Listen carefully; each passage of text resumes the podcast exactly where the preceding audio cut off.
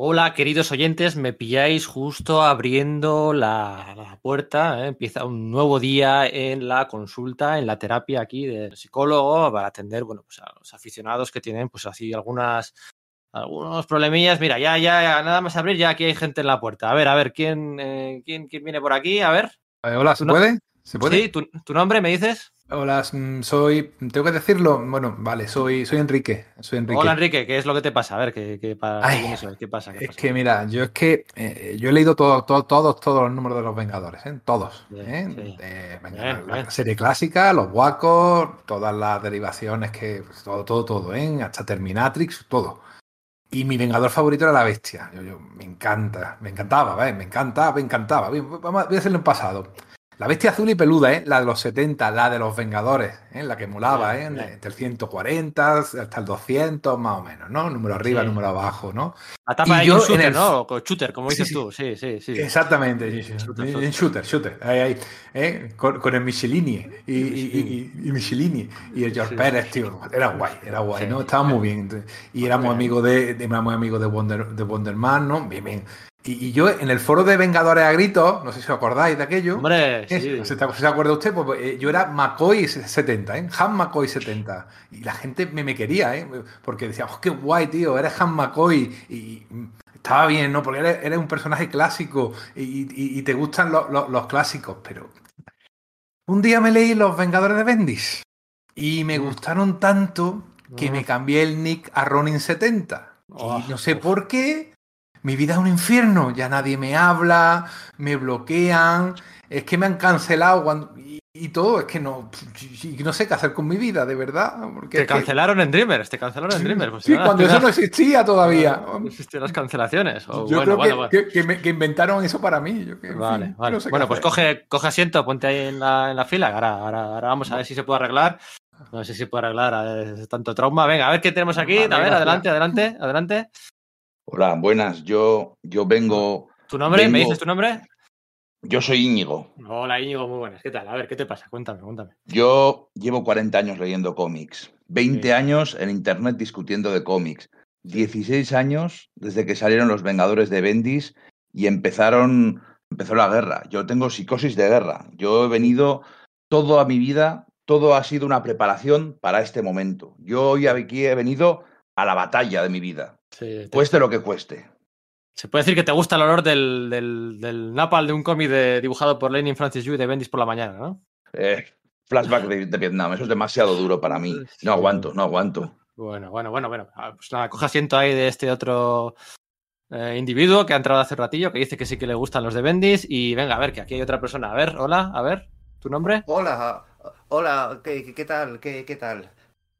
Vengo, eh, sí, creo que, que necesito ayuda yo también. Sí, sí, tu nombre, tu nombre, ¿me dices tu nombre, por favor? Mi, mi nombre es Sergio, o, o no lo es, porque hay dos voces en mi cabeza, no, no acabo de comprender nada. Yo siempre eh, apreciaba muchísimo la, la continuidad de Marvel, soy ese tío que se compraba cuando era pequeño las, las grapas del Official Handbook of the Marvel Universe y era una cosa que, que apreciaba. Me enemisté con Peter David por, eh, al principio de su carrera por cómo no supo manejar las, eh, la familia de Jean the Wolf en su muerte, cosas así. Y, y- y- y no sé qué me sucedió, empecé a, empecé a leer Los Vengadores de Bendis, había dejado de leer la serie tradicional de Los Vengadores, ya tenía cierto desinterés, y, y empecé a leer la serie de Los Vengadores y, y me gustó, y me gustó tanto, y Uf, era consciente de, de, de todos sus errores, y se los perdonaba, y, y luego metió a los Skrulls, que es como el, el- el- el recurso narrativo que, que, que- Uf, que- uf. que más odio, y, y- y- y no, no era capaz de, de- de condenarle por ello.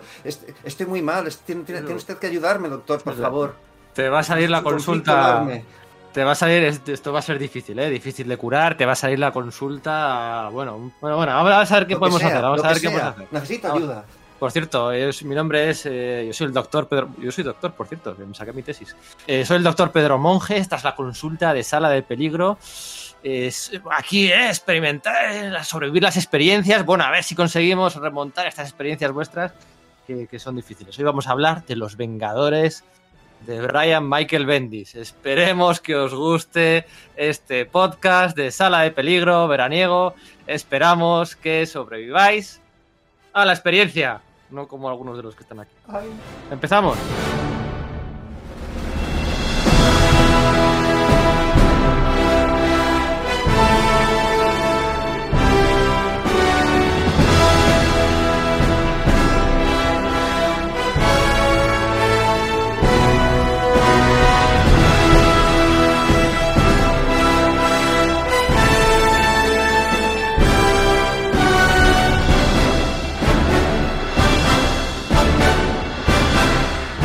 Bueno, pues venga, vamos allá, vamos allá. Os preguntaría qué tal el verano, qué tal las vacaciones, qué tal todo. Qué... Bueno, verano, a ver, verano eh, siempre se nos olvida, ¿eh? que el otro día lo estuve mirando, tenemos un 20% de oyentes de tráfico web eh, de Sudamérica. Allí no es verano, allí es, allí es invierno, están en invierno. Envidia para muchos seguramente.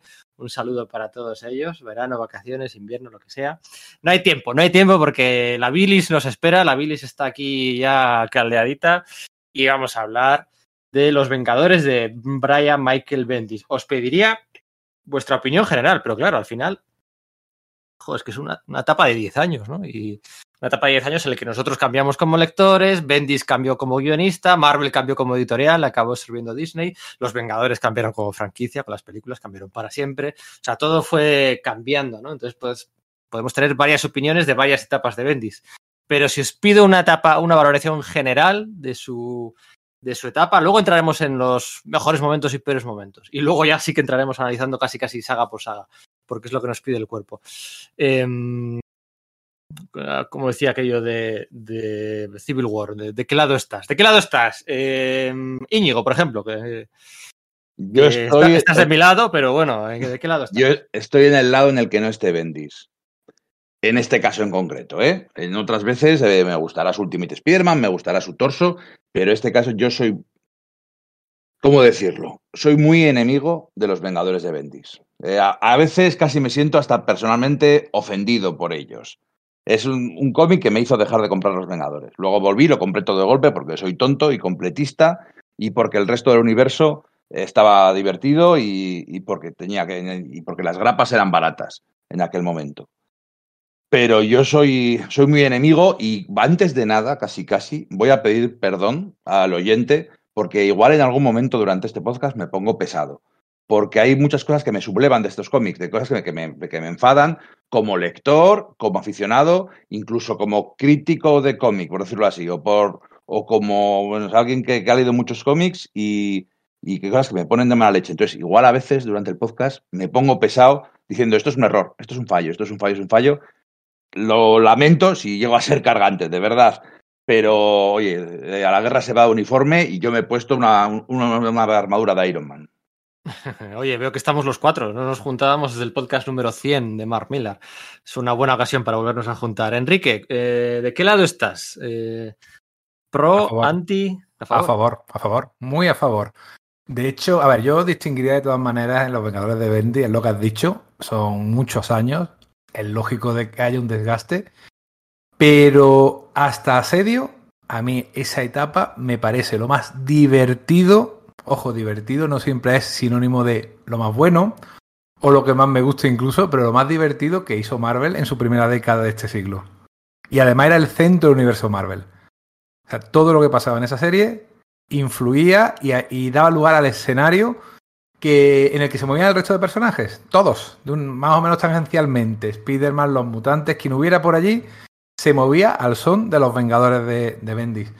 Y a mí me gustó mucho en su momento, me gustó mucho en su momento, pero ahora al releerlo, fallos que yo le vi en su momento, ahora se los perdono e incluso los entiendo. O sea que, que la relectura, para mí, y no me lo esperaba, me ha, me ha hecho que suba mi consideración de esa serie. Somos los cuatro lectores que eh, el, esto nos pilló en marcha. O sea, que, sí. que, en aquel momento el activismo era completo, lectores de, de Vengadores de muchos, muchos años, o sea, nos pilló en marcha y lo vivimos, lo recordamos perfectamente. Sergio, ¿tú de qué lado estás? Pues me temo que yo estoy del mismo lado que Enrique. O sea, a pesar de, de todos sus múltiples errores, especialmente de continuidad, de sus decisiones súper cuestionables, de sus etapas en las que flojea y flojea bastante, que tengo que reconocerlo, yo disfruté mucho leyendo estos cómics. Y me pasa un poco lo mismo que Enrique, aunque es verdad que la relectura eh, no, me ha, no, me ha, parecido mejor que, cuando leí, sino que le veo los agujeros, los agujeros cobran mayor relieve, pero a pesar de eso sigo salvándolo. Es decir, efectivamente, pues eh, Bendis no tiene un conocimiento de los Vengadores, no, les, no los ama como los podemos amar nosotros sin ir más lejos, sin amarlos yo, pero a pesar de eso lo que hice con ellos me pareció enormemente entretenido y creo que en ese momento era lo que, lo que la franquicia y lo que Marvel en general necesitaba. Marvel después de todo empezó a girar alrededor de los Vengadores a partir de aquí, a partir de Bendis, y yo creo que el experimento original era hacer una cosa totalmente distinta, de tirar para abajo ya a los Vengadores y empezar con una cosa pues eh, básicamente distinta, decir, bueno, hemos perdido, demos por perdido el tema de continuidad, y Bendis, mal que bien, empieza a recuperarla y es el que genera, el, bueno, el, muchos más autores, por supuesto, ¿no? Pero estas series de los Vengadores eh, troncalmente son las que generan ese tema de que el universo Marvel, que parecía que había perdido mucho ímpetu frente al Ultimate, vuelva a estar en, en primera línea y que se vuelva a generar continuidad, porque no lo olvidemos, los años antes la continuidad estaba un poco en segundo plano, se hacían grandes tebeos, pero lo importante no era el concepto de universo Marvel. Y creo que Bendis, con todos sus errores que los comete, y muchísimos, y algunos me parecen flagrantes, y algunos me duelen, ¿eh? Pero, pero consiguió eso. Y, pero sobre todo, yo disfruté mucho de la lectura de sus tebeos. Así que sí, me temo que ese es mi veredicto. ¿Cuál es el tuyo, Pedro? Aunque lo sepamos, ¿no? El fin justifica los medios, ¿eh? Por lo que En veo. este caso sí, sí, en este caso sí. eh, Yo, por hablar de contexto, ¿no? Veníamos de una etapa de Jeff Jones que no fue todo lo buena que se esperaba en comparación con los nueve y medios y dieces que estaba firmando en DC. Veníamos de una etapa de Chuck Austen muy breve, muy corta, cuyo primer arco argumental era muy bueno, pero luego fue lamentable todo. Eh, yo soy muy de Bendis de. eh, para mí hay dos Bendis, ¿eh? es, curioso. Hay un, Bendis de series individuales, de personajes individuales, donde generalmente es muy bueno. En Alias, en Ultimate Spider-Man, en Daredevil, en eh, tantas series individuales que ha hecho, con la excepción del Caballero Luna. Pero en cambio, en las eh, de grupos siempre es malo. Vengadores, Guardianes de la Galaxia, X-Men, lo que sea, siempre, siempre, siempre. Eh, yo diría que es, que es malo, ¿no? Tiene alguna excepción muy puntual por ahí, pero, pero bueno. Y a mí me molestaba, me daba vergüenza, me, me, me, me, enfadaba, me enfadaba, me molestaba incluso los errores de, de- de de- caracterización de personajes que decía, es que, es que, bueno, lo que se decía, ¿no? Es que este tío no ha leído cómics de Vengadores, este tío no se ha leído los cómics de Vengadores, ¿no? Ya no por errores de continuidad, sino por no entender bien a los personajes. Y eso me molestaba mucho, ¿no? Y, y aunque desunidos, pues bueno, la puedo llegar a entender, ahora llegaremos. Lo cierto es que enseguida, eh, ya desde el principio de los nuevos Vengadores, es que me vine muy, muy abajo, ¿no? Y tú decías, joder, tiene ideas buenas y tal, y las, pero es que luego no las sabía llevar, no las sabía llevar a cabo, ¿no? Me molestaban cosas. Mira, el, el ejemplo perfecto, los Illuminati, jo, es una, una idea cojonuda, ¿no? Sí, cinco o seis héroes, uno que dice que no, tal, controlando el destino de la, de la Tierra, ¿no? Ahí defendiéndola en secreto. Pero claro, es que, tío, luego va y te haces una miniserie que, que, que trata precisamente de rellenar huecos en el pasado, que es lo que peor se te da, ¿no? O sea, empiezas a contar historias ambientadas en los 60, 70, 80 y, y es que no has leído esos cómics y luego, claro, sale como sale, ¿no? Con esas patadas de continuidad impresionantes, ¿no? Em, para mí no, no. Para mí no. El fin no justifica los medios. Y luego ya al final de la etapa, cuando se pone a contentar al aficionado clásico, ¿no? Que empieza a traer conceptos, pues, a cerrar, a cerrar su etapa, ¿no? Que si trae la vuelta a la visión, a la avispa, no sé qué, no sé cuál. Ahí, eh, dando muchos guiños al lector clásico. Ahí mí tampoco me gusta ahí, no me gusta ahí, no me gusta nada. Hay solo una, una etapa que me gusta, luego hablaremos de ella, una etapa muy, muy concreta que está copiada de los Thunderbolts de Warren Ellis. Yo Sí, tengo una- un, un par de cosillas. Mira, fíjate, hace justo un año hicimos el podcast enorme del Daredevil moderno, ¿no? de los últimos 20 años. Y, y en la relectura, Bendis se me fue para arriba. Yo lo había tenido siempre mucha manía y sin embargo me gustó bastante más. Sin ser mi Daredevil favorito, eh, me fue para arriba. Sin embargo, esta vez, releyendo Los Vengadores, se me ha hecho duro. Ahí había, momentos que es que lo pasaba mal, que digo, tengo que parar porque llevo he leído los 20 TVOs de este tío, tengo que cogerme algo que me divierta, tengo que cogerme algo divertido por ahí de la Patrulla X o, bueno, no sé, o cualquier TV, un, un Sage Yojimbo, cualquier cosa para, para desintoxicarme, porque se me ha caído todavía más. Además, yo creo que una cosa que es, que es muy importante, ¿no? Vamos a hablar mucho de continuidad en estos números. Y hay, o sea, en este podcast, por, y, y que creo que es algo importante que hablemos sobre la continuidad y por qué es importante. Porque mucha gente, igual más gente joven, va a decir, estos son unos polla viejas, la continuidad no tiene sentido, eso es para frikis. eh, No, pero bueno, Y- que digan los demás da igual. O sea, no, no, no, no, pero quiero decir, digamos pero, pero quiero decir que, nosotros. que en un momento dado puede ser un argumento válido.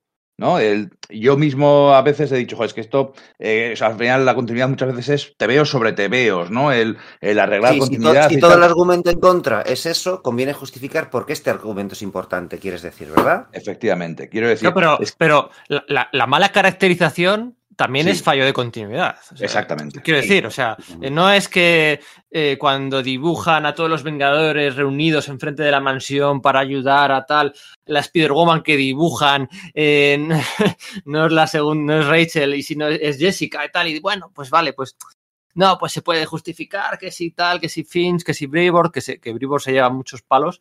¿no? Hay mucha gente que dice, no, no, fallos de continuidad, pues hay un editor, ¿no? Es culpa del editor, no es culpa de Bendis. Bueno, pues no estoy de acuerdo. Eh, pero la, el- el- los, el- hay una entrevista luego de, de Brevoort, luego os lo enseño, que es, es brutal, ¿no? Que decía, "Jo, es que no podía hacer nada, es que, es que él era la estrella, es que yo tenía que elegir qué batallas pelear. O sea, si, si, si, deci- que si, si os imagináis los primeros guiones que me mandaban, es que ya hay correcciones. ¿eh? Le mandaba 20 correcciones y él me aceptaba dos. es que, o sea, eh, Brevoort Dixit. Eh, la falla, los, los fallos de caracterización son también fallos de continuidad. O sea, la continuidad no es solo que no se leyó este cómic y no encaja, no, no, es todo, es, es todo. Es, es- No, claro, es que es conocer a los personajes.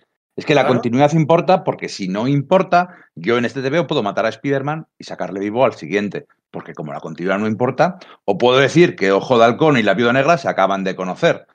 Como la continuidad no importa, o puedo hacer que el Capitán América ponga a la visión, a, perdón, a la Bruja Escarlata, Mercurio y Clint, o sea, y Ojo de Halcón, firmes, les grite como un sargento Vale. de hierro, le rompa Vale. el arco a Ojo de Halcón y le dé un puñetazo y le dé tal.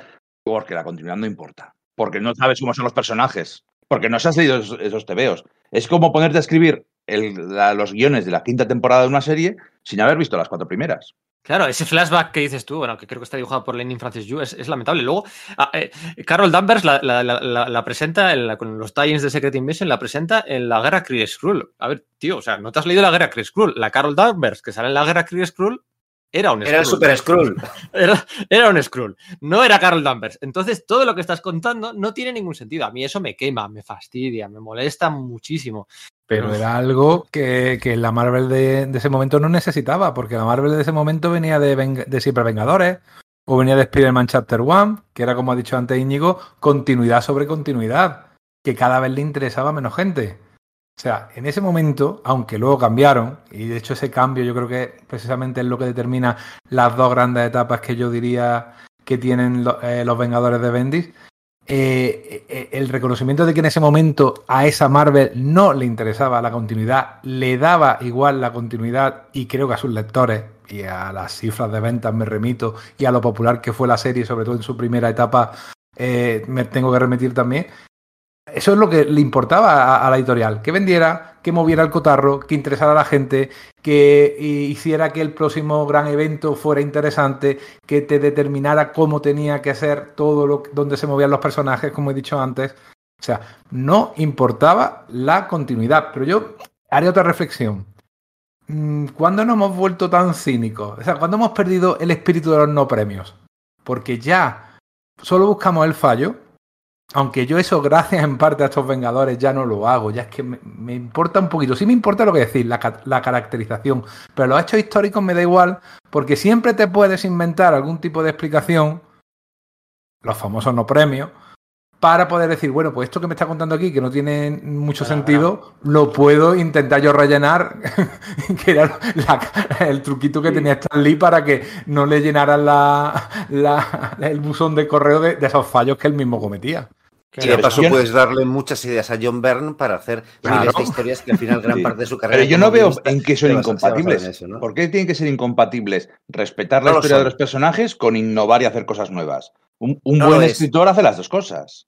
Eh, Además, embargo, es, que, es que me parece punto- poco profesional. Es que me parece poco profesional. Ponerte a escribir sobre unos personajes y no saber nada de ellos. No leerte, aunque sea sus obras más básicas. De cualquier personaje, de cualquier medio, ¿eh? libros, eh, televisión, cine. Me parece, vamos, de, de divo y de, y de sobrado y de, de- y de desprecio hacia los que han venido antes, antes que tú. De todas formas, fíjate que estamos ya en una editorial que tiene 40 años de historia en el momento en el que estamos. Yo, a mí ahora mismo, yo, yo como todos vosotros, en algún momento he pensado, hoy cómo me molaría escribir eh, algo para Marvel, si yo pudiera ese sueño, ¿no? De hecho, yo creo que tengo en mi cabeza una buena historia de cada personaje. Una etapa larga no, pero a lo mejor 7, 8 numeritos sí. Creo que podría ser algo bien. Yo ya hoy no me atrevería.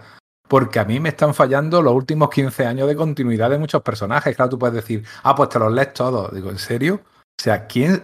Si es que lo estamos haciendo para el podcast y no hemos tenido que leer más de 170 cómics, que son esta etapa de los Vengadores, y, es agotador. Bueno, pero no sé, yo no, es su trabajo, yo no le veo ningún problema. Y, y, de hecho, lo que hizo fue que, al menos a ver si sabía sus carencias, lo que hizo fue jugar con personajes de, poco recorrido, ¿no? Porque cuando empieza a utilizar al encapuchado, a Marvel Boy, al Vigía, a Echo, a no sé qué. Hasta eso lo hace mal.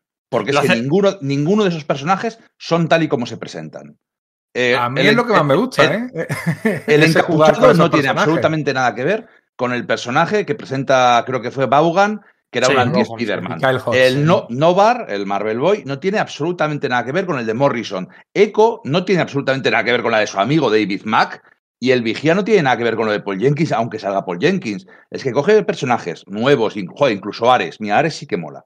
Ahora sí había tenido un par de miniseries y sí que es una gran inclusión. Luego hablaremos de las alineaciones porque creo que tiene mucho ojo, el tío es muy listo, es que es muy listo, y tiene mucho ojo para hacer alineaciones chulas, molonas, que diga, jo, esto como entra por... Es que esto vende, es que es el tío y para eso tiene talento, hay que reconocérselo.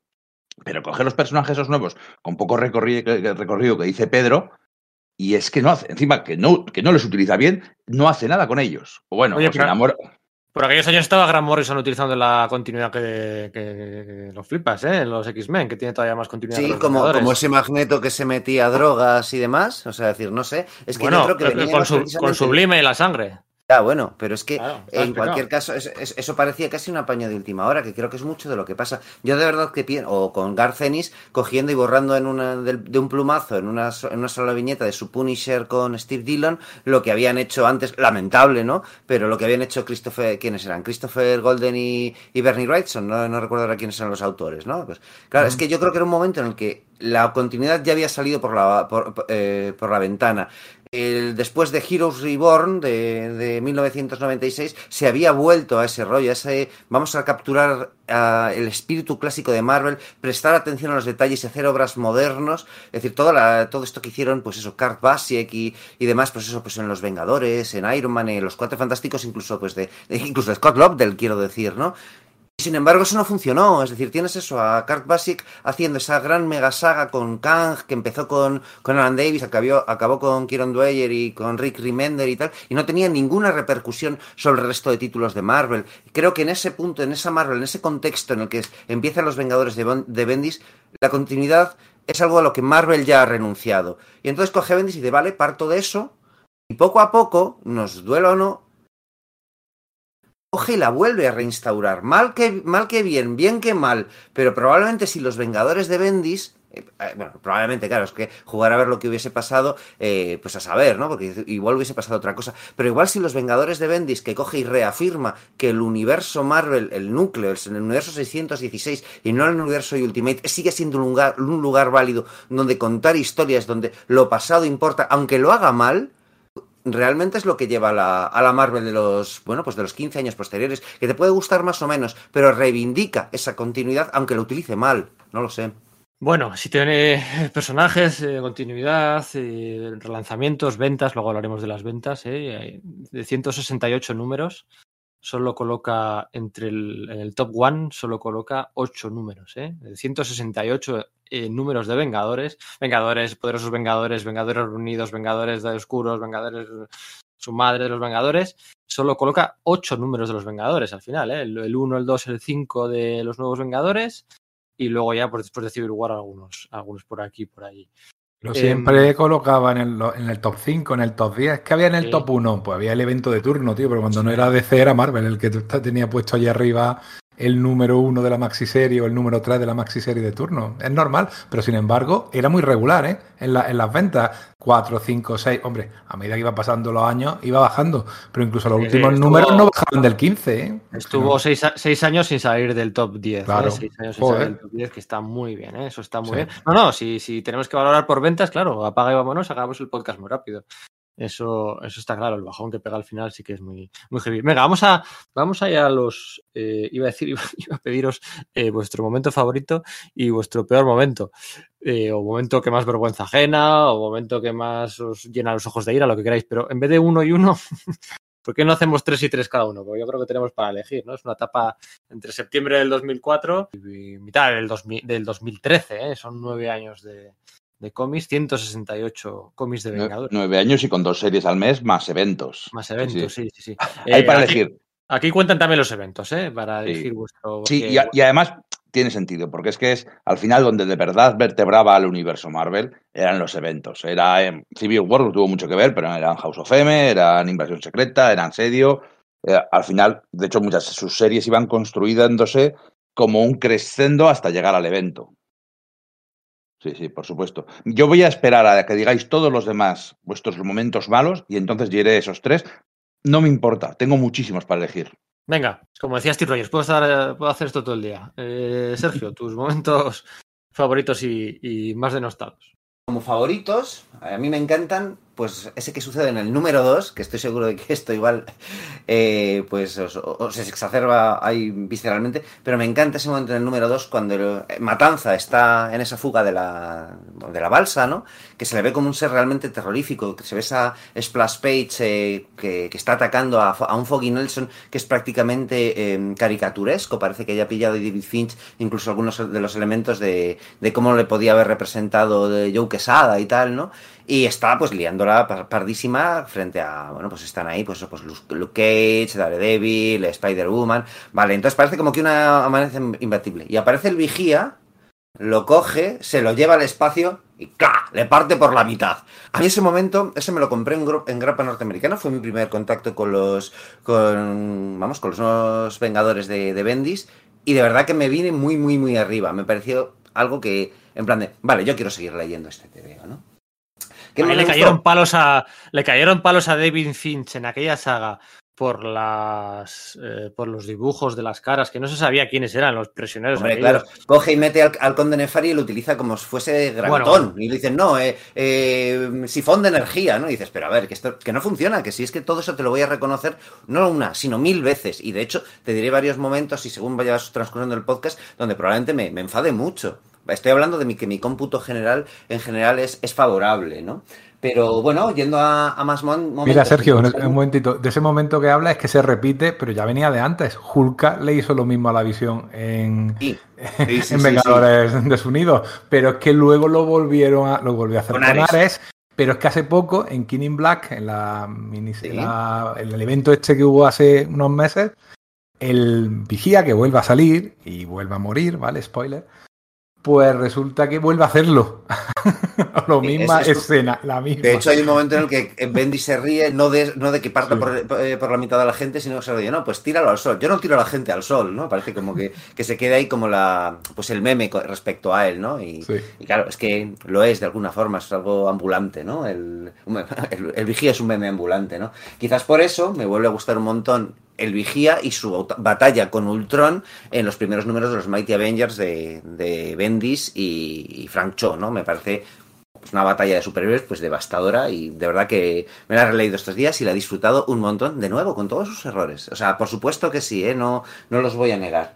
Y, y luego tanto le costaba tanto le costaba llamarla Yocasta Sí, sí, sí, tanto le costaba. No, no se había leído este veos, obviamente, ¿no? Y, y vamos, el mismo hecho de no coge y, y reconfigura la nanotecnología que va dentro de Iron Man para crear una copia de, de Janet Van Dyne y la recubre, y, pero le recubre con adamantium o no, porque para lo que hace, bien, sí, sí, todo, todo lo que quieras. Pero esa batalla me parece formidable. Y luego, pues supongo que el, que el momento, pues yo creo que figurará en varias de vuestras listas eh, positivas, la de, el de no más mutantes, ¿no? Ese momento, pues me, me gustó mucho y luego todas sus repercusiones, ¿no? Respecto a los malos, pues uno de ellos va a ser, por supuesto, eh, creo que también está en la lista de algunos de vosotros, cuando en la, miniserie de los Illuminati que has mencionado y que, efectivamente no puedes más que estar de acuerdo contigo, es básicamente basura, ¿vale? Aunque le sirva, le sirva para luego justificar varias cosas de, bueno, muchas cosas de, de Secret Invasion. A mí me parece verdaderamente mala esa serie a pesar de, de los dibujos de Jimmy Cheung, ¿no? Pues la revelación está de que el Todopoderoso es un inhumano mutante y tiene montado ahí en el sistema solar una especie de Manhattan que dices, entonces, ¿qué estás haciendo? ¿Deslegitimar lo que pasó en Secret Wars 2 o no lo estás haciendo? Me pareció una historia pues un poco de vergüenza ajena. Eh, esa estaba en mi lista, está en el puesto 1, el 2 y el 3. bueno, pues luego eh, diría que mi, em, no, yo ni siquiera esa es la de- la- mi- lo que más me ha molestado. Ese es mi número 3 de lo que más me ha molestado. Luego el número 2, la muerte de Alpha Flight. Yo creo que esto tiene mucho que ver con por qué nos, nos puede disgustar Evendis, ¿no? Quiero decir. Eh, Pedro, una pregunta. ¿Cuál es tu miembro favorito de los Vengadores? Eh, Ojo de halcón, claro. Íñigo, ¿cuál es tu miembro favorito de los Vengadores? Ojo de halcón.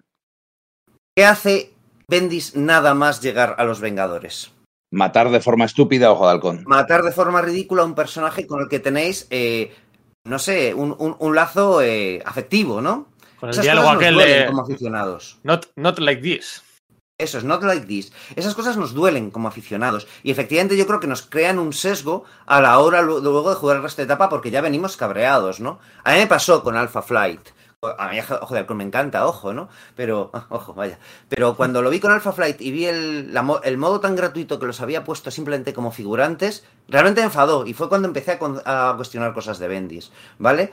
Pero cuéntalo, que habrá gente que no se acuerde y vamos a hacerle sufrir. Sí, cuéntalo cómo lo o sea, hace. eh, Bendy se saca por banda un villano misterioso que, bueno, que va avanzando de forma inexorable, enormemente poderoso desde, pues desde Canadá hacia los Estados Unidos y se llama a los Alpha Flight para que los detengan y fuera de viñeta, en los siguientes splash page están todos muertos, ¿no? Luego no están todos muertos y se, y, y se reutilizan cosas y tal, pero, pero en ese TVO, en ese TVO Alpha Flight están muertos, sí que importe absolutamente nada y af- afortunadamente, pues por lo menos Bendis tiene en consideración que, bueno, que Lobezno era amigo suyo y, eso, pues bueno, pues marca algunas líneas de diálogo posteriores en esa historia. Pero eso me, me- me molestó, me molestó y creo que eso es mucho de lo que pasa con, con Bendis y por lo que le perciben, y le percibo yo, ojo, también, malos aficionados, porque cuando no tiene respeto por la continuidad y por la caracterización, a veces infringe cosas a nivel visceral en, nosotros los aficionados, porque de alguna forma quieres a esos personajes. Y para él son solamente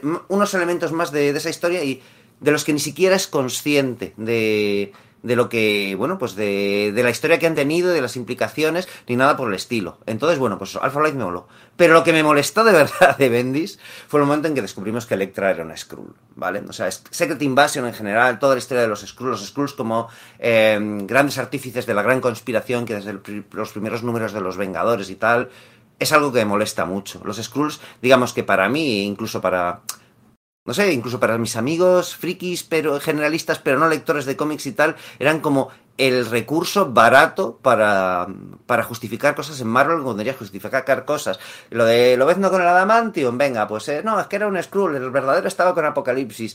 el matrimonio de, de Johnny Storm y, y Eso es, de tres, eso es de tres o cuatro años antes, ¿eh? ¿El que, el que, perdona? Lo del Skrull Lobezno es de tres o cuatro años antes, ¿no? Sí, sí, sí, pero digo que te da una idea de cuántas veces ha sido utilizado. John Byrne lo- los, los utilizó para no utilizar, a, eh, lo diré, a, a, a espías soviéticos. Entonces era como, no sé, ¿sabes? O sea, que, que caigas en eso es que me parecía casi de risa, pero de risa en plan, pero de risa en plan mal, ¿no? Y de hecho, el, el mismo concepto de, de, de Secret Invasion, pues a mí me tira mucho para atrás, porque era como... el recurso súper facilón y sobre todo eso me daba la impresión de que lo que había estado, la gran historia que había estu- estado urdiendo desde el principio, esa extraña conspiración, no acababa de pegar con esa relación de que posteriormente fuesen Skrulls. Así que bueno, pues esos son mis seis momentos en total. Enrique.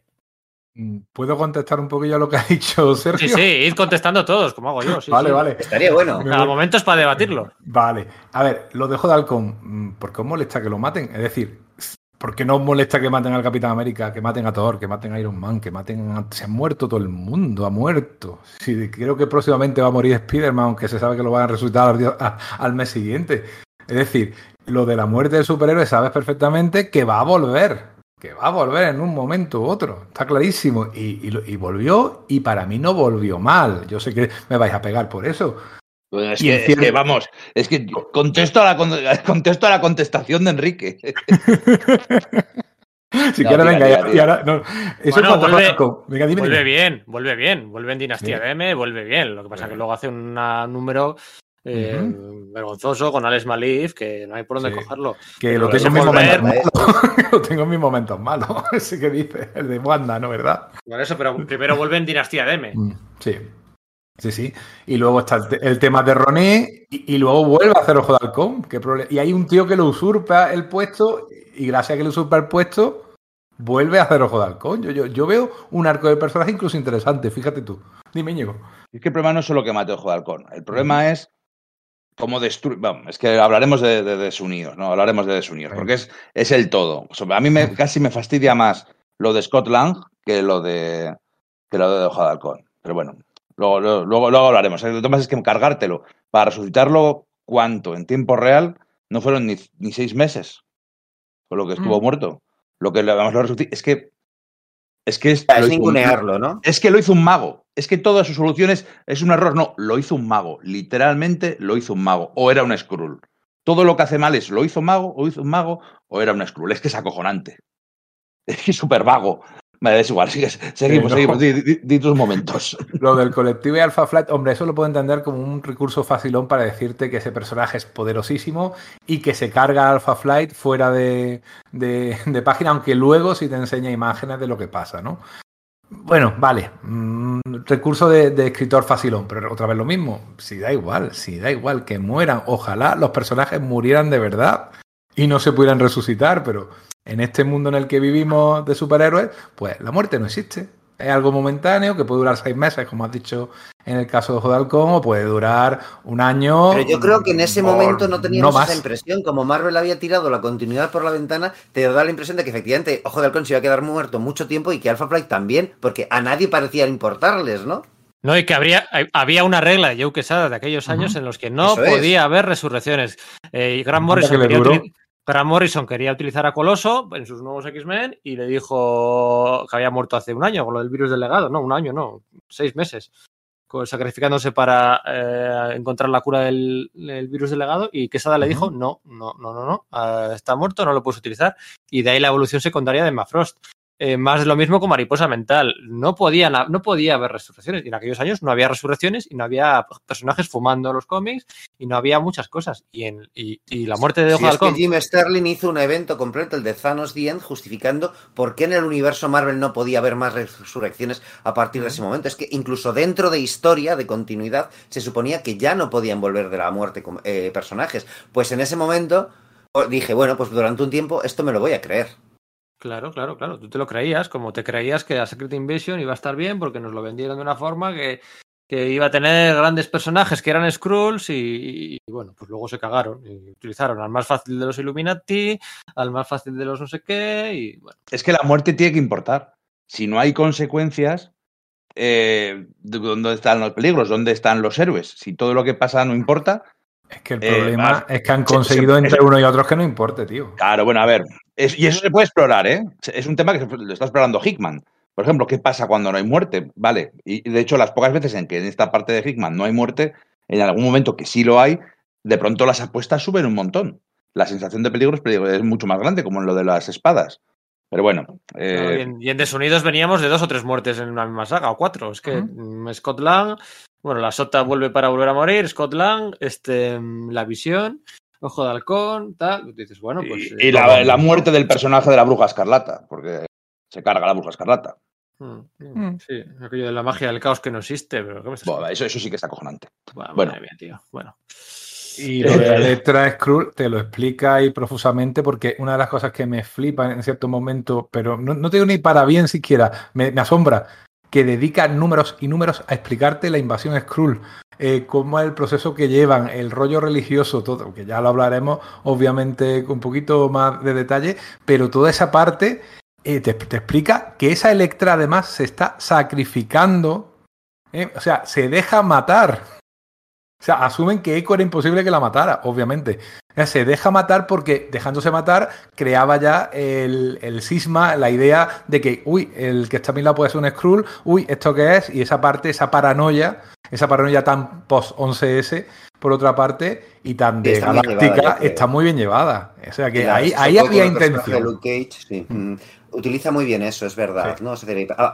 Pero claro, a cambio tienes que sea precisamente Verán, que la, la reina Skrull, que está haciéndose pasar por Spider-Woman, la que se quede flipada con que hay una Electra Skrull, y, se- y sea él, ella la que, la que levanta el pastel a Iron Man, ¿no? Que dice... No, no, era, era parte del plan, ¿eh? Te gustará más o menos, Ah, pero el plan era no, ese. me, no me lo creo pero es que ni por un segundo. Y una mierda parte del plan. El, No me lo creo ni por un segundo. El, di- Claro. el dis- el discurso de catarsis de Dinastía de M, que en teoría todos los héroes han concedido su deseo y tal, el discurso catarsis cuando están reunidos todos los héroes lo da ella. Que le, re- le reniega a Cíclope de no sé qué. Échale un vistazo a ese, a ese, a ese discurso, lo da Spider-Woman, la Spider-Woman del mundo de Dinastía de M. Ahí no sabía Bendis que esa iba a ser una Skrull. Es que estoy seguro, o sea, es que estoy seguro, porque no encaja. ¿Para qué da ese discurso entonces? Motivacional, tener- una puta mierda. Dicen que muchos de ellos ni siquiera sabían que eran Skrulls. De nuevo está copiado de Galáctica, ¿no? De la serie de que estaba en aquella, en aquel momento de moda. Sea, Sí, te- sí, sí, sí, está claro que el paralelismo está ahí. Sí, sí, no, totalmente. Y el tema religioso y, el hecho de sí. no saber, de la, la paranoia de decir, bueno, este será, no será, eh, una raza que quiere dominar a otra. Ahí- ahí se nota que a Bendis le. Igual que a Dan sí. Slott se le nota lo mucho que le gusta a Doctor Who, a Bendis también se le nota lo que, lo que le gusta. Pero bueno, si queréis, paso ya a mis mejores momentos y a mis peores. ¿Por cuál empiezo? ¿Mejores? Bueno, pues No, mejores. Los que quieras, no me van a gustar ninguno, así que. Seguro que no. Pues el numerito de, de Civil War de Luke Cage eh, me encanta por cómo está escrito. Es una peliculita en sí mismo, un capítulo en el que es el protagonista. O sea, cómo le avisan en plan, vale, os puedo, os puedo comprar que es verdad que, que caen fatal, tanto Carol Danvers como Tony Stark, que van a decirle, oye, mira, la ley está ya que va a entrar en vigor esta noche, como no te registres, vamos a tener que venir a detenerte. Y él, como buen Luke Cage, como buen Black Power, pues venía por mí. Habla con su mujer, unos diálogos estupendos y deciden lo que van a hacer, casi contra la voluntad de ella, que se vaya a refugiarse a Canadá. Y luego él se queda sentado en un sillón esperando a que vengan a por él. Y a las 12 y 10 segundos, me encanta ese momento, van a por él y dice, no me lo puedo creer, han esperado 10 segundos para detenerme. Y luego hay Toña y se escapa. A mí ese número me, me encantó, pues está muy bien escrito, ¿eh? muy bien estructurado y, me, define muy bien al personaje. Luego en Asedio hay un momento muy muy bonito ¿eh? en, la, mini de Asedio cuando Jarvis le da al Capi el maletín de mi armadura favorita de, Iron Man y le dice sea un buen hombre y ayúdele, quiere. Como poco yo con el temor de que, que, claro, venía, estaba el Capi recién resucitado, para el Capi Civil War era algo muy cercano, tenía un poquito la cosa de estos dos a ver cómo se llevan, pero ese momento de Jarvis, utilizarlo ahí, a mí me gustó muchísimo. Pero mis, mis momentos favoritos son aquellos en los que los Vengadores desayunan. Yo esto se lo voy a robar a Carlos Pacheco. Carlos Pacheco dice eso. Dice, los Vengadores molan, sobre todo, cuando están en la cocina, desayunando, hablando de unas cosas, hablando de otras. O montando una máquina del tiempo mientras comen pizza. O sea, esos momentos de, de relación entre los personajes, Bendis, para mi gusto, lo hace muy bien y son mi- mis favoritos. Si queréis un plus, el escudo del Capitán América, reflejado en el casco de Iron Patriot, a mí esa viñeta es flipante, es, es espectacular. Eh, eso en cuanto a mejores momentos, si queréis decir algo, ponerme a parir. Ah, estás algo. eligiendo los momentos íntimos, los momentos así, tal, no sé qué. Es lo que se le da bien a Bueno, este venga, el vigía, que es- el vigía arrancando la máscara al Claro. Doctor Muerte. Vamos. Vale, sí, sí, pues muy moñas, vale. Efectivamente se le da bien a este escritor, ese rey de los diálogos desglosados, eh, pues luego hay momentos en los que se les va la olla, pero con los, en sus aciertos eh, son, son muy, muy, muy acertados. Y yo creo que era precisamente lo que, lo que a mí me gustó de, de- de los Vengadores de Bendis, de los nuevos Vengadores, ese rollo de ese naturalismo metido en el, en el mundo de los superhéroes, ¿no? Fíjate que son mm, vengadores que no vuelan. Pero literalmente hay muy poquitos vengadores en esa primera alineación. Creo que solamente Spider-Woman planea, porque volar, volar. Iron Man, el y Iron. Man. Y para usted contar. Son, van, van andando, y el vigía luego, es verdad. Van andando a todos lados. O van montados en. son Están pegados a la tierra. O sea, es lo que en aquel momento Bendis estaba haciendo en su, en su serie independiente, lo que estaba haciendo en Powers y, y- tal. O sea, superhéroes pegados a la calle. Y siguió por ahí. Porque por ese lado, mira, poco a poco se fue envalentonando, fue metiendo a Khan, fue metiendo a Hulk, fue metiendo a Hulk rojo. Y ahí cuando a mí, es cuando ya me rechina, es cuando no me gusta. Hulk rojo, cuando hace la saga Mm, esa de uf, Ultron, uf, la uf, saga uf. esa de Ultron en el futuro con Iron Man, que eh, la saga acaba con Ultron y Iron Man hablando y bueno, pues venga, vamos a dejarlo y Y en vez de pegarse, pues una saga que acaba así, de, charlet, de charleta, el relanzamiento de volumen 4 de charleta, Ultron y Sí, Iron Man. mal, mal. No, no, sí, pues bueno, pues nada, vamos, pues vamos Pues a lo dejarlo, no vamos a seguir, no vamos a seguir con esto y venga, para adelante. Y ya no veremos más adelante o más atrás, ¿no? Sí, eso es, sí, sí, sí. Ah, pues muy bien, pues vale, nada, que les pongan unos que- orejeros, hay unos sofás y Es que, buah. es que no entendía cómo funcionaban los viajes en el tiempo en el universo Marvel. O sea, esa famoso de los viajes en el tiempo de que si viajas al pasado y cambias las cosas, lo que creas es una, tir- una línea paralela y tú no puedes cambiar el pasado. Eh, las pocas veces que utiliza, por ejemplo, a Morgana Le Fay y al Doctor. Muerte, lo usa mal. O sea, eh, está todo el rato amenazando, no, pues que voy a bajar hace un rato y entonces esta situación no habrá sucedido. No, no es así como funciona el viaje en el tiempo en el universo Marvel. Y, y desde luego lo que no es es que aparece Morgana Le Fay, la matan y vuelve a aparecer una y otra vez. ¿Por, por qué? Porque sí, porque no, es que no se ha muerto. Había un personaje en Alpha Flight, un enemigo de los de Omega Flight, que hacía eso, ¿eh? Se, se sacaba a sí mismo de cierto momento de su pasado y se iba al futuro. Y Sí, hacía un montón sí. de copias, en, ¿eh? en realidad los- lo sacaba de su futuro, que era la clave, porque recuerda que hay un momento en que Vox lo mata, el tío se le Claro, los otros ya caen sucesivamente. Mm, Sí, sí. Era, era así. De todas maneras, la- la- lo que sí precisamente en la saga esta de, de Ultron en el futuro, la dibujada de manera regulera por John Romita Jr., la parte de viajar en el tiempo sí está bien, es coherente, porque lo que pasa al principio, que es que los eh, hijos o los descendientes de los Vengadores matan a Kang, pasa al final. O sea, realmente no evitan nada, lo que hace es engañar al lector porque te crees que Hombre, eso claro, es lo te que hay que evitar lector no. porque resulta que estaba el, maestro, ¿no? El Hulk maestro, El maestro, está el- sí, y pero luego bueno. todo- y luego al final parecía que Kang iba por un lado, los Vengadores eh, Annex por otro, Maestro por otro, y, y todos eran los mismos. Y luego estaba además el Iron Man del futuro, y, y- y acaban hablando. Bueno, humo y no, espejos, bueno. engañar al Eh, lector. Efectivamente, lo que hacía Bendis. Y su manía con empezar con los cómics, qué puta manía. Lo dije la otra vez. Cogéis a, los, a los oyentes que cojan un cómic al azar de Bendis, o cuatro cómics. Uno o dos van a empezar con un flash forward y luego echa para atrás la, la- la narración para llegar al flash forward del comienzo. No, no sabe empezar linealmente. Tiene que meter siempre una escena del futuro y luego re- re- echar para atrás. Es que qué manía con hacer esas cosas. Es que no, Bueno, o una de- del de- pasado, ¿eh? Hace una semana y luego vuelve, pero vamos. Bueno, sí, sí, siempre tiene. Eso siempre tiene- lo- No sabe empezar un cómic lineal. No, tiene que ser o para adelante o para atrás y luego recuperar la escena y tal. Eso primero te lo están haciendo casi todas las series americanas en la actualidad, incluso series como eh, la, el This Is Us, sí, This Is Us, Pero que el contexto es distinto. lo no mismo y hay un culebrón y te hacen lo mismo, te cogen algo del futuro, te lo vuelven al pasado, idéntico, pero es que Hickman Pero que no me hables del mismo, ¿eh? presente. Que no me hables del que el presente. contexto no es distinto, Pedro. O sea, el contexto viene de lo que viene. El contexto Claro. viene de Christopher Priest, que lo hacía en Pantera Negra, y ese contexto a su vez viene de, del tema noventero de Quentin Tarantino con, con, con Pulp Fiction. Ahí vamos, Entonces, ahí es de donde, vamos. es, es de Ese- donde es heredero. eh, Es un Bendis. recurso- Brian Michael Claro. Bendis es un, es un escritor de serie negra. Sí, y de The los Vengadores. Y de The y de no sé qué, claro, ya. The era es. muy lineal, ¿no? esa, no tenía tantas esas cosas, era, era tremendamente No, pero, lineal. pero es un recurso de género negro, está claro. Y es un recurso para, bueno, jugar con el lector. No me meto tanto con eso, porque al fin y al cabo son elecciones estilísticas y le gusta jugar con el adelante y atrás y el, y el jugar con tu percepción, ¿no? Y en un momento dado, si lo haces bien, es una cosa muy chula. Cansas si lo haces todos los números. Oye, Enrique, tus, dime tus, tus puntos negativos, tus tres cosas malas. A ver. Lo- los Vengadores de 1959, yo no, eso no lo trago. Buah, buah, por favor. Oh, yeah, sí. Ahí creo que ¿Verdad? vamos a ser unánimes, ¿verdad? Uf, Es que ¿por qué se mete a hacer esas mierdas de, de, de retrocontinuidad? Si es lo que Te lo digo porque le gusta a Howard Shaking dibujar gente en los años 50 con trajes de los años 50. Así que todas las que yo he, he buscado como por el momento, luego me he dado cuenta de que es que él intenta adaptarse al dibujante y la caga.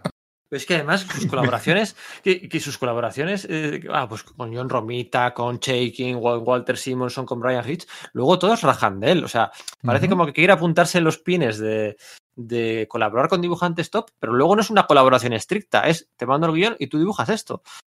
O sea, mm, no hay, o sea, todos han acabado. eh, Josh Pérez, el último cómic de Marvel, eh, lo hizo con Bendis y luego dijo, "Uy, aquí no vuelvo. Em, eh, esa saga de 1950. pues, que- Bueno, pero yo creo que tiene buen, tiene buen nombre entre los dibujantes, ¿no? En general, sus- los dibujantes hablan Bueno, bien de él y yo creo, industria, ¿eh? yo creo que en general está bien considerado y Mm. además porque yo creo que les hace cosas como muy vendibles, ¿no? De muy para, para que cada uno se luzca en, en su rollo, ¿no? Entonces, Hitch, ah, no habla bien, Hitch no habla bien de él, porque se pensaba que iba a contar toda la era de Ultron él, y de repente le llega el, el guion del último número suyo, el 5, y resulta que luego la saga tenía otros 5 números más, y no se lo habían dicho, y no habla bien de él. Este Walter Simonson no habló con él en todo el, en toda la colaboración. ¿Para qué quieres colaborar? O sea, disfruta de trabajar con Sim. Bueno, da igual, eso es, ya es otra cosa. Bueno, 1959, ¿qué otra cosa? El Namor dibujado por Alex Malev, que parece que es que se ha gastado Ah, la paga ah, eh, eh, feo, eh, en, en la- en las tragaperras de la esquina, tío. Pero, pero, pero, qué, qué- qué manera de, de caracterizar a un es personaje. culpa de Malif, ¿no? Claro, yo No creo que de además, no, pero, pero incluso yo, luego como lo escribe eh, Bendis, me da esa sensación de tío tirado, de tío que va con la camiseta por fuera y con churretes. O sea, una cosa, dices tú, uff, pero no hay nadie de verdad, lo que antes lo ha comentado Pedro. Se pone, eh, y, luego lo, vamos a ver según, porque siempre nos trae una sorpresita, yo es que lo tengo que creer a Pedro. La entrevista esta de, de en la que intenta, por lo que, por lo que dices, quitarse un poquito culpabilidades porque él no podía hacer nada. ¿Qué puñetas entonces un editor? O sea, Oye, que tienes perdona, que ¿cómo que no podía hacer nada? Que le Eso digo corrige los guiones y, y- y- y le- y el otro no le acepta los cambios. ¿Qué? Vale. Y era una superestrella amparada por Ryu Quesada. ¿Qué vas a hacer? Ya, ¿Qué vas a hacer? Que Tom Brevoort no llevaba tantos años por aquel entonces, ¿eh? Que, que, se llevaba ya unos pocos, ¿no? Bueno, ya 10 años en Marvel, o Vale. bueno, eh, 14. Siete, vale, más, sí, pero, siete más que. pero bueno, que, que el amigo era el amigo era el otro, ¿sabes? Que, que Ya. decía, no, no, yo es que le mandaba los cambios y que no me los aceptaba. Yo tenía que elegir qué batallas. Luego os la paso, que, que te- tenía que elegir qué batallas ganar y qué batallas perder. Y bueno, pues al final nos acabamos llevando bien y se leía los cómics que yo le mandaba y tal, pero. y- Y en el número uno, la Ultrona de Cho.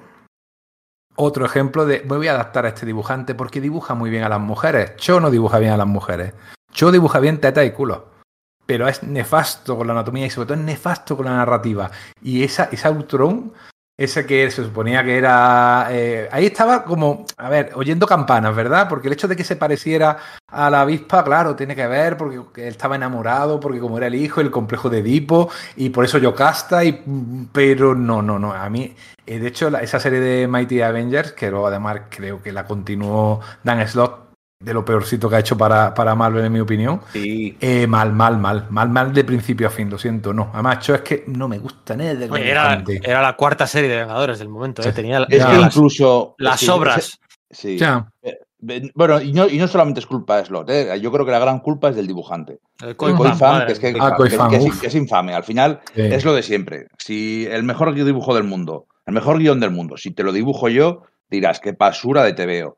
Y un guion Oh. super ramplón, si te lo dibuja Alan Davis, te encanta y si, si lo, y si lo lees con 12 años, se te va a quedar grabado Mira. en la memoria para siempre. El mejor guion del mundo lo dibujas tú y es la línea vértigo de los años 90, ¿eh? Porque yo no he visto por meterle mano. Tampoco han durado, muchas, muchas tampoco son tan, tan recordadas.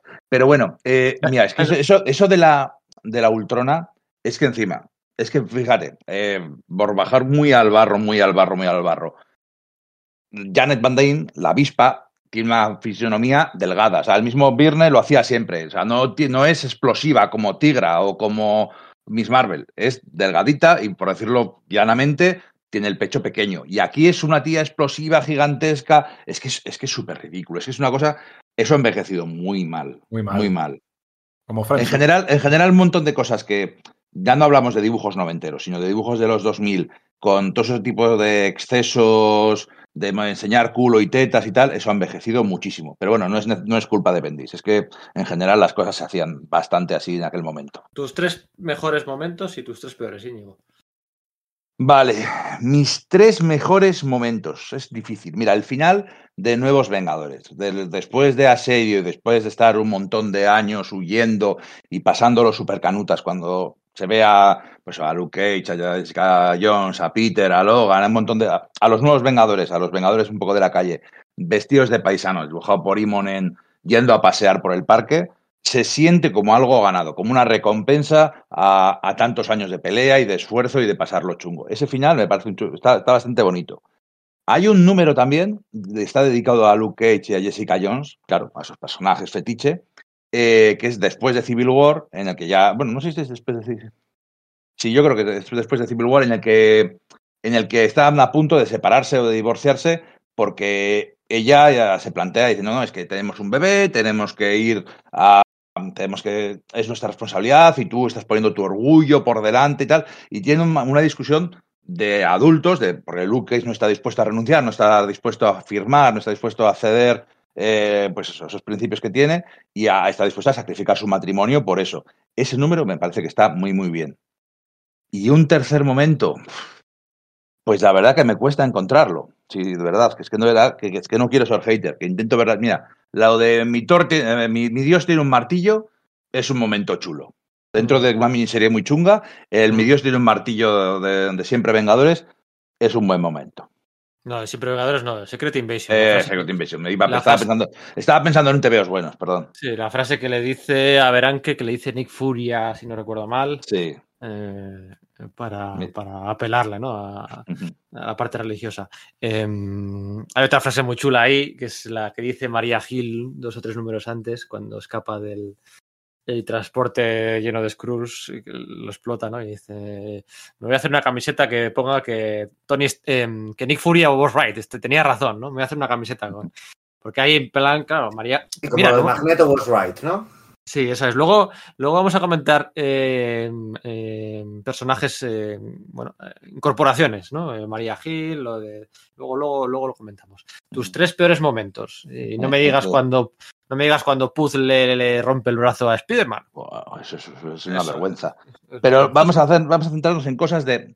Bueno, eso, eso es una cosa de, de mal escritor. También de coger, de que cuando hizo lo de la fuga, cogió un handbook y sacó, puso personajes allí, todos los que salían en orden alfabético. Les metió todos en la cárcel y todos exactamente igual. Y Puzzle le rompe el brazo a Spider-Man, aunque Puzzle no tenga super fuerza y aunque había muchos supervillanos que estaban muertos, luego hace control de daños diciendo, no, no, es que es parte de una conspiración.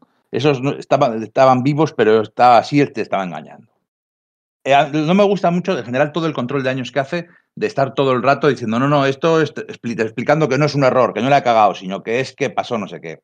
En general es muy chico, pero hay dos cosas, varias cosas que son muy vergonzosos. Los ojos verdes del bebé. Pues sí. Eso es, de, eso es que no es que sea de mal Sí. escritor, eso es de caradura to- total. De aparecen los Skrulls, ¡ay, Skrulls, Skrulls! Empieza la paranoia. Y eso está, la verdad es que está bien con- conseguido, ¿no? Como puede todo el mundo ser un Skrull. Entonces, primer plano del bebé recién nacido y tiene los ojos verdes. Ostras, es un Skrull el bebé, porque luego el resto del tiempo no tiene los ojos verdes.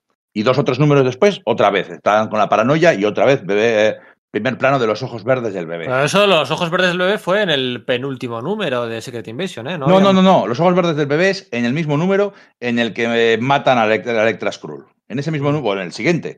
Eh, dicen, hostia, es una Skrull, seguro que hay más Skrulls. Pum, el, el primer plano del bebé. Y luego lo repite otra vez. Y luego dice, no, es que era, era una red herring, era un. Era para desviar la atención, ¿no? Pero desviar la atención es una pista falsa que puedes. que- a ver si este va a ser, ¿no? Pero si, si, si sale que si ves que los ojos le han cambiado, es que los ojos le han cambiado. Es que es un Skrull, sí o sí. Y eso lo deja ahí. Otra cosa también, mira, relacionado con el bebé. Nace Oye, el si bebé. que- espera, si queréis comentar el resto, vamos comentando, ¿eh? No, no, claro, es que incluso yo que soy defensor, eh, ahí sí. es verdad que sobre Yo- todo al releerlo fue como, espérate, sobre Eh. todo cuando a mí Secret Invasion yo te digo que es una saga que no me gusta nada, ¿no? Me, bueno, no me gusta nada, no me gusta, por ejemplo, el episodio de, de la Pantera Negra con el general Skrull y tal, ¿no? Pero, por ejemplo, sí me gusta ese tramo final en el que Luke Cage precisamente tiene que buscar a su... tiene que liarse con Norman Osborn para, bueno, pues para, para localizar a su hija, ¿no?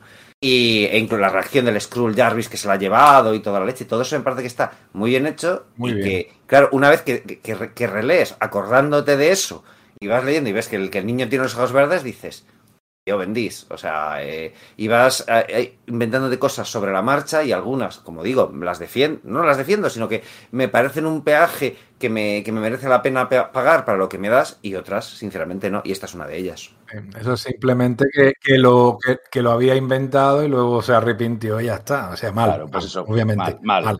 Por cierto, que al bebé se le olvida ponerle nombre. Nace el bebé, dice explícitamente que ya ha nacido hace tres meses y todavía no le ha puesto nombre.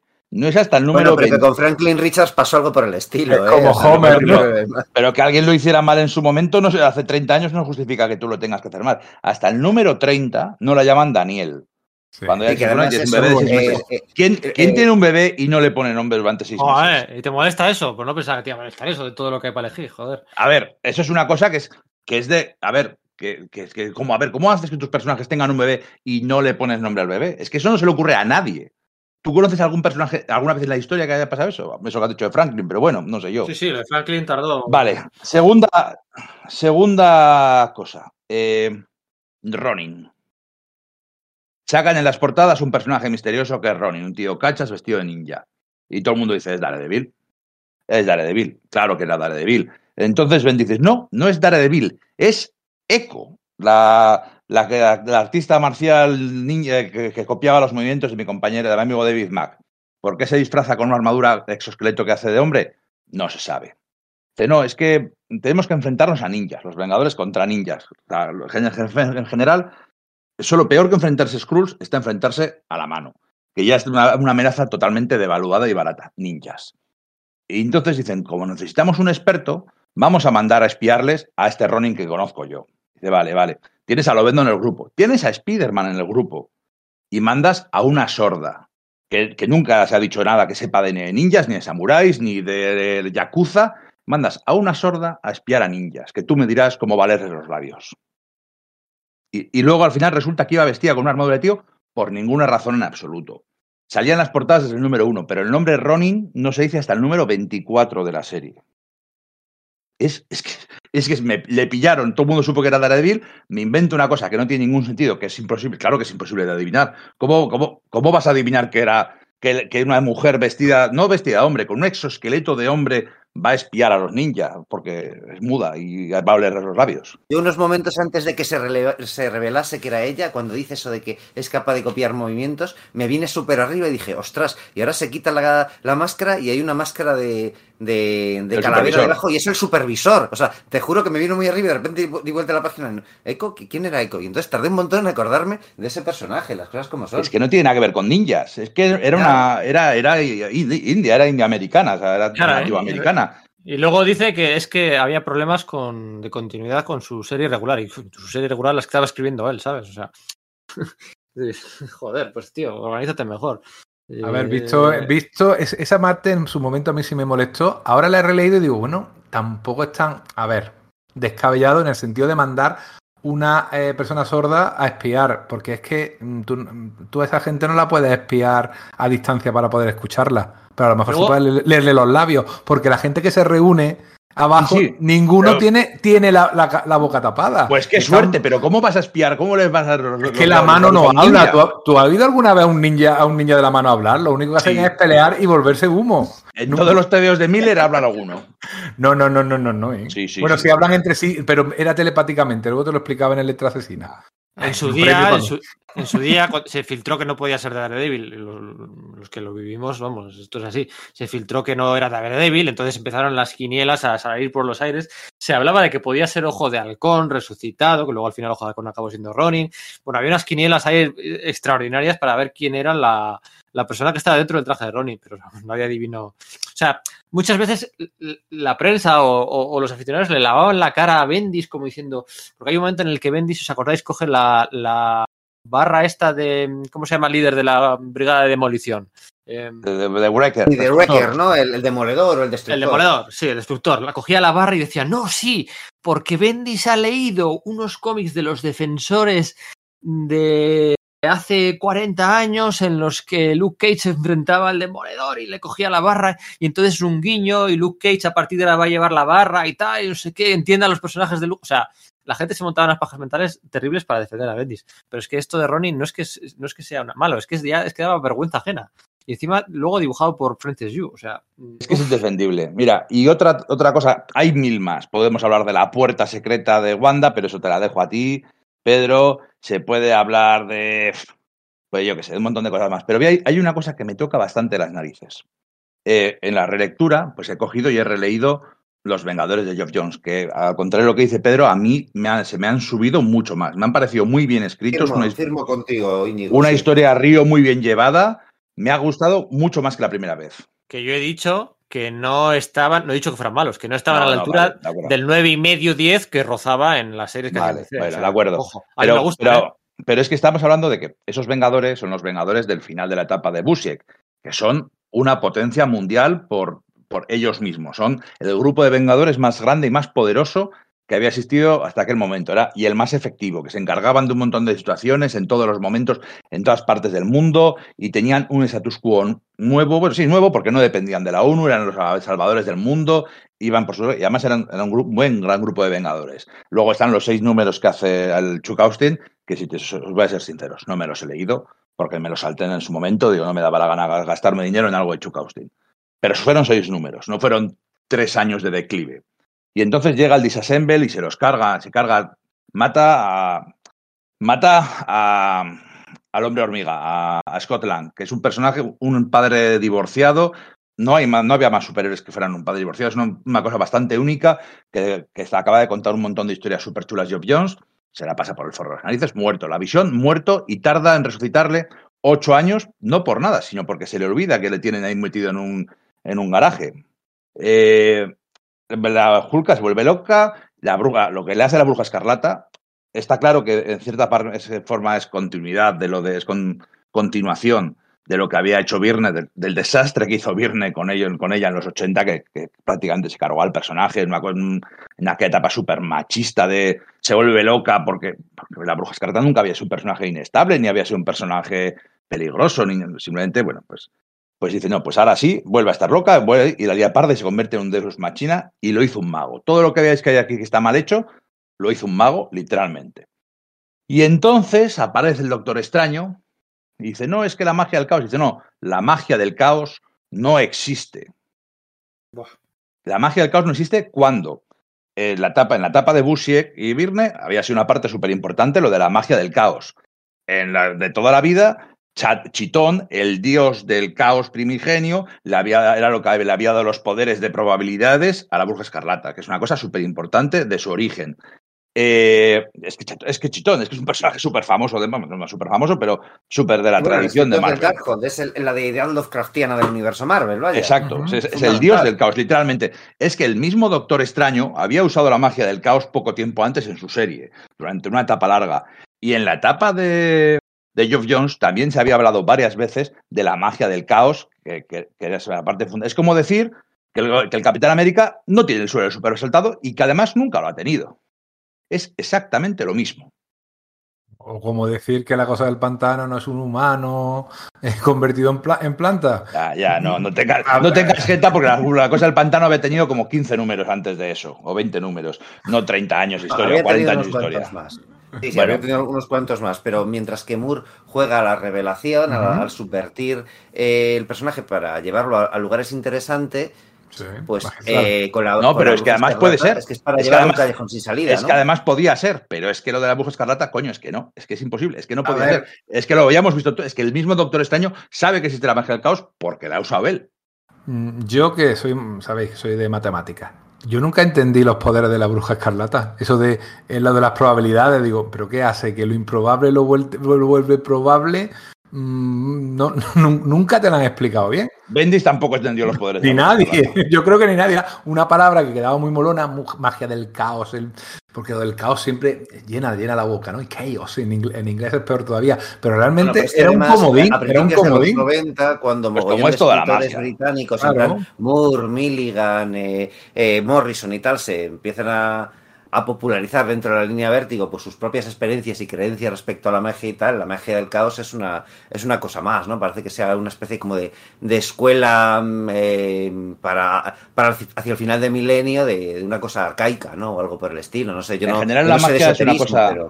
La magia en general en los cómics y superhéroes es una cosa que hay que tener mucho cuidado con ella, porque es normalmente es un sus machina de llega el Doctor Extraño, agita los dedos y se acabó la amenaza y ya no hay más historia. Y a veces no es así, y a veces es así, a veces el Doctor Extraño es un pardillo que le inflan y otras veces solucionan todas las cosas solo apareciendo. En general. Ah, pues mira, eh, eh, precisamente una de las cosas que me gusta de la segunda etapa de, de Bendis eh, con el Doctor Extraño es que te, que te dice cuál es el hechizo. Es una chorrada que está divertido. usando. Eso está guay porque dice, pues mira, este tío tiene una lista de, de, hechizos, los va recordando un poco en plan Harry Potter, vale, viene de ahí, pero oye, por lo menos tiene más sentido. O sea, utiliza esas, palabras extrañas para canalizar esos, esos poderes y consigue unos resultados. Eso es divertido porque queda, porque queda chulo y lo hace. Y te lo dibuja Imonen, claro. si cualquier cosa que te dibuje Imonen, pues es la leche. Pero esa etapa es, insoportable, es de sus machina tras de sus machina. Esa parte para mí es ultra sosa.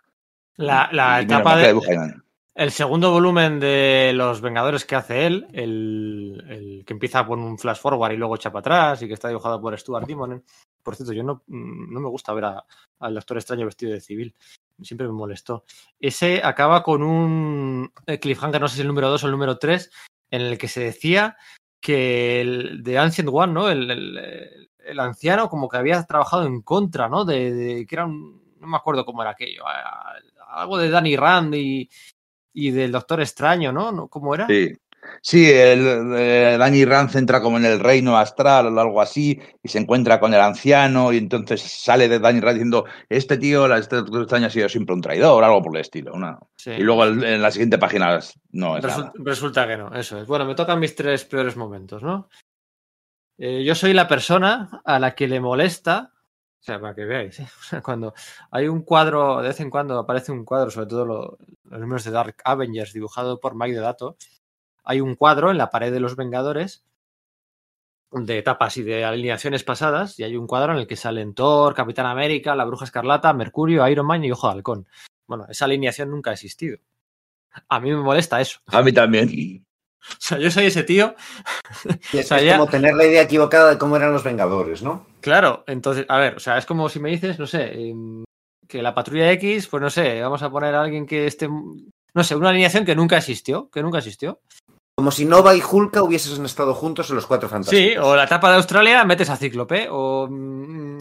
o sea, es que para mí es flagrante. O sea, esta alineación Sí. nunca ha existido. Son De hecho, hay, hay un momento en el que Ojo de Halcón está hablando, pues no sé si es con la, con la, con la Spider-Woman, y le dice, fíjate cómo cuando yo era chaval y entré en los Vengadores, lo intimidante que era para mí estar siempre junto a Thor, ¿no? Que era el dios del trueno.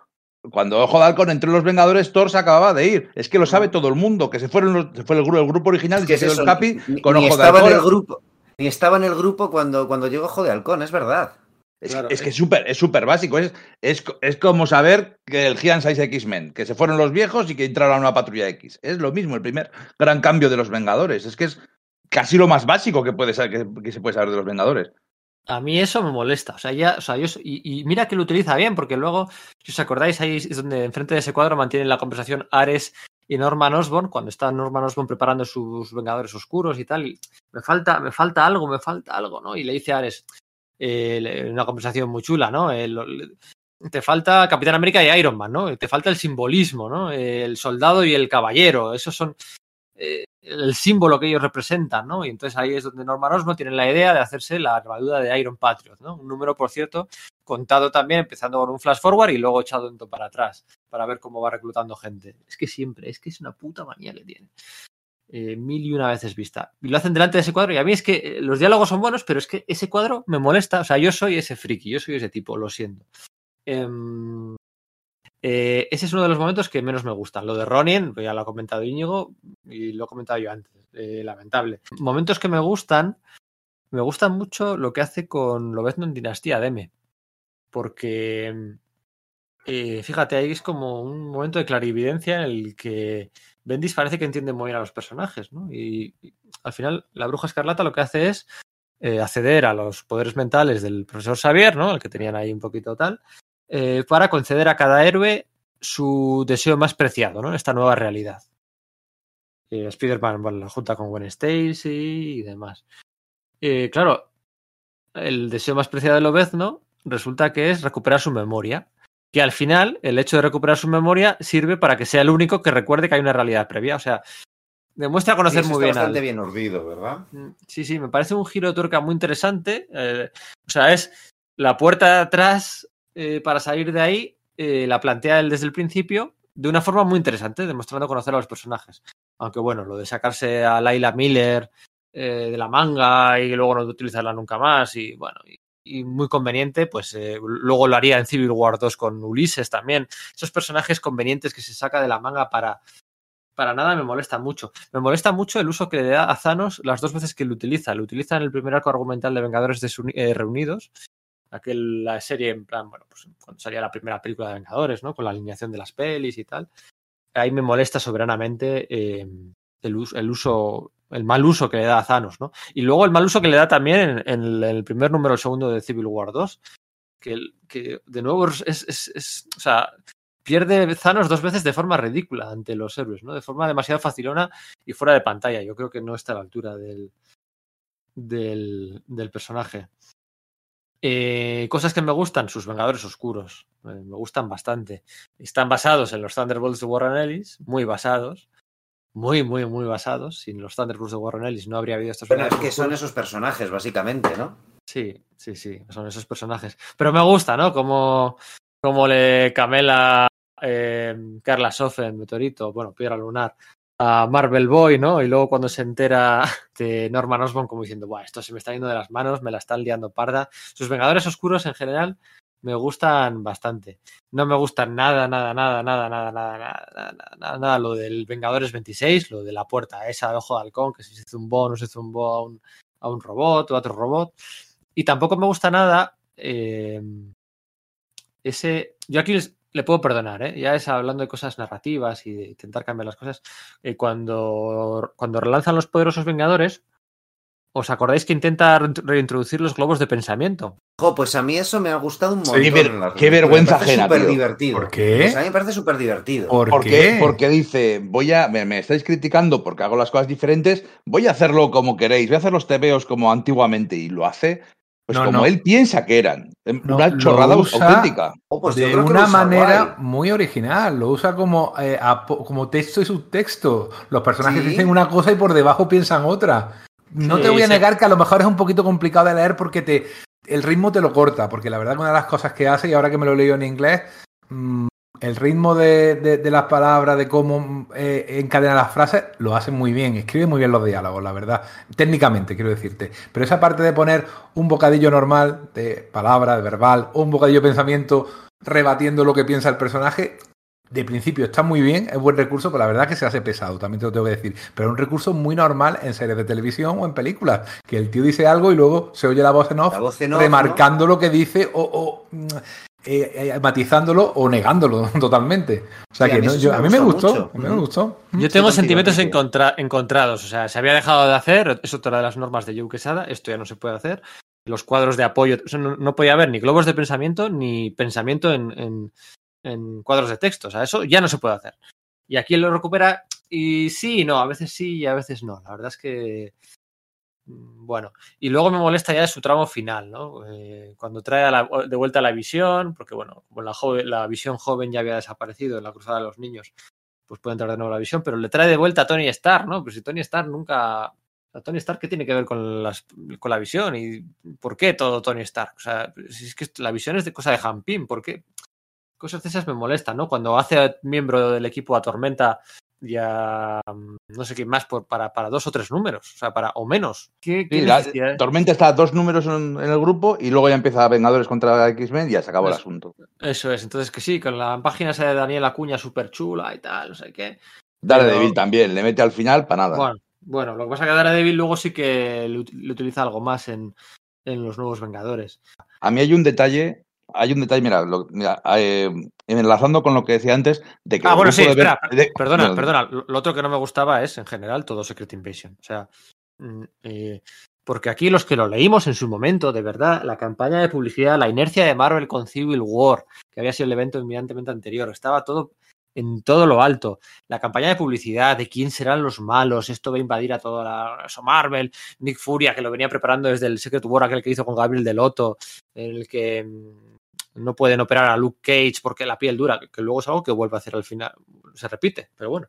Eh, Secret Invasion, Secret Invasion, toda la el, hype creado realmente era muy alto, o sea, los que vivimos en su día, es que, es que había muchas expectativas, muchas expectativas, y Secret Wars para mí fue, Secret Invasion para mí fue un, fracaso de principio a fin, los tie-ins, los tie-ins, eh, eh, hay, hay errores de continuidad entre los tie-ins que hace con la serie, eh, con las apariciones de Han Pym, y al final, como cinco o seis meses después, tiene que decir que no, es que este primer Skrull Han Pym se reveló y resulta que hay otro segundo Han Pym Skrull para justificar esos errores de continuidad. O sea, Fíjate, si comete errores de continuidad, que las comete consigo mismo. sí, sí, consigo Cuando- mismo, sí, sí. No, no, pero es que cuando sale, cuando crea eh, la segunda serie son Nuevos Vengadores y Poderosos Vengadores. Cualquier cosa más bonita, montar tu propio mega, eh, tu pequeño rincón del universo Marvel, o realmente es el centro del universo Marvel, ¿no? Con las dos series y voy a jugar que los personajes vayan de una a otra. Y en la primera saga ya es incapaz de mantener la continuidad entre sus dos propias series, porque en Poderosos Vengadores empieza juntan al grupo y nada más juntas al grupo. Nada, nada, nada más. Está juntándose el grupo cuando aparece el tema de aparecen monstruos gigantes y ya empieza, lo de Ultron tía. ¿Vale? Y entonces, esa es, esa es la historia. Y sin embargo, en Nuevos Vengadores, nada más em, empieza y resulta que aparecen los poderosos Vengadores y van a buscarle, se presentan en la mansión del Doctor Extraño y empiezan como a medio luchar. Luego los nuevos Vengadores se van por ahí de aventura y cuando vuelven de la aventura, no sé si a Japón o donde leche se vuelven a ir, entonces ven por la tele lo que está pasando, lo que está pasando de la pelea contra Ultron, lo cual es imposible. O sea, si fuera después, o antes o después, pero no eres capaz de coordinarte ni entre tus dos series estrella. Tú solo, contigo mismo. Es que es, que es increíble. Pues sí, oye, qué os parece que cuando crea Hammer, ¿no? Después de SEAL, que Hammer, ese acrónimo luego no tiene ningún significado.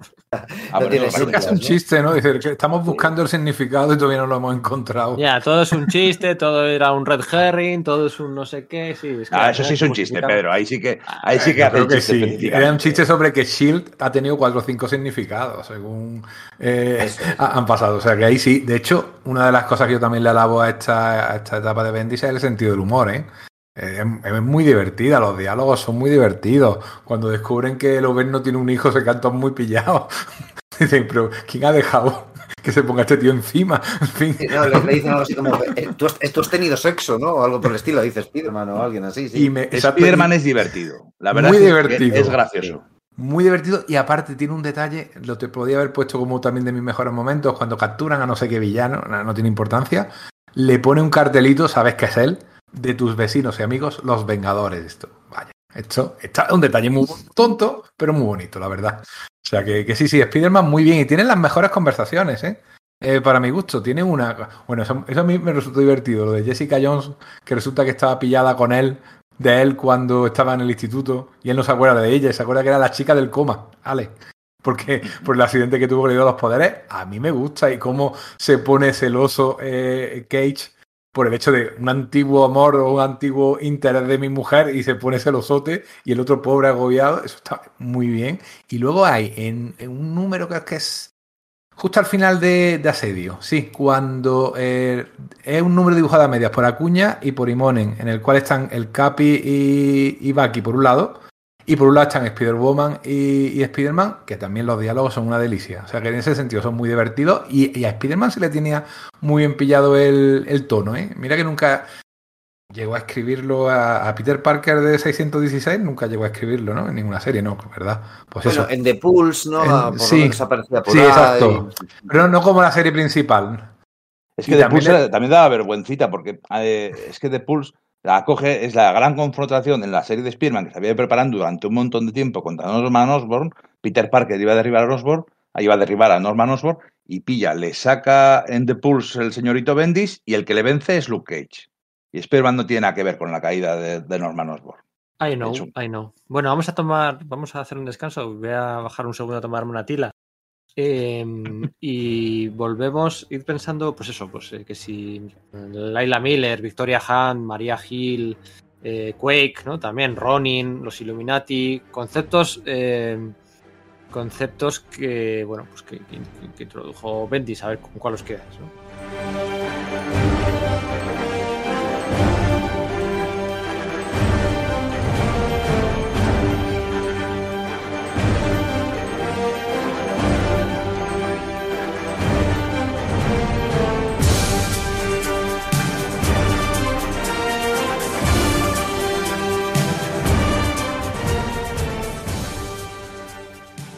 Bueno, antes de hablar de María Gil, de Victoria Han y compañía, eh, quería hablar de Sentry, ¿no? Porque al final eh, es un denominador común a, muchas subtramas suyas, ¿no? Eh, del que se habló mucho en su día, se habló mucho de Sentry, ¿no?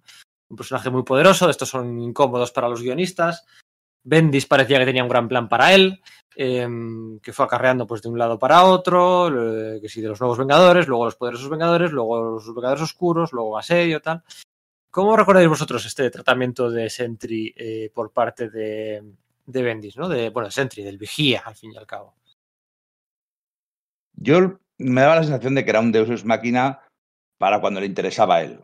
Eh, es, es, un poquitín, a ver, tampoco quiero ser injusto, es una cosa que puede pasar o pasa con muchos de estos personajes tan poderosos, un poco como Thor o como Superman. Eh, lo que pasa es que quizá es un poquitín, era un poquitín más exagerado. Ese tema de que, bueno, pues cuando le interesaba aparecía y se pegaba con todo el mundo o solucionaba la papeleta y cuando no le interesaba, pues no le sacaba porque estaba en casa llorando, por ejemplo.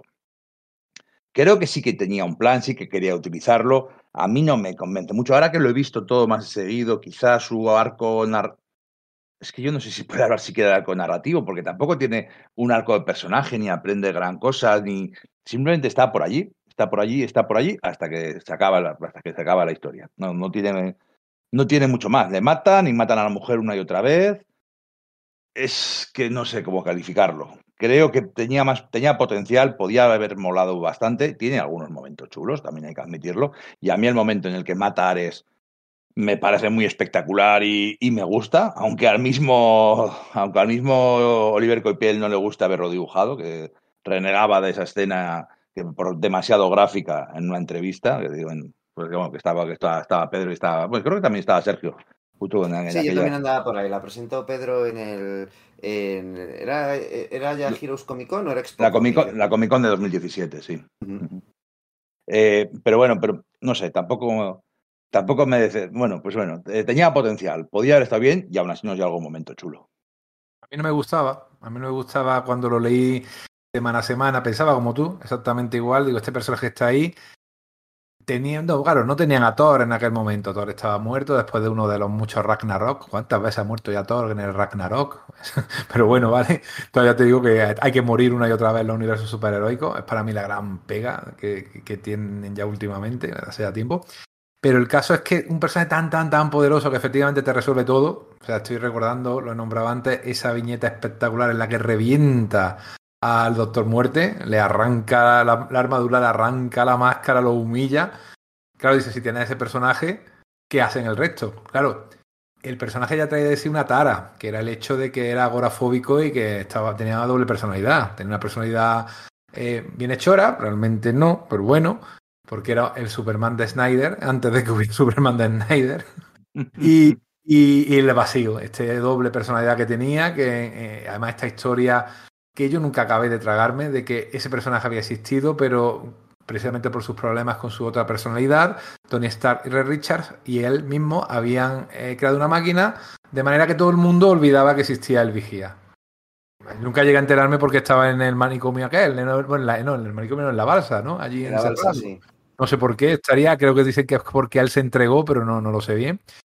Y luego, sin embargo, y leído de seguido como, como he hecho ahora, me convence un poquito más. Me convence mal, lo voy hilando más porque es verdad que aparece, desaparece. Eh, tiene el punto débil, su criptonita es que le, dices cuatro cosas, tú lo estás bien, tú estás loco, y se va, y se agobia, y se va al espacio a volar. Y es una criptonita muy, muy ridícula, sinceramente esa, esa psicología rara que utilizan los villanos contra él, pero luego tiene momentazos. O sea, el momento en el que la mujer, que la pobre está amargada mm, porque tiene miedo, tiene terror de su marido, eso como metáfora de, situaciones de maltrato, eh, maltrato psicológico, y si te digo casi sin que él se dé cuenta, pero existe, le llega a Tony Stark y le dice, tú sabes que yo quiero a Bob, que es el alter ego, ¿no? de, de Sentry y le dice él, sí, sí, claro, pues al favor de matarlo porque si no nos va a matar a todos. Y se queda Tony Stark pilladísimo. Ese es un momento que yo, vamos, me encanta de esta parte. Visto en conjunto, me convence ahora un poquito más que me convenció, me convenció en su momento. Y, es verdad que también da para las mejores escenas de acción de, de la etapa. ¿eh? En la pelea con Ares, la pelea con Thor, está, está muy bien, está muy bien en, ese sentido. Pero bueno, le veo, le veo los fallos porque es que yo no veo, aunque luego es verdad que Hickman metió a, Hyperion, no veo a Superman como un personaje de Marvel ni a Superman como un personaje de los Vengadores. Sí, no sé, a mí eh, me parece un personaje bastante distinto del, del, original que presentaron Paul Jenkins y, y Lee, ¿no? En su miniserie, que a mí sí me gustó un montón esa, esa miniserie, esa idea de que su memoria había sido expurgada y tal, me gustaba, pero casi bueno, pues le prefería fuera de la continuidad. Al verlo, como os digo, eh, en la balsa y partiendo por la mitad a, a Matanza, la verdad es que vino arriba, me vine arriba y me gustó bastante porque sí me apetecía eso, ¿no? Habían salido varios proyectos en ese momento, o, poco antes, en esa Marvel, que parecía que estuviesen como que en los lados de la continuidad, porque esa continuidad como tal no acaba de existir, un poco pasaba lo mismo con, con Marvel Boy, por ejemplo, ¿no? Entonces el hecho de que fuese aglutinado dentro de, de lo que sí que parecía la, la, la más o menos continuidad de, de esos momentos me, me gustó mucho. Lo que pasa es que yo nunca acabé de comprender del todo qué era lo que Bendis quería contar con él o, o las revelaciones que hacía con su origen, cuando resulta que el vacío ya se había presentado en, en tiempos bíblicos y cosas por el estilo, ¿no? No, no me. No, no, perdí un poco el norte con cómo Ese funcionaba. es el problema, ¿no? Que de momento, claro. el momento en el que, vale, sí, el lado bueno y el lado malo, pero luego, vale, a partir de ahí, ¿qué más vas a contar? Todo el rato, lado bueno, lado malo, lado bueno, lado malo. Pues lo que tenía contado es que el vacío viniese y que eso hubiese sido una gran, una, pues uno de los eventos en sí mismo, porque es lo que parecía que se estaba construyendo y que hubiese sido lo suyo, ese peligro del cual pues se le, se le está advirtiendo a los Vengadores sin parar, que se benefician de vez en cuando de tener al vigía de su lado, porque, bueno, además, sobre todo al principio, eran unos Vengadores muy urbanos, ¿no? Eh, sí, estaba Iron Man, que era quizás el más poderoso, si, cuenta, si quintas de medio, pues eso, al vigía, era el que, el que los ponía en, la, en esa escala de los héroes más poderosos de la Tierra, ¿no? Le habían dejado el pelo largo para que fuese un poco reminiscente de Thor, ¿no? A mí, en cambio, sí me gustaba lo que, lo que dice Enrique, que le parece una kriptonita un poco ridícula. A mí sí me gustaba eso, ¿no? El hecho de que era el tío más poderoso, pero podías vencerle o podía, o el guionista podía permitirse tenerlo de lado eh, sin utilizarlo, que no, porque no era conveniente, con esa excusa de, bueno, es que él no está bien de la cabeza. Pero claro, utiliza eso, utiliza eso de que esa persona que está sufriendo tanto, que estás viendo permanentemente que, que tiene, pues es una, una enfermedad eh, mental, que eso vaya a algún lado, que se cure, que se redima, que si pasa de algún modo en asedio, pero no, no es lo, no es la clave de asedio, ni es la clave la, del vacío, ¿no? Y la este segunda de... serie, la segunda, perdón, la segunda saga de la serie trata, eh, tiene que ver con el, con el vigía, bueno, con cómo se va fundando el grupo y cómo sí. van donde el vigía. Y sale Paul Jenkins. O sea, dice, Eso mira, este, es. Este, este, es Paul Jenkins, este es, el, es un guionista de cómics que te ha escrito, que es que tú no es, es una cosa que luego tampoco tira por ahí por el lado meta, tampoco explica que es un cómic Es- es venido a la un- vida, ni que... colega, ¿no? Sí, no, no es no raro. más. Y luego esa encima saga rara, saga- porque eh, eh, todavía no, el- la serie to- todavía no está definida de, de qué va a ir bien y te metes a saga que aparecen los Illuminati, está muy bien dibujada por Steve McNiven, pero no sabes bien todavía qué quiere contarnos y es muy rara, muy De anticlimática. hecho, esa saga la soluciona Emma Frost. Aparece Emma Frost porque es la única que tiene poderes mentales y lo soluciona con sus poderes mentales. Ninguno de los Vengadores hace absolutamente nada en esa historia.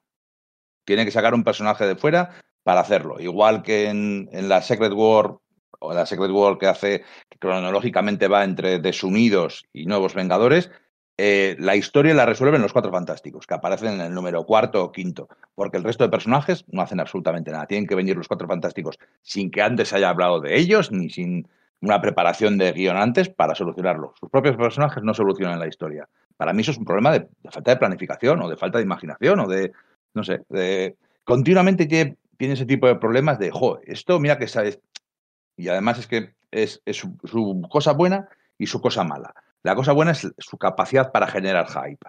Sí que es cierto que toda la maquinaria mediática de Marvel estaba detrás de él y está apoyándolo, pero sí que planteaba, esta saga va a ser la leche, uy, ¿qué va a pasar con los Skrulls? ¿Qué va a pasar con esta? ¿Qué misterio habrá? ¿Qué? Pues es que al final era todo plof. Todos los finales de saga son Deus Ex Machina, o sea, o Iron Man no es un paquete o hace un poder nuevo que nunca salió en su armadura y soluciona todo en un segundo. ¡Pum! Lo hace así y se acabó.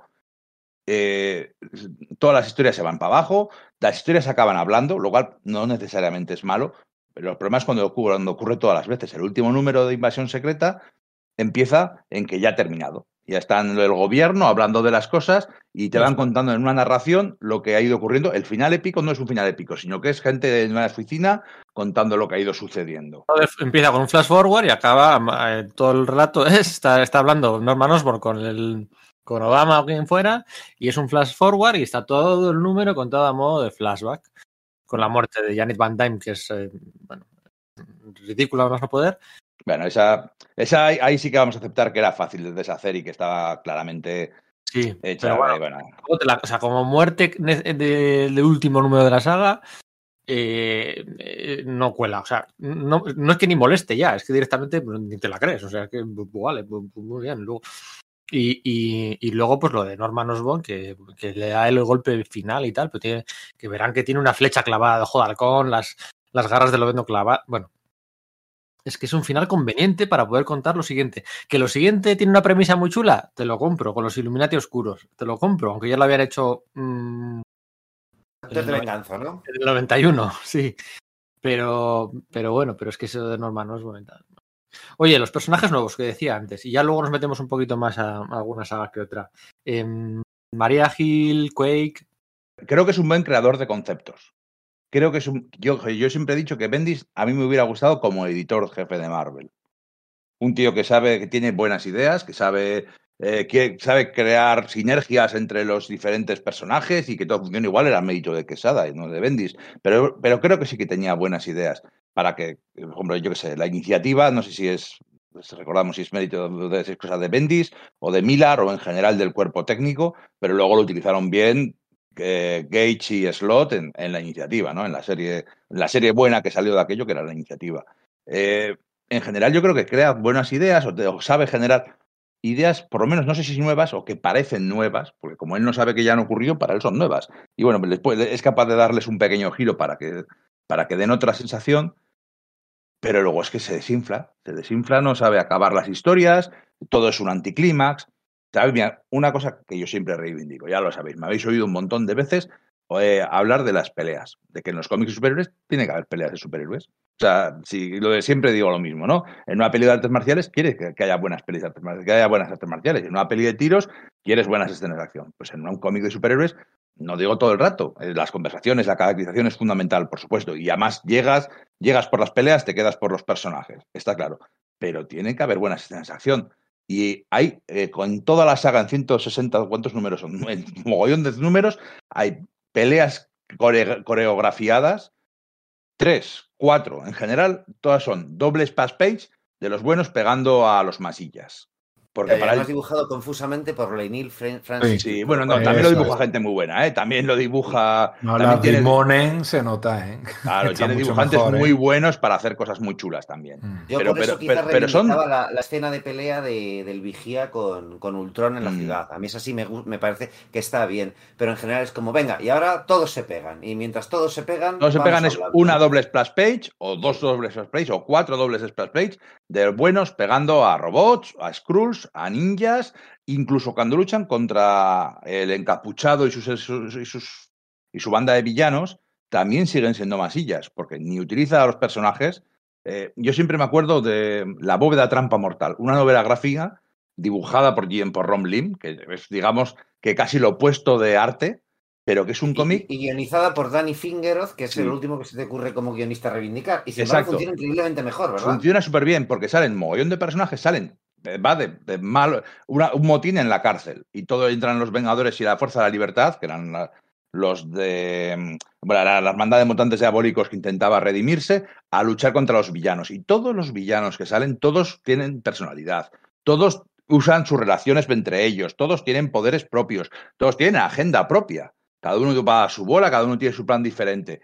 Y eso lo hacía eso. O Dan Slott lo estaba haciendo justo en ese mismo momento en Hulka, en el que también había una fuga en una cárcel y todos los personajes, todos los villanos usaban sus poderes y se, se mostraban sus personalidades. Y aquí, durante 40 números, están todos los números, todo el rato, saliendo los villanos del encapuchado y ninguno tiene ni poderes ni personalidad. Solo son masillas que dan puñetazos o pegan, o pegan tiros. Pobre Madame Máscara. Sí, joder, sí. ¿Qué, yo... hacía, ¿Qué hacía allí? Eh, ¿Cómo se llama este? Que es una rata. ¿Ah, ¿Quién? El que, el que es una rata, el de la última cacería de Kraven. Alimaña. Alimaña. ¿Qué hacía Alimaña ahí? Pues no sé, estaría en un handbook y por eso lo metió ahí de fondo. O a lo mejor le dijo al, al dibujante, mete los villanos que quieras. Y sí, bueno, en, cualquier caso, me, me, me, he distraído. Lo que quería decir, me he distraído, me he dejado llevar. Es que es un buen creador de conceptos. Y, y, que, y que además crea personajes que, que sean. Que, que, lo que han, que han pasado se han convertido en transmedia y que han dado más cosas, ¿no? Por ejemplo, la misma María Gil. La misma, o Quake, que han salido en series de televisión, o mira, María Gil en la serie de dibujos de los Vengadores, los seres más poderosos de la Tierra, estaba súper bien, porque era una, era, era una versión mejorada o más refinada de la que salía aquí. Mira, María Gil me gusta, es un personaje, eh, bueno, que da un punto de vista diferente, ¿no? De no, no creerse a los superhéroes, no comprar el cuento que ellos estén, tiene buenos motivos para... Tiene buenos motivos para no respetarles o para no. Claro, Furia, quieras que no, aunque sea un cabrón, pues ha trabajado un montón de años con ellos y sabe que son necesarios. María Gil, puedes entender que venga de otro lugar, que haga cosas, que, que, no se fíe de, pues eso, de ese concepto, ¿no? De gente que se pone máscara y sale por ahí a hacer la, a repartir justicia, impartir justicia según le salga a cada uno de ellos. Bueno, eso tiene. Sí, pero vamos, luego la Lucía, la Lucía Bombardas, aquella, Victoria Han, verán que. Pues bueno, sí, tuvieron su momento, ¿no? Pero realmente han, han calado, han calado poco. Antes de entrar en sagas, eh, dibujantes, dibujantes, dibujantes. A ver. Eh, dejando de lado que lo que tuvieran que dibujar o no no nos gustara desde el punto de vista narrativo, argumental, vale. eh, cerráis los ojos y qué dibujantes eh, asociáis a esta etapa, ¿no? ¿Os gustan más? Eh, dos o tres Pues a- nombres, ¿no? Ver, son muchos. asociar o que te guste. Asociar. Lenis Yu, eh, no te queda más remedio. Finch a mí me desilusiona un poquito. A mí me gusta más en otros sitios que aquí. Pues al contrario, a mí me Sí, ¿te gusta? bastante tu Finch, Mm. ¿eh? Sí, fíjate, yo le tenía pues de rollo, pues eso, pues Top Cow y, y tal, ¿no? Y, y el verle dibujando personajes puramente Marvel, como el Capitán América o Iron Man o Sauron o tal, por muchos efectos. Bueno, bueno, bueno, bueno, espera, espera, espera, espera, espera, lo de Sauron. Sí. Bueno, lo has no sé si lo has hecho a propósito, ¿no? Pero vaya vergüenza ajena el, el, el, el, el- buah, buah. El Sauron de aquel echando fuego por la boca. Sí. Sauron lanzando fuego por la boca. Era todo su segunda mutación. Mira, Sí, precisamente en broma, en aquel, en esa saga primera de que van a la, Tierra Salvaje, a la cual vuelven, ¿no? Eso, sí me gusta, ¿no? Que de vez en cuando se acuerda que allí pasó algo y que eso tiene que ver con eh, la historia general que está contando. Mira, eh, en esa parte sí me llama mucho la atención eh, cómo salían del King Jet. O sea, salían andando como turistas o como una excursión que iba a la Alhambra. Cuando tú lo que te esperas es una escena espectacular en la cual uno sale hacia arriba, otro hacia abajo, otro explora el terreno. ¿Sabéis lo que os quiero decir? ¿no? Una escena de estas impactantes en la que los personajes se mueven hacia el, lector. ¿no? Pero luego lo- lo he entendido, es que era lo que se pretendía. Pero sí es verdad que le resta un poquito, ya te digo, le, voy- le puedo echar la culpa a Bendy, le resta un poquito toda la espectacularidad que yo creo que tiene, que tiene Finch. Y Monen es maravilloso, lo hace muy bien, pero para mí el que, el que odio a muerte, menos mal que duró poco, es Cho, tío. Y, y eh, Romita Junior no está muy afortunado, que digamos.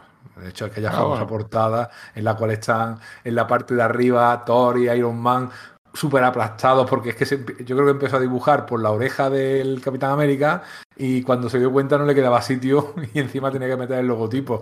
Ese dibujito, uff. A mí Romita sí me gusta, ¿eh? Porque la Sí, segunda saga, que es con las gemas del infinito Mm. y demás, Vale, hay unas sí. hostias como Sí, panes. está mejor. que hay unas está hostias mejor. entre doble página Romita, ¿eh? el encapuchado, otra vez pesado el encapuchado. Eso sí, ¿cómo le sale Spider-Man con dos rayas? Esa, esa saga está muy bien porque esa, sa- esa saga está muy bien porque es la que salta la liebre de eh, los Illuminati, ¿no? Ya se sabe, el Capitán América y compañía lo, lo descubren y hay una reacción muy interesante ahí en esa saga. Del Capitán América. Veníamos ya de, en teoría, de que ya se habían hecho otra vez amigos con Vengadores Prime y tal, y esto rompía un poco la dinámica otra, otra vez. Y estaba bien esa saga. Em, por cierto, ahora que habéis comentado lo de Sauron y demás, em, bueno, este Bendis, los- este Bendis no, este Bendis, este podcast lo estamos grabando en, verano, 4 de agosto es hoy, sí, 4 de agosto. El mes que viene, en septiembre, Panini Comics publica Los Vengadores, los nuevos Vengadores técnicamente, de Brian Michael Bendis en la línea Marvel Must Have, Must Have eh, con el primer tomo que incluye pues los seis primeros números, ¿no? Con David Finch, La Balsa, Capitán América, eh, Spider-Woman y demás, ¿no? Entonces, este primer tomo de los nuevos Vengadores, eh, La Fuga, es, cuesta 15 euros y es el primero de muchos de toda la recopilación de los Vengadores de Bendis en eh, la línea más Have. ¿Dónde podéis comprarlo? Bueno, pues, ¿qué os vamos a recomendar nosotros? ¿Qué os vamos a recomendar? Que lo compréis en Comics Universal. Es la librería de cabecera que utilizamos en Sala de Peligro para comprarnos todos los cómics que nos gustan y bueno, estos que no nos gustan algunos, pues también. Porque fíjate, por 15 eurillos, pues ahí tienes todas las, todos los tomos de, de, de Bendis, ¿no? Y bueno, la línea Marvel Must Have, Must Have, que ha sido un exitazo de Panini, yo creo que eh, de- desde el año pasado, este rollo de low cost, pero a la vez tapadura, aunque sean ya estamos muy conocidos y tal, pero está funcionando muy, muy, muy bien y podéis comprarlos todos en Comics Universal. Sí, ya lo sabéis, o sea, es nuestra librería de cabecera, ahí en una tienda barcelonesa, que además tiene un servicio online pues fantástico, que sirve pedidos a la península eh, que, cuyos envíos son gratuitos a partir de 50 euros, enseguida lo tienes en casa. Y bueno, pues están todas las novedades del mes, todos estos, estos lanzamientos que vamos a ver en los, siguientes, y también muchísimo material atrasado. Y sin duda podréis encontrar muchos de los cómics de los que estamos hablando ahí en eh, universal-.com. Universal-comics.com, eso. Sí, sabía que algo se me estaba escapando, perdón. Sí, sí, sí, Universal 26 añazos al servicio del friki. no todo el mundo lo puede decir. Eh, no me sale del cuerpo recomendaros esto, pero, pero. Pues yo sí lo voy a recomendar. yo también. Por lo menos hasta ese primer tomo a mí se me gusta, de verdad que sí. Está bien. Lo de Sauron y tal, echando fuego, no tenía ni idea de lo quién estaba escribiendo. Madre mía. Y el primer número de esa saga me gusta. O sea, a, mí es que me gustan mucho las historias carcelarias y ese rollo de unos cuantos héroes que están allí y alguien misterioso, que Bendis no sabía quién era, por supuesto, aunque luego diga que sí, manda a Electro a sacar a alguien misterioso de la cárcel. Ese número es que el momento de Electro es un momentazo, cuando le están contratando y le dicen, bueno, ¿qué queréis? ¿Que vaya con disfraz o sin disfraz? me da igual. pues con disfraz. Y eso de verdad que me pareció un rollo de reivindicación de, venga, pues vamos a, tirar más del universo Marvel en, vez de este rollo de vamos de calle o más alejado. De, no sé, a mí es que sí que, por mucho que, que, que Bendy se, eh, se cagase en la continuidad, de alguna forma, sí que le estaba reivindicando a su pobre manera. Quizás lo hizo sin querer, pero recuerda precisamente que Electro, en toda esta manera de que hubo a finales de, siglo de intentar reformular a los villanos, y, especialmente a los villanos de Spider-Man, a los cuales a la mayoría le cambiaron el traje, fue uno de los más perjudicados, tío. Volver a verlo con ese traje amarillo y verde tan hortero, oye, eso a mí me llena, de verdad. eso sí es de caracterización cuando está que se quiere ir con su novia y tal, que, es camarera, le dice, oye, ya he, tenido un gran, un, gran, trabajo, vámonos, vamos a fugarnos, y entonces vienen los Vengadores, ¿no sabes? Que sí que tenía esos momentos de... Son seres era, humanos. Era Electra contratando a Electro. Electra a sí, Electro. Sí, sí, sí, sí, sí. Cosas, cosas de Bendis. No sé si lo sabía por el momento, yo creo que no. No, sabía, no lo sabía ni de coña. Ya te digo yo que no, ya te digo bueno, bueno eh, ese, primer número a mí sí me gusta. Yo eso sí se puede recomendar. De todas formas, voy a, voy a parar un segundo y de darle palos. Mucha gente eh, valora mucho los Vengadores de Ventis como una buena forma de entrada. Creo que una generación entera de, lectores, de, que ahora tienen veintitantos, treinta y pocos, han entrado leyendo esa parte. ¿no? Era muy llama es, muy, es muy llamativa, es muy fácil entrar, ese de Suníos, o incluso pasando de Suníos y empezar con estos nuevos Vengadores que casi es que es cierto que no hay que saber gran cosa para empezar con ellos, eh, hay que reconocerle que ha sido el punto de entrada a mucha gente joven. sí, que sí. Mi experiencia personal con, mi entorno cercana eh, subrayan eso. Yo tenía un montón de amiguetes que, que eran, bueno, frikis en sentido genérico, es decir, que les interesaba pues la ciencia ficción, los videojuegos, los juegos de rol, las películas, pero los cómics, pues muy puntualmente. Alguno de ellos a lo mejor se había leído, pues no sé, Spawn o los, los X-Men de Jim Lee en los 90, pero no estaban interesados. Y yo recuerdo que yo, yo dejé de comprar Marvel y DC a la altura de Secret Invasion y después de 52, ¿vale? Y luego, bueno, pues eh, pues, eh, pues claro, volví y me fui comprando las cosas, ¿no?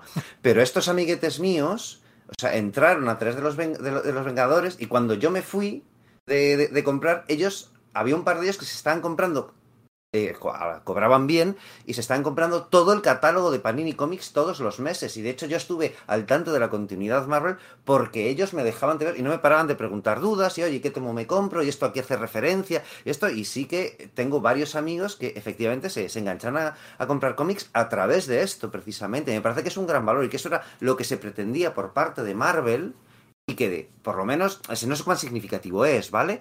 Pero yo sí que tengo eso, pues cuatro amigos o algo así que, que efectivamente dieron ese paso, ¿no? claro, la idea de... Yo creo que esto no lo hemos comentado todavía en el podcast, ¿no? La idea de los nuevos Vengadores era que alguien, creo que Mark Miller, soltaba sobre la, sobre la mesa eso de, oye, ¿y por qué los Vengadores no pueden ser como la Liga de la Justicia? En plan, los personajes más famosos de Marvel, ¿no? Que atraigan a, a pues eso, al público generalista, ¿no? Y claro, se plantean, bueno, ¿quiénes son los personajes más famosos? Pues en ese momento, con las películas y tal, pues tiene que ser por Obedno, Speed Spider-Man, Daredevil, no sé qué, y luego pues meten a los otros, ¿no? Claro, esa premisa no, no, no va más allá de, pues de ningún número, ¿no? Porque inmediatamente aparecen el Capitán América y los Vengadores, o sea, y, Iron Man para hacer un, un nexo con los Vengadores y luego los personajes feticho de, de, de, Bendis, como son, bueno, pues Luke Cage y Jessica Jones, ¿no? Que, bueno, pues los había utilizado, bueno, a Jessica Jones lo había creado en Alias y ahí también había utilizado Luke Cage, ¿no?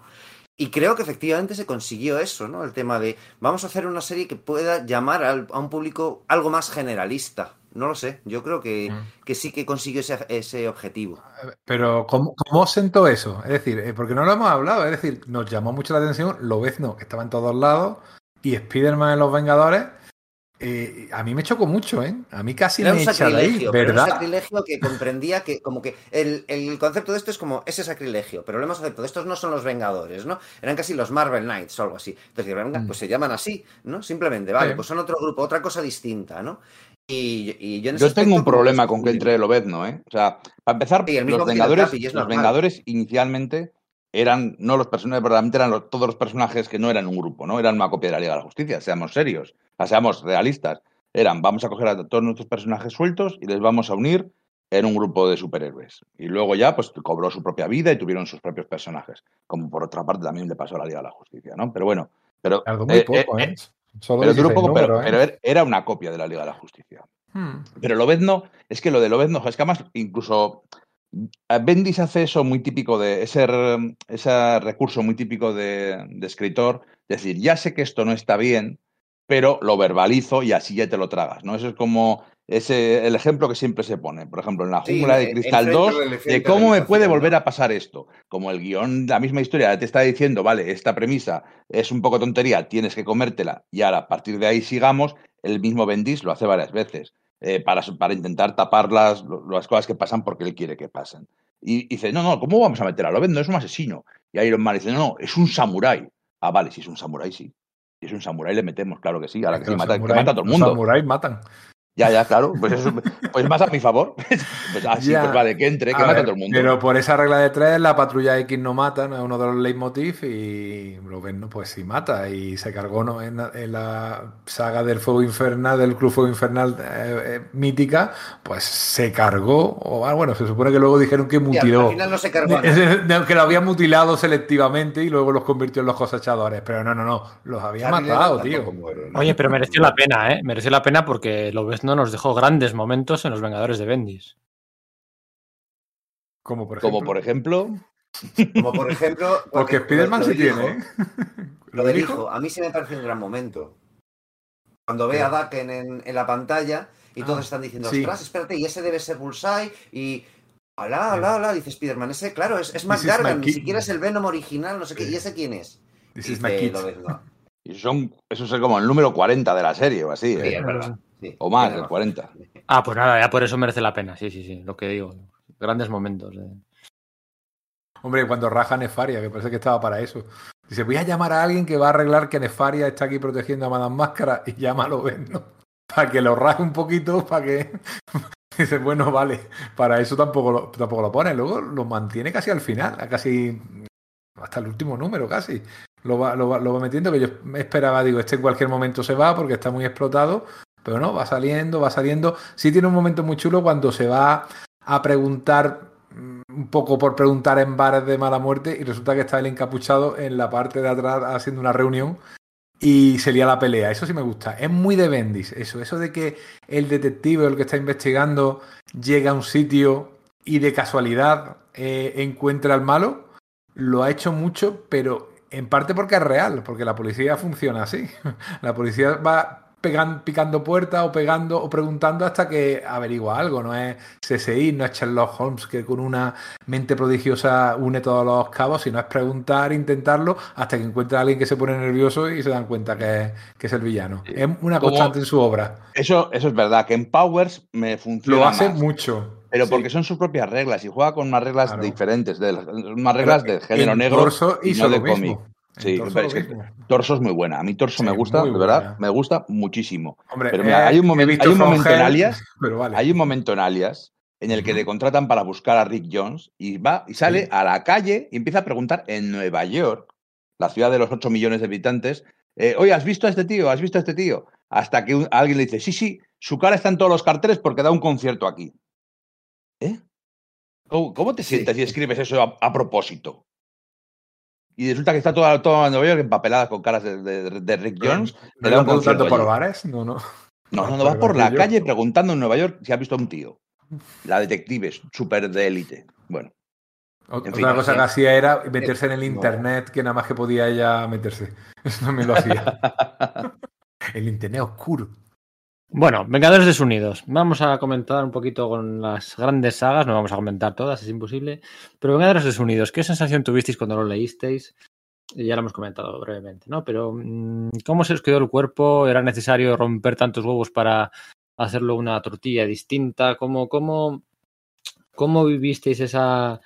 A mí me gustó al final, a pesar de todo. A Mm. mí es una saga que, bueno, que sí que, que me gusta, es eficiente. Finch me, me resulta me resulta rompedor con lo que veníamos, ¿no? Porque hemos comentado guionistas, pero si comentamos dibujantes, pues hombre, la verdad es que desde que se marcha Alan Davis en el número 40, y luego Gary Frank no es el mejor Gary Frank, Coipel está un pelín verde, aunque está bastante bien, Scott Collins no puedo con él, y eso que soy su gran fan de sus trabajos en DC y tal.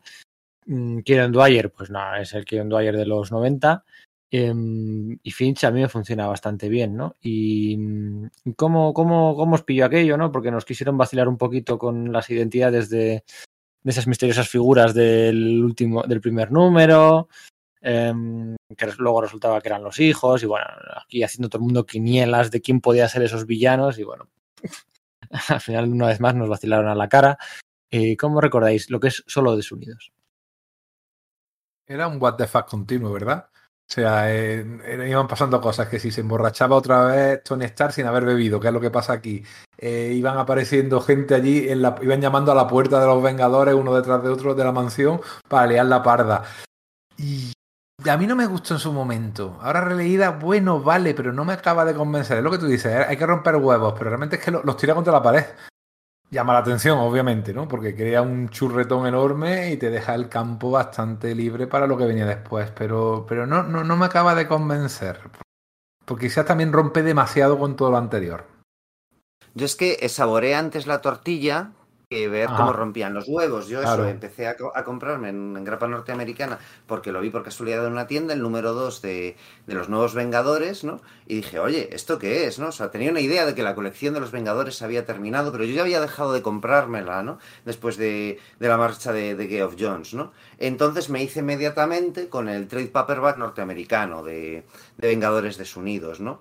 Entonces, leérmela casi fue una labor pues de, de trámite, ¿no? No sé cómo decirte, era como, bueno, pues eh, pues a ver, ¿cómo hemos llegado a este punto? Y sí que era como, vale, y ahora pasa esto, y ahora los, y ahora los Chris, y ahora no sé qué, ¿no? Bueno, pues la disfruté en una medida, pero era tan solo como, que, eh, como las piezas que necesitaba para, para entender cómo se había llegado a ese punto, ¿no? Ya os digo, me la, me, me la- compré casi por, por necesidad, por haberme, por haberme comprado casualmente unas grapas eh, norteamericanas, que bueno, como que sabéis ahora, pues en nuestro lugar de donde adquirimos las grapas normalmente, y mes a en mes... Radar es- Comics. Radar Comics, nuestra, libre- nuestra librería de confianza para todos los pedidos americanos, ya sea Marvel, ya sea DC, ya aunque tengan diferentes ahora distribuidoras, a través de la página web de Radar Comics, eh, podéis hacer todos los pedidos. Antes era un rollete, en la época de la que estábamos hablando, con aquellos tochos del previews y buscar para adelante y luego siempre te saltabas algún número. Ahora puedes hacer el pedido, a partir de 20 euros los gastos de envío son gratuitos. Ahí- acuérdate, acuérdate por aquel entonces, me acuerdo que yo con lo compraba por previos, era una locura, además, entre el número, no sé si el cuarto y el quinto, o el quinto y el sexto, hubo un retraso de dos o tres meses, porque David Finch dijo que se le habían que DHL, uno de estos repartidores, que le había perdido los, ori- las, Es los verdad. originales de camino a Marvel. Que le sonaba un poco del gato, el perro se ha comido los deberes, ¿sabes? Porque él ya era de por sí, la fama tenía fama de ser lento y di- no, no, es que las páginas originales se han perdido y, y he tenido que volver a dibujarlas, tal. Sonaba a Lo excusa. hizo la bruja escarlata. Sí, sonaba, sonaba, excusa. Y, y hubo entre el, final de la primera saga, hubo muchos retrasos.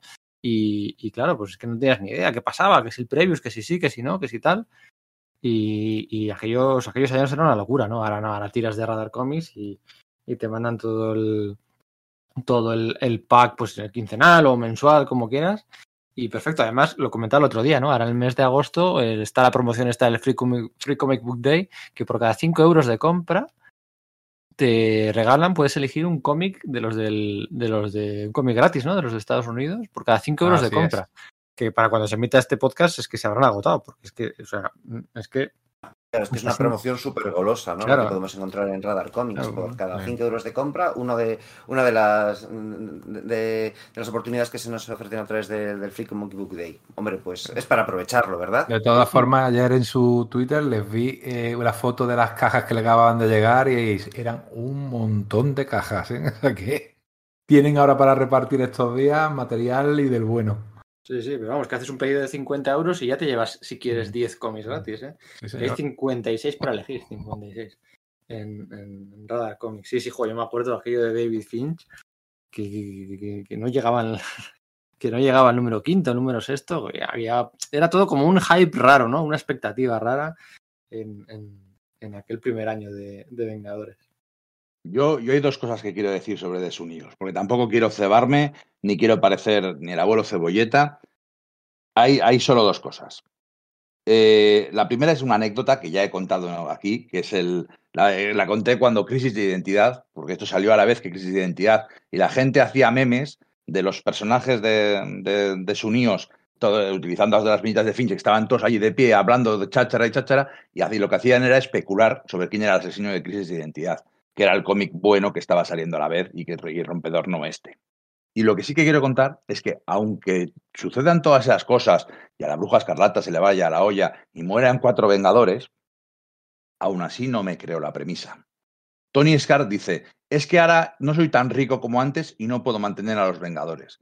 A los vengadores no los mantiene Tony Stark, los mantiene la Fundación María Stark, que es, es diferente de Tony Stark, por eso es una fundación para que no la toque Tony Stark, y que es la que les mantuvo cuando Tony Stark estaba totalmente arruinado y viviendo en la calle.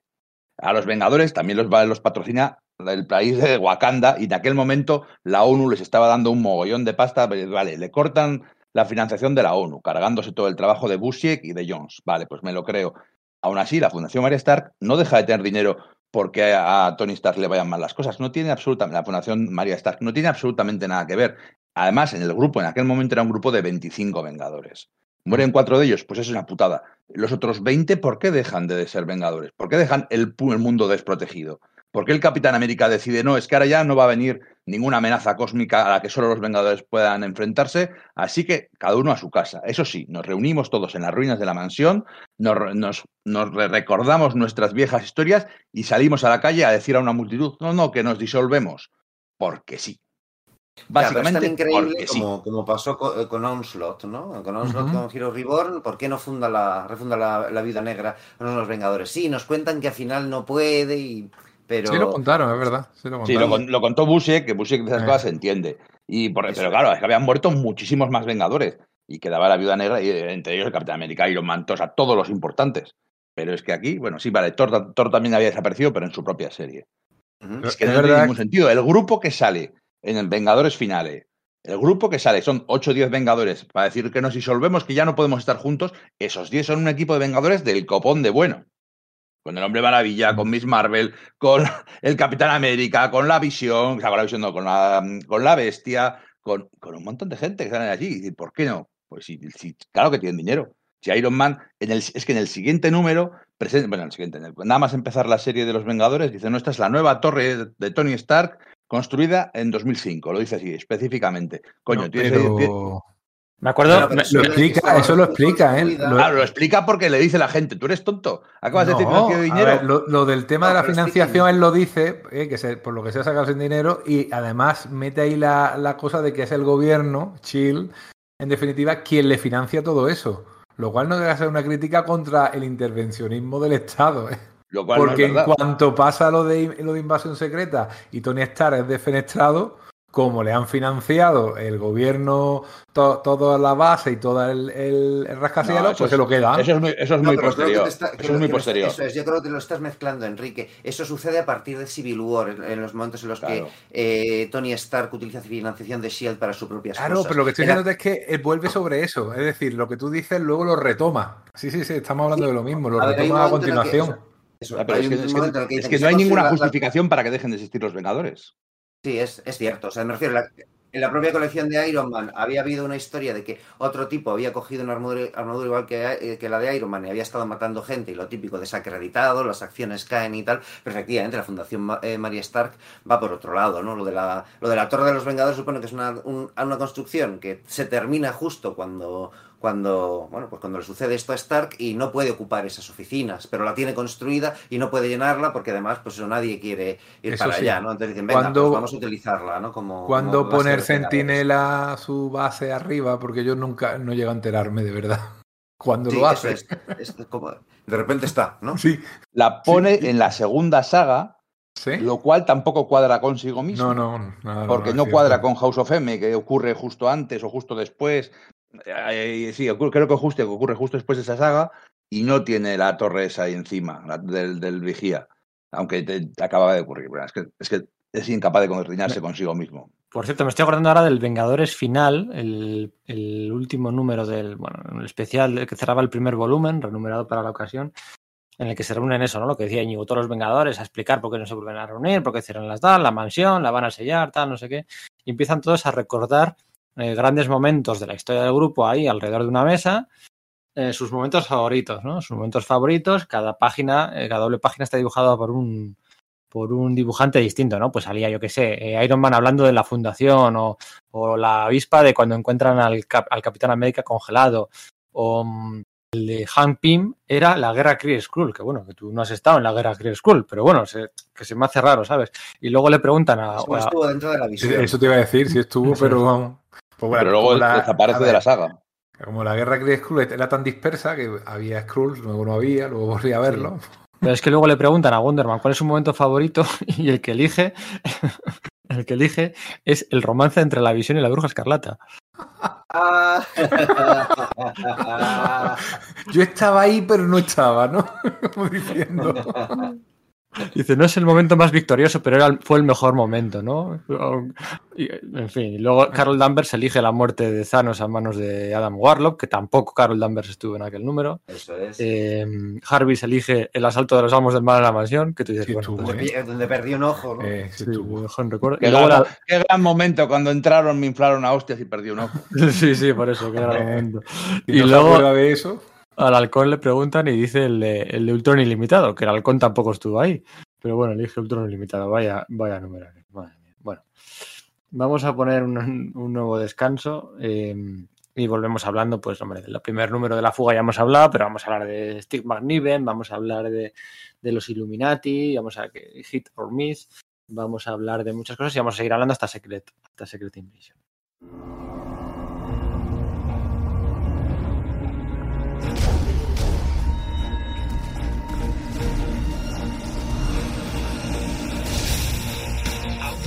seu braço.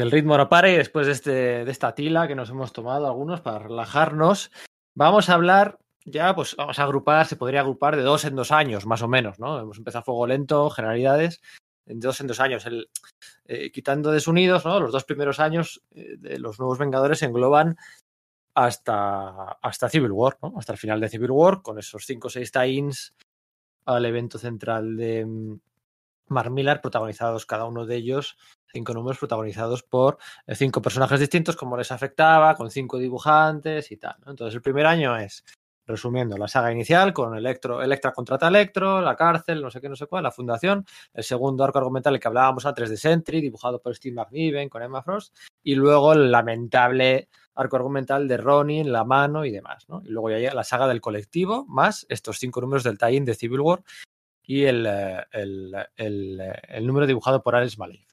Posiblemente eh, de los 25 primeros eh, números, de los 25 primeros números de la serie, los dos primeros años, lo más destacable precisamente ocurrió fuera de la serie. Fuera de la serie, ¿no? Y es que, mm, eh, por un lado, teníamos el especial inaugural de los Illuminati y por otro lado tuvimos el evento de Dinastía de M, ¿no? Que en teoría era un evento entre el año 1 y el año 2 de Astonishing sin X-Men, pues mientras Casada y Whedon se cogían tiempo, pues este iba a ser un evento que unía ambas franquicias. Así que más allá de comentar lo que hemos comentado de los cómics de los Vengadores, vamos a comentar esto, ¿vale? Ahora vamos a comentar Illuminati y Dinastía de M. Mm, ¿Qué me contáis? ¿Qué me contáis? ¿Qué me contáis? Porque bueno, eh, más allá de cómo lo desarrollara, eh, eh, los Illuminati es un concepto muy chulo, muy interesante, creo yo, muy interesante. Y lo hace Kurbusiek y le estamos poniendo en un altar, ¿eh? No, pero es que Busiek no haría eso, porque Busiek entiende que los Illum- o estoy seguro de que entendería que los Illuminati no es un concepto que sea consustancial al universo Marvel. Es que no tiene ningún sentido. No es que no cuadre la continuidad, porque haces recontinuidad, lo arreglas.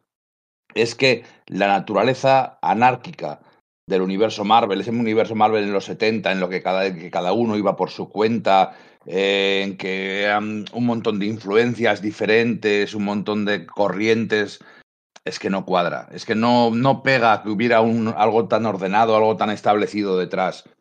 Eh, por supuesto, la continuidad que utiliza no tiene ningún sentido. Eh, no, no, no vale la pena ni, ni, ni planteárselo. Pero creo que, aunque es un concepto que está chulo, que reconozcámoslo, que, que luego que, que es algo que mola y que se puede usar muy bien, creo que es algo que va contra el, ese concepto contracultural del, del universo Marvel. Pero bueno, eh, ojo, eh, aquí un tema, eh. Al principio eh, estoy hablando solo del especial inaugural, dibujado por Alex Malik. Todavía no era Sí, la sí, miniserie. no, no de la todavía no era la- miniserie, no no. era la miniserie donde ya le da patadas directamente a, a la continuidad. Yo digo, hablo del especial original, donde se reúnen los Illuminati, Pantera Negra em, les dice que él no se va a unir a ellos porque esto solo puede salir mal, eh, echan a Hulk, ¿no? Al espacio, planeta Hulk. Yo hablo solo de ese, de ese especial. La idea Sí, sí, sí. no- nos dejó a todos muy, a mí por lo menos, agradablemente sorprendido. Yo sí lo veía eh, coherente. De hecho, lo que has dicho de que el universo Marvel de los 60, 70 era muy caótico, que cada serie iba por su cuenta, que no había una unificación como luego había poco a poco, ¿no? De series, de ideas, de conceptos, de, de un fondo común, ¿no? De un, de un escenario común. Precisamente eso yo creo que es lo que motiva que esta gente, los más listos del mundo, hagan su grupillo para intentar como su nombre indica, ¿no? Eh, desde las sombras, eh, controlar las cosas lo mejor posible. O sea, yo, yo, yo sí lo veo. Y bueno, fíjate si el concepto es bueno, que lo que hizo con el Hickman fue una maravilla ¿eh? en, su, en su etapa. Nada más que por Sí, eso que pasa es que- merece la pena. Yo creo que el concepto es muy bueno, ¿vale? Ah, espera, Es una buena Sergio. idea. Sergio, espera, o sea, ese es un blanqueamiento de flipar, Enrique. ¿Cómo que solo porque eh, lo que Ay. hizo Hickman ya merece la pena? No, o sea, Es que es blanquear. habéis dicho, No me "Tene- esa idea la tiene Busiek y lo ponemos en un altar. Y yo, y yo de repente he pensado, es que esa idea la habría tenido Hickman y no la tuvo Hickman. Bueno, pero no La tuvo Bendis. no sé, blanquear por lo que hacen otros, no, el mérito, bueno, vale, da igual. No, Sergio, me gusta, me gusta de por sí. ¿eh? Y la miniserie de dibujada por Cheung me gusta bastante. Continuidad aparte, me gusta mucho. Yo no diré tanto, pero diré que el concepto sí me gustaba. Lo que pasa es que es, es tan evidente que es, que es un implante, es decir, porque eh, si esos tíos se reunieron a partir de la guerra Kree-Skrull, bueno, ¿cómo decirlo? O sea, su éxito eh, a lo largo de la historia del universo Marvel a partir de ese punto ha sido, ¿cómo decirlo? Muy limitado, o sea, muy limitado, ¿no? O sea, es algo como que, que bueno, pues que no, no sé, o sea, es que ¿qué, de narices han controlado esos tíos? No han controlado nada. Ha estado por ahí Onslaught, ha estado por ahí Secret Wars, no lo sé, eh, no, no creo que funcione en ese aspecto. Eso sí, me mola que esté implantado. Y por ejemplo, sí me gustó mucho ese momento que has comentado tú antes, Pedro, lo de cuando se reúnen por primera vez en Wakanda y T'Challa dice que no. Él no va a entrar en eso y que abandonen todos de- esos, es- eh, todos esos, esos tíos que hay, est- su estancia, porque no piensa participar en eso y eso va a acabar mal.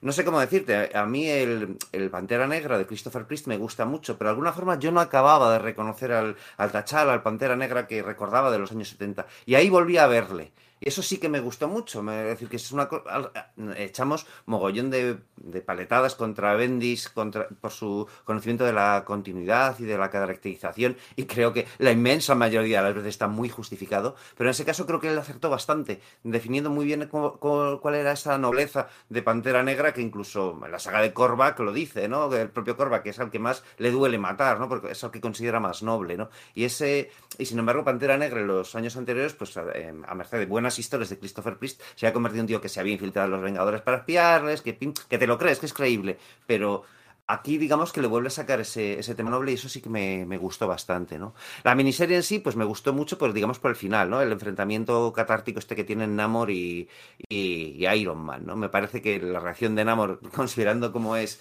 es razonable, ¿no? Cuando se empiezan a... O sea, claro que sí, que Namor se ha pegado mil veces con Hulk y tal, ¿no? Pero lo que, eso considera es como que una, una traición artera. Y eso es lo, por lo que no, no, puede, no puede pasar. Y ya, pues eso, el enfrentamiento entre verbal que tienen, pues desencadena lo, pues el, físico finalmente, ¿no? A mí ese especial sí me gustó, las cosas como son. Para ser un equipo fundado en las postrimerías de la guerra Kree Skrull, ¿os gusta la alineación? Yo creo que incluso eso muestra lo que era el universo Marvel en los 70. O sea, es raro que hubiera una chica. De hecho, introdujeron, creo que la primera fue y casi única, Medusa, y por ahí porque el marido estaba supuestamente muerto. O sea que sí, también un poco ejemplo del patriarcado que también había en, en el universo Marvel, ¿no?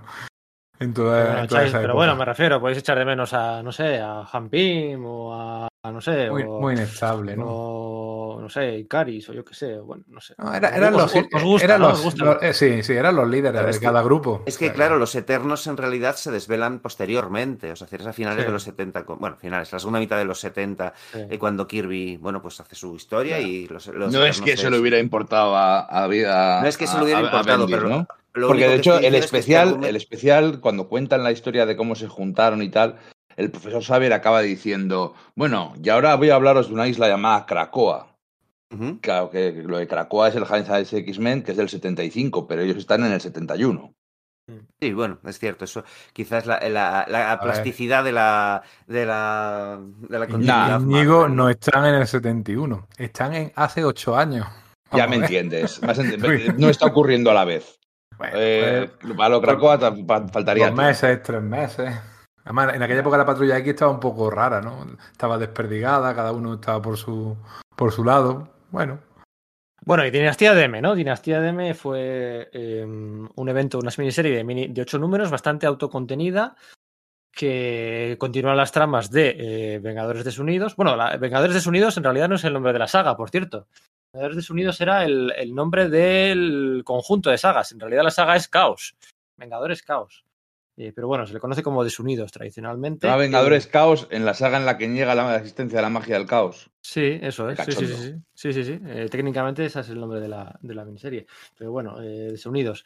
Continúa todo con Magneto, con Charles Xavier, con la revelación final de que no era Magneto, de que era Mercurio, con, con, con, bueno, con esa Hellfire Gala que hay al final, con todos los líderes, con ahí reunidos, con bueno, pues el, este, esta Tierra, Tierra 2, este nuevo mundo en el que los mutantes son la especie dominante, con algunas excepciones, como la de Carol Danvers, ¿no? El primer camino a convertirse en Capitana Marvel, pasando por Miss Marvel.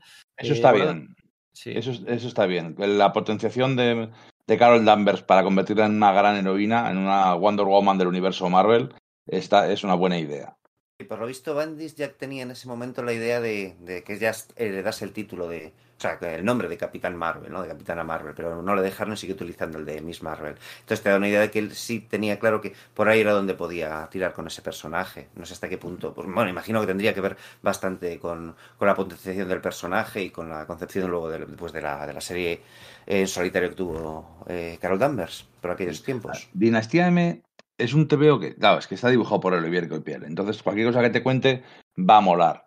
Sin embargo, a mí, el primer número y el último me parecen, no es que sean, no malos, abominables. Se juntan los Vengadores y la Patrulla X. Entre ellos hay algunos que no son ni Vengadores, como la, como la Wonder, Wonder Man y la Avispa y tal. Y se ponen a hablar de si van a matar o no a la Bruja Escarlata. A matar a la Bruja Escarlata. Y Lobezno quiere ir a matarla. Lobezno, el que defendía a, a, a Jean Grey cuando estuvo poseída por el Fénix. Y dice, no, pues sí, igual la matamos, ¿eh? yo creo que sí. a matarla, o sea, directamente. Es, es que es increíble. Y luego el no, el no más mutantes, el no más mutantes bueno, fue un escupitajo a la cara de Grant Morrison. Todo el trabajo que había hecho Grant Morrison en, en sus New X-Men de cómo los mutantes eran una minoría que ya empezaba a ser no tan minoría, como sus particularidades empezaban a ser imitadas por personas, no sé, como los blancos que imitan la cultura de los negros, cómo eh, dominan la televisión, cosas por el estilo, ¿no? Ese tipo de cosas de las minorías ya, la forma de tratar a las minorías, la forma de que los prejuicios funcionan en el siglo XXI ya no son eh, campesinos con antorchas y azadas que van a por ellos, que es otra forma de narrar las cosas, se lo pasa por el forro a las narices. El no más mutantes hace que la patrulla X ya no tenga sentido. O sea, ya no son una minoría, 200, per- 200 personas de una población de 6.000 millones de, de personas no son una minoría, son una anomalía estadística, son una ridiculez. Acaba con todo el concepto, con todo lo que se había trabajado, con 20 años o 30 años de evolución. Ojo, unos años después sí se llegarían a contar historias interesantes con el tema ese. Eso es otro tema, ¿no? El, las sagas Sí, que se después no- están, pueden, no pueden estar No inmediatamente después, porque estaba Peter Milligan, si no recuerdo mal, y estaba, bueno, pues aquí no estaba muy en la serie, pero sí que salieron algunas miniseries interesantes, ¿eh? como la de Silent War, eh, que es una miniserie muy, muy, muy, muy chula, con Mercurio, con Spider-Man, ¿no? Spider-Man, eh, porque luego en su serie regular, la serie regular de Spider-Man, no le vemos cómo desarrolla las consecuencias de, de pues, saberse que él en su foro interno, en, su cerebro, su, su gran deseo, sus, si le dan a elegir cómo sería su vida, sería con Gwen Stacy, ¿no? Y eso pues te tiene que dejar tocado. Y en la serie regular no se, no se explora, se explora en esta miniserie serie de David Hine, donde Spider-Man va a exigir respuestas a Mercurio, ¿no? Que era un poco el responsable de, de todo aquello. Esa miniserie está muy, muy bien. Luego también alguna con los con los inhumanos y bueno, salieron, sal- de ahí salió el X Factor de Peter David, ¿no? Que decía Peter David. No, no. Ahí se cargaron el X Factor de Peter David y como Peter David es muy hábil, reformuló toda la serie para hacer No. otra cosa. Porque el, factor, eh, sí, el factor No, X de Peter. David era la Empieza policía. con, empieza con Richter queriéndose suicidar porque ha perdido los no, poderes. no. El factor X de Peter David era una agencia de detectives que, que trabajaba en, la, en el barrio mutante de Nueva York. Y esa era Pero su. eso era una miniserie Max, ¿no? O sea, decir, yo creo que, se, que, apart- que, efectivamente es a partir de Dinastía DM cuando se relanza creo que la no, ¿eh? El la primer serie número regular, de X ¿no? Factor es eh, Richter queriendo suicidarse porque ha perdido sus poderes mutantes. Y le va a rescatar un Madrox, que resulta que es un Madrox medio loco, y le empuja en vez de rescatarle. Ese es el comienzo de X Factor de Peter David y. eh, ¡Oh, mierda! Peter David y. Bueno, ya me acordaré luego. Y sí que hubo antes de House of M. Ryan Suk era o. No, no, Ryan Suk, no, no, no. Bueno, da igual. Ryan Suk. Eh, hubo una miniserie previa de Madrox antes de Dinastía de Una miniserie de Madrox. En la, en la que montaba la agencia de detectives. Del barrio mutante. Es que eran los tíos que se iban a encargar del barrio mutante. Era una serie centrada en el barrio mutante. Y se la cargan porque desaparecen todos los mutantes del barrio mutante. Mm, Sí, bueno, pero ¿tú crees que es una decisión que toma Bendis para joder a toda la franquicia? No, no, para joder. Eh, Desde luego, Quesada y Bendis, con el no más mutantes, destruyen a los. destruyen. No, no destruyen a los mutantes, destruyen, vamos, todo el concepto. Cualquier tipo de metáfora que pudieran tener, se lo cargan. Se tardan 10 años en reconstruir todo el asunto. Sí, es Ryan Suk, ¿eh? Sí, es Ryan Suk. Pero es que yo Em, creo, que, Íñigo, que lo que dices es legítimo porque efectivamente, bueno, pues Grant Morrison lanzó ahí una gran historia, pero esa historia ya estaba contada y ahora lo que estaban tratando era de volver a generar una nueva continuidad. Marvel, si mantienes a los mutantes como esa ma- eh, minoría que ya que es, que es creciente, que va a dejar de ser eh, minoría para convertirse en mayoría, el mundo del universo Marvel cada vez se aleja más y más del mundo que hay más allá de tu ventana. Que por supuesto que eso es una, una- una pe- una pequeña trampa porque eso va a pasar una y otra vez a partir de, de Vengadores Desunidos.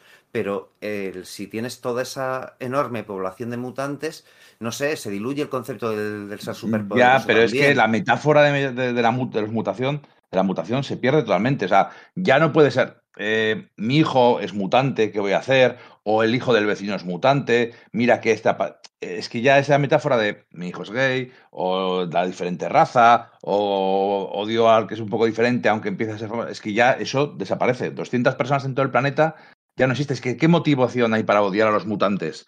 O para tener miedo al diferente cuando son 200 personas de todo el planeta. Pero Ninguna. cambia- cambias el paradigma y, y, y cuentas historias nuevas. Tampoco hay por qué mantener siempre el mismo concepto y la No, misma no, pero idea. es que, es que- si es que esa idea era nueva. Es que esa idea de los mutantes como una minoría, pero una minoría de verdad, como funcionaban funcionaba en el año 2000 y pico, 2000 y poco, era nueva, la acababa de meter Morrison. Ya no era eh, esto estamos en la mansión llorando porque estábamos. No, no, sino. Aunque existe el barrio mutante, aún así se mata. eh, hay- A unos tíos le dan una paliza al diseñador mutante y le matan de, de moda. O sea, era otra forma más moderna, más evolucionada de contar historias. Pero mira que mm, precisamente la idea de Morrison no era la que tú dices. Eso estaba ahí colateral. La idea era que los mutantes iban a sobrepasar a la población humana que le quedaban pues, 100, Even- 100 años. eventualmente. Eventualmente. Sí, en Y 100 aquí- años. De todas maneras, eh, el contexto también era un momento en que ya parecía que efectivamente Marvel eh, estaba un poquito cansa de los mutantes, incluso estaba intentando bajar el tono de los mutantes, quizás por motivos contractuales, por las películas, porque ya estaban pensando en sus propios personajes, que ellos tienen los derechos para el cine haciendo las películas. Estamos en el 2006, ya se estaba preparando a Iron Man, que se iba a estrenar un par de años después. Entonces también estaba el tema de que querían, igual que directamente tacharon a los Cuatro Fantásticos unos, unos años después, Nah, en el eso 2012. está- eh, yo para creo eso que- faltaba mucho. Para No, eso no, no faltaba faltaba mucho. tanto. Yo creo que ya estaba ahí en, en el ambiente, la idea también. No, Además, fíjate de, hecho, que- de hecho, también se cargan el Astonishing X-Men de Josh Whedon. Que Sí, la, sí, primera, claro. la, la primera saga va de un concepto súper potente, de aparece una cura. Entonces, si tú como miembro, como miembro de una minoría, eh, si pudieras elegir, decir, bueno, re- re- renuncio a ser negro, renuncio a ser gay, renuncio a ser como sea para integrarme y tener una vida mejor. Esa, esa metáfora tan importante, ese concepto tan bueno, se lo pasan por el forro. Así que ya después la segunda parte de la Astonishing X-Men va de otra cosa totalmente diferente. Pues lo de respetar por respetar nunca, ha servido, ¿eh? O sea, eso de mantener, mantener, mantener una idea, un concepto, se Ah, pueden no, cambiar no. y se les puede dar vueltas, tío. No veis por qué respetar la idea de, de los otros. No, no tiene por qué. El resto de Dinastía de M, ¿qué os parece? ¿Qué os parece? Pues eso, eh, los deseos que le concede a cada personaje. A Emma Frost retirada con Cíclope, de profesores, el Steve Rogers anciano jubilado. Doctor Extraño como psicólogo. Está muy bien. Está muy, Doctor muy Extraño bien. como La- psicólogo. Cualquiera es- sabe que el Doctor Extraño no es un psicólogo, es un cirujano. En fin. Bueno, en ese universo, igual que todo el mundo sabe que era un super soldado, el Capitán América era un viejecito que van a buscarlo y cuando ven que es una persona mayor entrando en su, en su apartamento del Bronx, lo ven, nos dice, bueno, este no nos sirve, tira para adelante, ¿no? No, porque O sea el sueño que- del Capitán América era no haber sido congelado. El Claro, Capitán América claro. no, es, con- no es congelado, sigue siendo un super soldado y va a la luna y se convierte en un héroe americano. Lo que pasa es que al final envejece de forma normal. Oye, que fuera Mercurio el que estaba detrás de todo eso, ¿os pilló por sorpresa? ¿Vosotros que lo leísteis mes a mes? A mí A sí. mí sí ¿eh? me pilló por sorpresa, sí.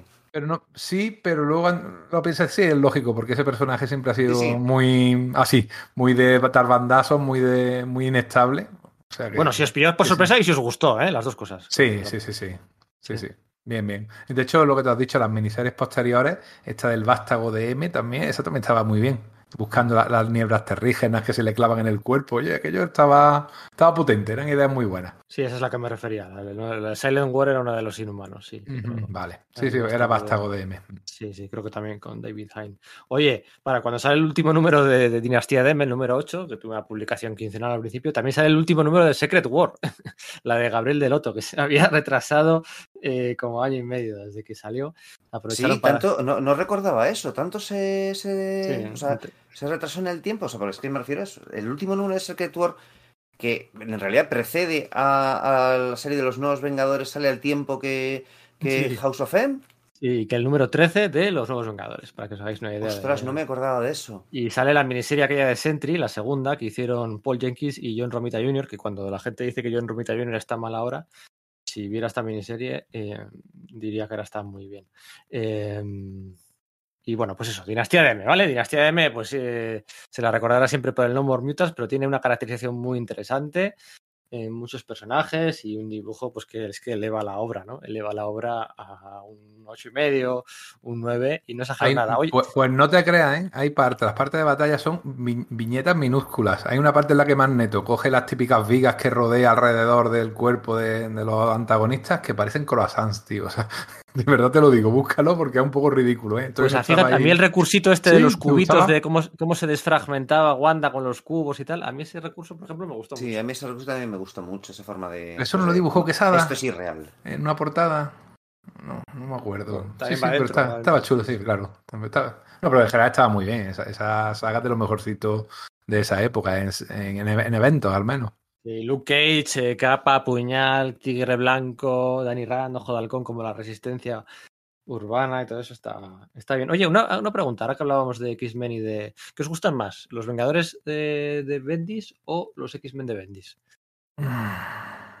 Mira, los, X-Men de Bendis tuvieron un inicio magnífico. ¿eh? Los 10-12 primeros números son la leche. Luego ya bajó en picado. O sea que Vengadores quizás mantiene más el nivel, sea cual sea el nivel, Íñigo, tranquilo, pero te mantiene un nivel un poquito más estable.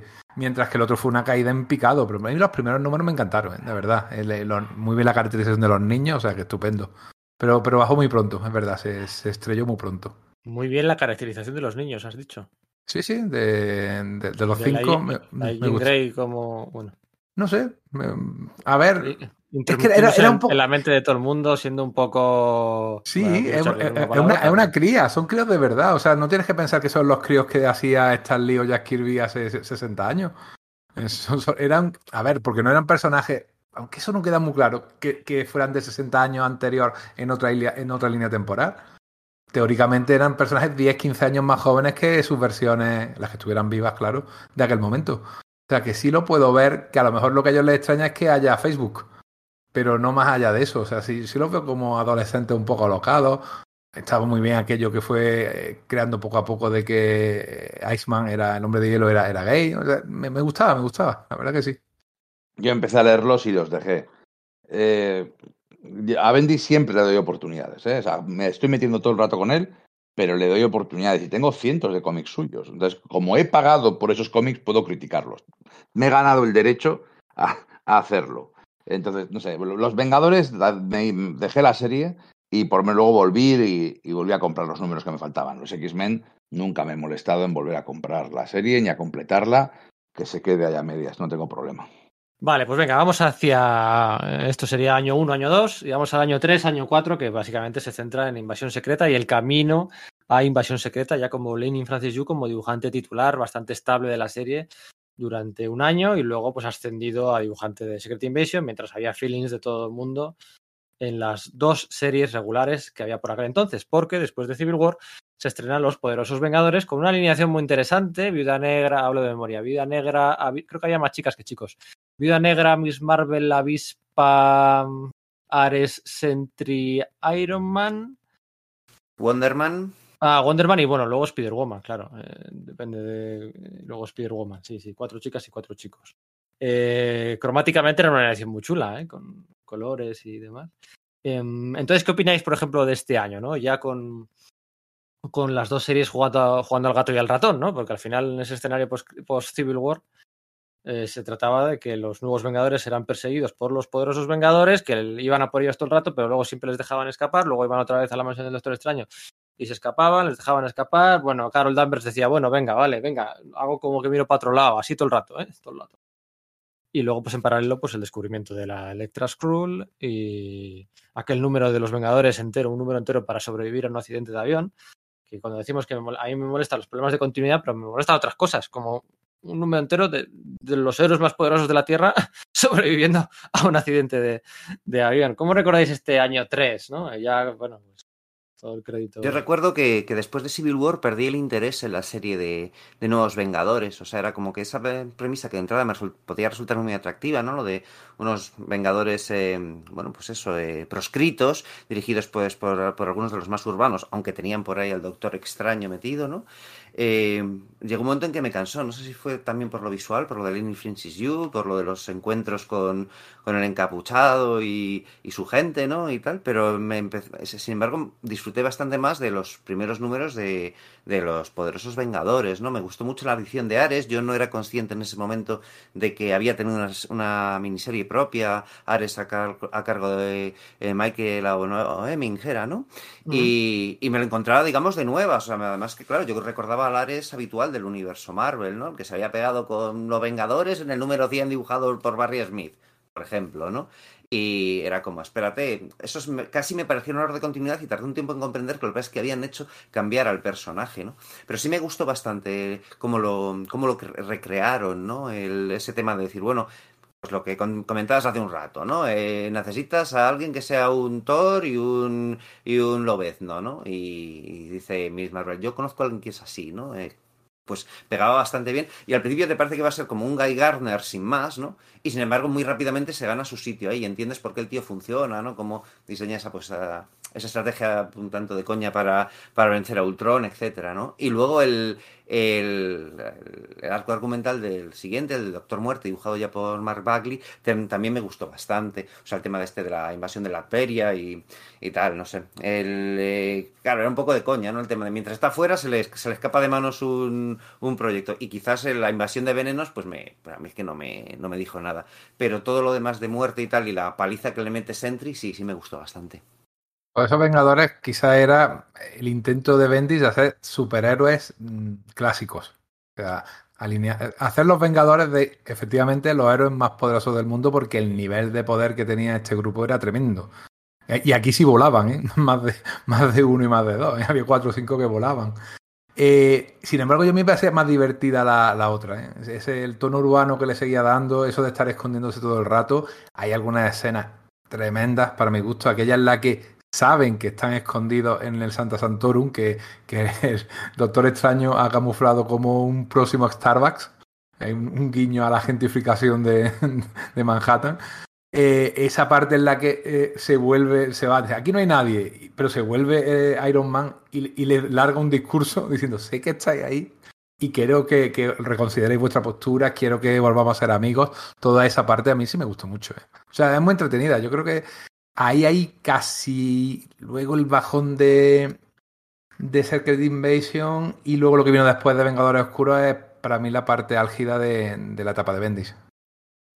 Sí, coincido bastante con Mm. eso yo también, ¿eh? A mí el, eh, la, la parte que más me gusta de Bendis sin duda Vengadores Oscuros, ¿no? Es que es, es curioso, ¿no? Porque claro, estos eventos lo que van marcando ya es quizás a partir de Dinastía de M, pero menos, pero es de- definitivamente a partir de, de Civil War cuando sucede el tema de que cada evento genera un nuevo status quo, que resuelve, digamos, cosas del evento anterior, ¿no? Bueno, en realidad hay un poco de eso, eh, es que en el fondo te puedes remontar a Vengadores Desunidos, ¿no? Claro, porque es en Vengadores Desunidos, que no es un evento, pero como si lo fuese, pues se plantean cosas como eso, lo de Wanda y tal, que es resuelto de aquella manera, o se trata el tema de nuevo en, House of M, ¿no?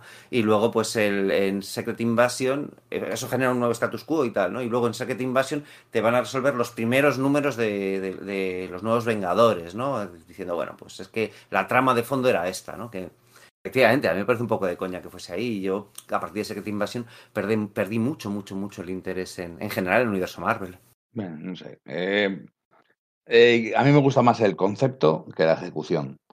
Un grupo de superhéroes clásicos y tal, y Bendis diciendo, mira, como sí sé hacer superhéroes clásicos, y fallando estrepitosamente para mí, y el grupo de superhéroes alternativos, que son, al final, son los, que- a los que apoyas, ¿no? A los que estás diciendo, joder, que están luchando contra el sistema, con- eh, intentando recuperar el heroísmo de toda la vida y tal. Lo que pasa es que se meten en unos fregados de juegos de una y otra vez contra el encapuchado y con los otros. Tampoco quiero ahondar en el tema. Simplemente, bueno, pues ya he dejado claro que no es, que no es mi rollo y que no disfruto realmente de este tema. Pero me gustan los conceptos. Y por eso y me gustan las cosas que hacen, pues eso, pues la iniciativa de Christos Gage, eh, eh, pues bueno, otras series paralelas que utilizan muy bien todo ese tipo de. El Caballero Luna de Charles Houston, creo que era. Eh, Ese también lo utilizaba bien. Bueno, eso era más adelante. Pero bueno, ya me entendéis.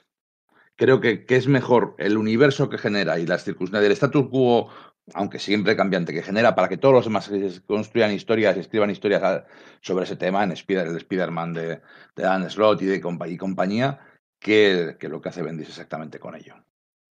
Oye, ¿quiénes eran Skrulls al final? Jarvis, Hampim, Spider-Woman, Electra, Eh, Rayo Negro Dundugan. eh, y ya. Alguno Nadie. más habría. Alguno más habría. el bebé no. El bebé no. Te se ponían los ojos verdes porque sí. Ah, bueno, sí, y la pájaro burlón de 20 años antes también. Ahí quería llegar yo. Ahí quería llegar yo. Ahí quería ¿Cómo llegar había, yo. cómo había A podido ver, olvidar esa espina clavada? Claro. A ver, a ver, a ver. A ver. que los- bueno, ¿Estaba que- muerta o no estaba muerta? ¿Por qué fueron al infierno por ella, no? Eso es, cuando los Thunderbolts bajan al infierno a recuperar el alma de Ojo de Halcón, de la mujer de Ojo de Halcón, de Pájaro Burlón, que había muerto en el último número, del, bueno, en el último número no, los Vengadores Costa Este fueron 102 números, eh, Bobby muere en el 100, ¿eh? luego hay un par de números más en el que la disolución y tal, bueno, número 100. Y luego bajan al, al infierno y luego se encuentran con Hellstorm a recuperar el alma de Bobby y tal, sé qué, y luego resulta que no, que había sido una de las primeras infiltradas. Claro, estamos hablando de mitad de los años 90, 95, 96. O sea, uno de, las infiltraciones más antiguas que se habían hecho. Y, se lo, y nos lo tenemos que creer. Nos, nos lo tenemos que creer, aunque no cuadre ni para Dios. A, a mí todavía incluso peor que eso, me parece, o sea, el, el comienzo de, de Invasión Secreta con esa nave que cae en la Tierra Salvaje. Venga, vamos a la Tierra Salvaje a ver qué hay allí. Y es de vergüencita eso. Que se supone que es una maniobra para distraer a los Vengadores para que vayan a la, a la Tierra Salvaje. No sé, se me ocurren otras 100 mejores maneras. Y entonces de la nave sale un montón de personajes. El Capitán América, Spider-Man, Luke Cage, mogollón de ostras, todos estos son. eh, han sido sustituidos durante tantos años, han sido eh, toda esta gente, la bruja escarlata, la mujer. mira, la mujer invisible también era un Skrull, ahora que lo, ahora que lo recuerdo. Es verdad, sí, sí, sí. Todos estos Pero personajes si, sido, si lo no, era un Skrull antes de unirse a la patrulla X, ¿no? Te, te planchan ahí. No, eso ya, no, ya ni me acuerdo. Pero sí, vamos. la- tenía la máscara de, de la aparición esta en el. Sí, ah, bueno, dices en- cuando sí, llegan a. sí. es- claro, sí, los- to- toda esa gente tíos estos es, que salen, es algo mm. tan grande y que, que luego es la nada, es el cero. Es que todos esos personajes son Skrulls que están ahí, que además ellos creen que son Skrulls. ¿Para qué? Para nada. Para nada. Va- Van allí y baja y entonces eh, Jodalcón dice, ay, está aquí pájaro burlón, ay, ay, que ya es de verdad, que es de verdad, que solo sabe cosas, sabe cosas que solo ella puede saber. No, también es un Skrull. Y aparece Kazar y Zabu y soluciona y ma- y matan a algunos que dicen, no, no, pues también eran Skrulls. Y todos los que están allí, todo lo que salen, en- que iban en esa nave, eran Skrulls. ¿Y para qué se.? Es que es, que es, es, es la nada. Ese TVO es el insulto definitivo. Joder, es que es increíble. Sí, ¿qué me decís de Edwin Jarvis metiendo un, un, un disquete de tres y medio para cortocircuitar todos los sistemas de Stark de todo el mundo y hacerle quedar mal y tal, y no sé qué? Y bueno, y el- la manía de Bendis que tenía, ¿os acordáis? De, de tirar el transportes del aire. Sí, era, era, era hasta un meme eso. Pero además ya era broma recurrente. ¿eh? Cada seis meses. O sea, ellos mismos lo decían. No me dura un, un- ni transporte ni un mes. De todas maneras, lo, de- lo del disco que has dicho, yo creo que era un homenaje a Independence Day. En el que le meten un virus informático de Windows al sistema operativo de los extraterrestres y ale. Yo, yo siempre lo he visto de esa manera. Mira, Sec- eh, Invasión Secreta, lo que es contada, la estrategia militar que usan los Skrulls es perfecta. O sea, es perfecta, pero le tengo que dar la razón a Íñigo. Está muy mal contada. Eso de que hacemos una cabeza de puente con una quinta columna de gente infiltrada que te sabotea y te prepara la invasión, luego hace una distracción para que el ejército enemigo se vaya a otro lado y luego hacer la invasión total, es de manual. Pero es verdad que la manera de hacerlo es muy, muy discutible. A mí hay un par de cosas que sí me gustan de, lo que hace Bendis en Invasión Secreta, que es como eh, aglutina cosas que evidentemente no ha pensado, pero que simplemente están pasando y que coge y mete, ¿no? Es por ejemplo lo de los Thunderbolts. Los Thunderbolts de Warren Ellis pues son un éxito que igual casi nadie esperaba dice, oye, pues esto lo voy a aprovechar, ¿no? O el tema de añadir sobre las motivaciones de los Skrulls, porque él se ha inventado las suyas propias, ¿no? Eh, el, pues todo este tema religioso y tal, el tema de la, de la oleada aniquiladora que estaba sucediendo en, Aniquilación, ¿no? Al principio no te da la impresión de que vaya por ahí. De hecho, claro, es que el plan de los Skrulls viene de mucho antes. Pero es verdad que hacia el final, hacia la, hacia la batalla final, ya empiezan a decir, no, es que realmente es, es- el Imperio Skrull ha quedado reducido a la nada, ¿no? Pero, por ejemplo, hay una vez que se produce la primera reunión post-Civil War entre Capitán América, que por aquel entonces era Bucky, Thor y Iron Man. Y visualmente no es nada potente. O sea, estaba reuniendo a la Trinidad por primera vez en mucho tiempo. La Trinidad no se juntaba desde el crossover aquel de Jeff Jones, eh, Mike Grell y compañía. tensa, ¿no? el standoff aquel, de la Sí. etapa de Vengadores de Jeff Jones. Ahí se separa Thor, no se vuelve a unir porque luego muere, luego resucita. Y le reúnen aquí y, y no es nada potente, no es nada potente visualmente ni nada. Y luego a mí lo que me molesta, vais a decir, ya está Pedro con lo mismo, es que no se mojan. O sea, eh, cuando, cuando se sabe que Laia es una Skrull Alicia tal, no sé qué, te, explica, te explican claramente, se dedican una página claramente a explicarte a modo de flashbacks en qué momento se había producido la sustitución de Alicia por esta Skrull, ¿no? Te dice, pues mira, jo, justo aprovechando la Secret Wars. Aquí no sabemos, eh, no se moja en qué momento es Electra sustituida, o qué menos, ¿no? O sea, yo creo que es, quiero decir, o sea, em, Sí, lo, solo lo cuentan con Beranque, ¿no? Con Spider-Woman. con Spider-Woman, sí, únicamente, eso es, que le dedica mucho tiempo y luego una miniserie aparte y tal. Y sale un Capitán Marvel que prometieron la vuelta al Capitán Marvel. Ah, casualmente, mira, este sí que era, qué conveniente que era un Skrull, ¿no? El fácil. O sea, no explican cuando. Él le había dado una importancia tremenda, ¿no? Porque Nick Furia se había retirado de la primera línea, eh, porque sospe- sospechaba, tal, no sé qué. O sea, aquí había algo, un caldo de cultivo que se venía construyendo, tal. Ah, claro, Valenti- la condesa Val también era una Skrull. Eh, se- mira, esa no Porque me- las Ah, sí, sospechas sí. de, de- también, de Furia sí. se despiertan porque se encuentra, eh, vamos, descubre que, que- que la Val con la que se queda de acostar es una Skrull y la mata. Y de ahí Sí. empiezan las, sus sospechas. en unos números de Alex Malif, ¿no? Que salían ahí una pizarra es. con personajes que creo que salía Rom abajo. Eh, sí, sí, sí, es verdad. Eso sí, eso sí que. Pero no se explicaba en qué momento había sido la sustitución. Y tú dices, joder, pues que menos que me merezca esa explicación, ¿no? Vale, yo entiendo que de los Illuminati has cogido al más facilón, a Rayo Negro, que no te has arriesgado y que ni era ni Iron Man ni tal, ni. Vale, ha sido el más fácil, el que menos apariciones tenía. Bueno, venga, va, te lo compro, pero por lo menos, por lo menos dime cuándo has sustituido a Rayo Negro. ¿Sabes? No sé, a mí eso joder, parecía muy tramposo, ¿no? Muy facilón, muy. Bueno, ah, ya que cada uno se monte tal. Y eso a mí me molestaba mucho de Secret Invasion. Le reconozco algunas, algunos valores, algunas. Bueno, el, quizá pues el marketing, ¿no? Y sobre todo, pues el escenario que deja, deja después, el reinado oscuro. Pero bah, me falla, me falla, me falla. La miniserie es que no funciona, todo es misterio, ¿qué será, qué será, qué misterio, qué misterio? Para que luego no, no sea nada, no hay ningún misterio, no hay ninguna gran revelación ni ningún gran giro. Y, llegadas. Aparecen los, los Nick Furia y sus vengadores, a sus guerreros secretos. Eh, continuará.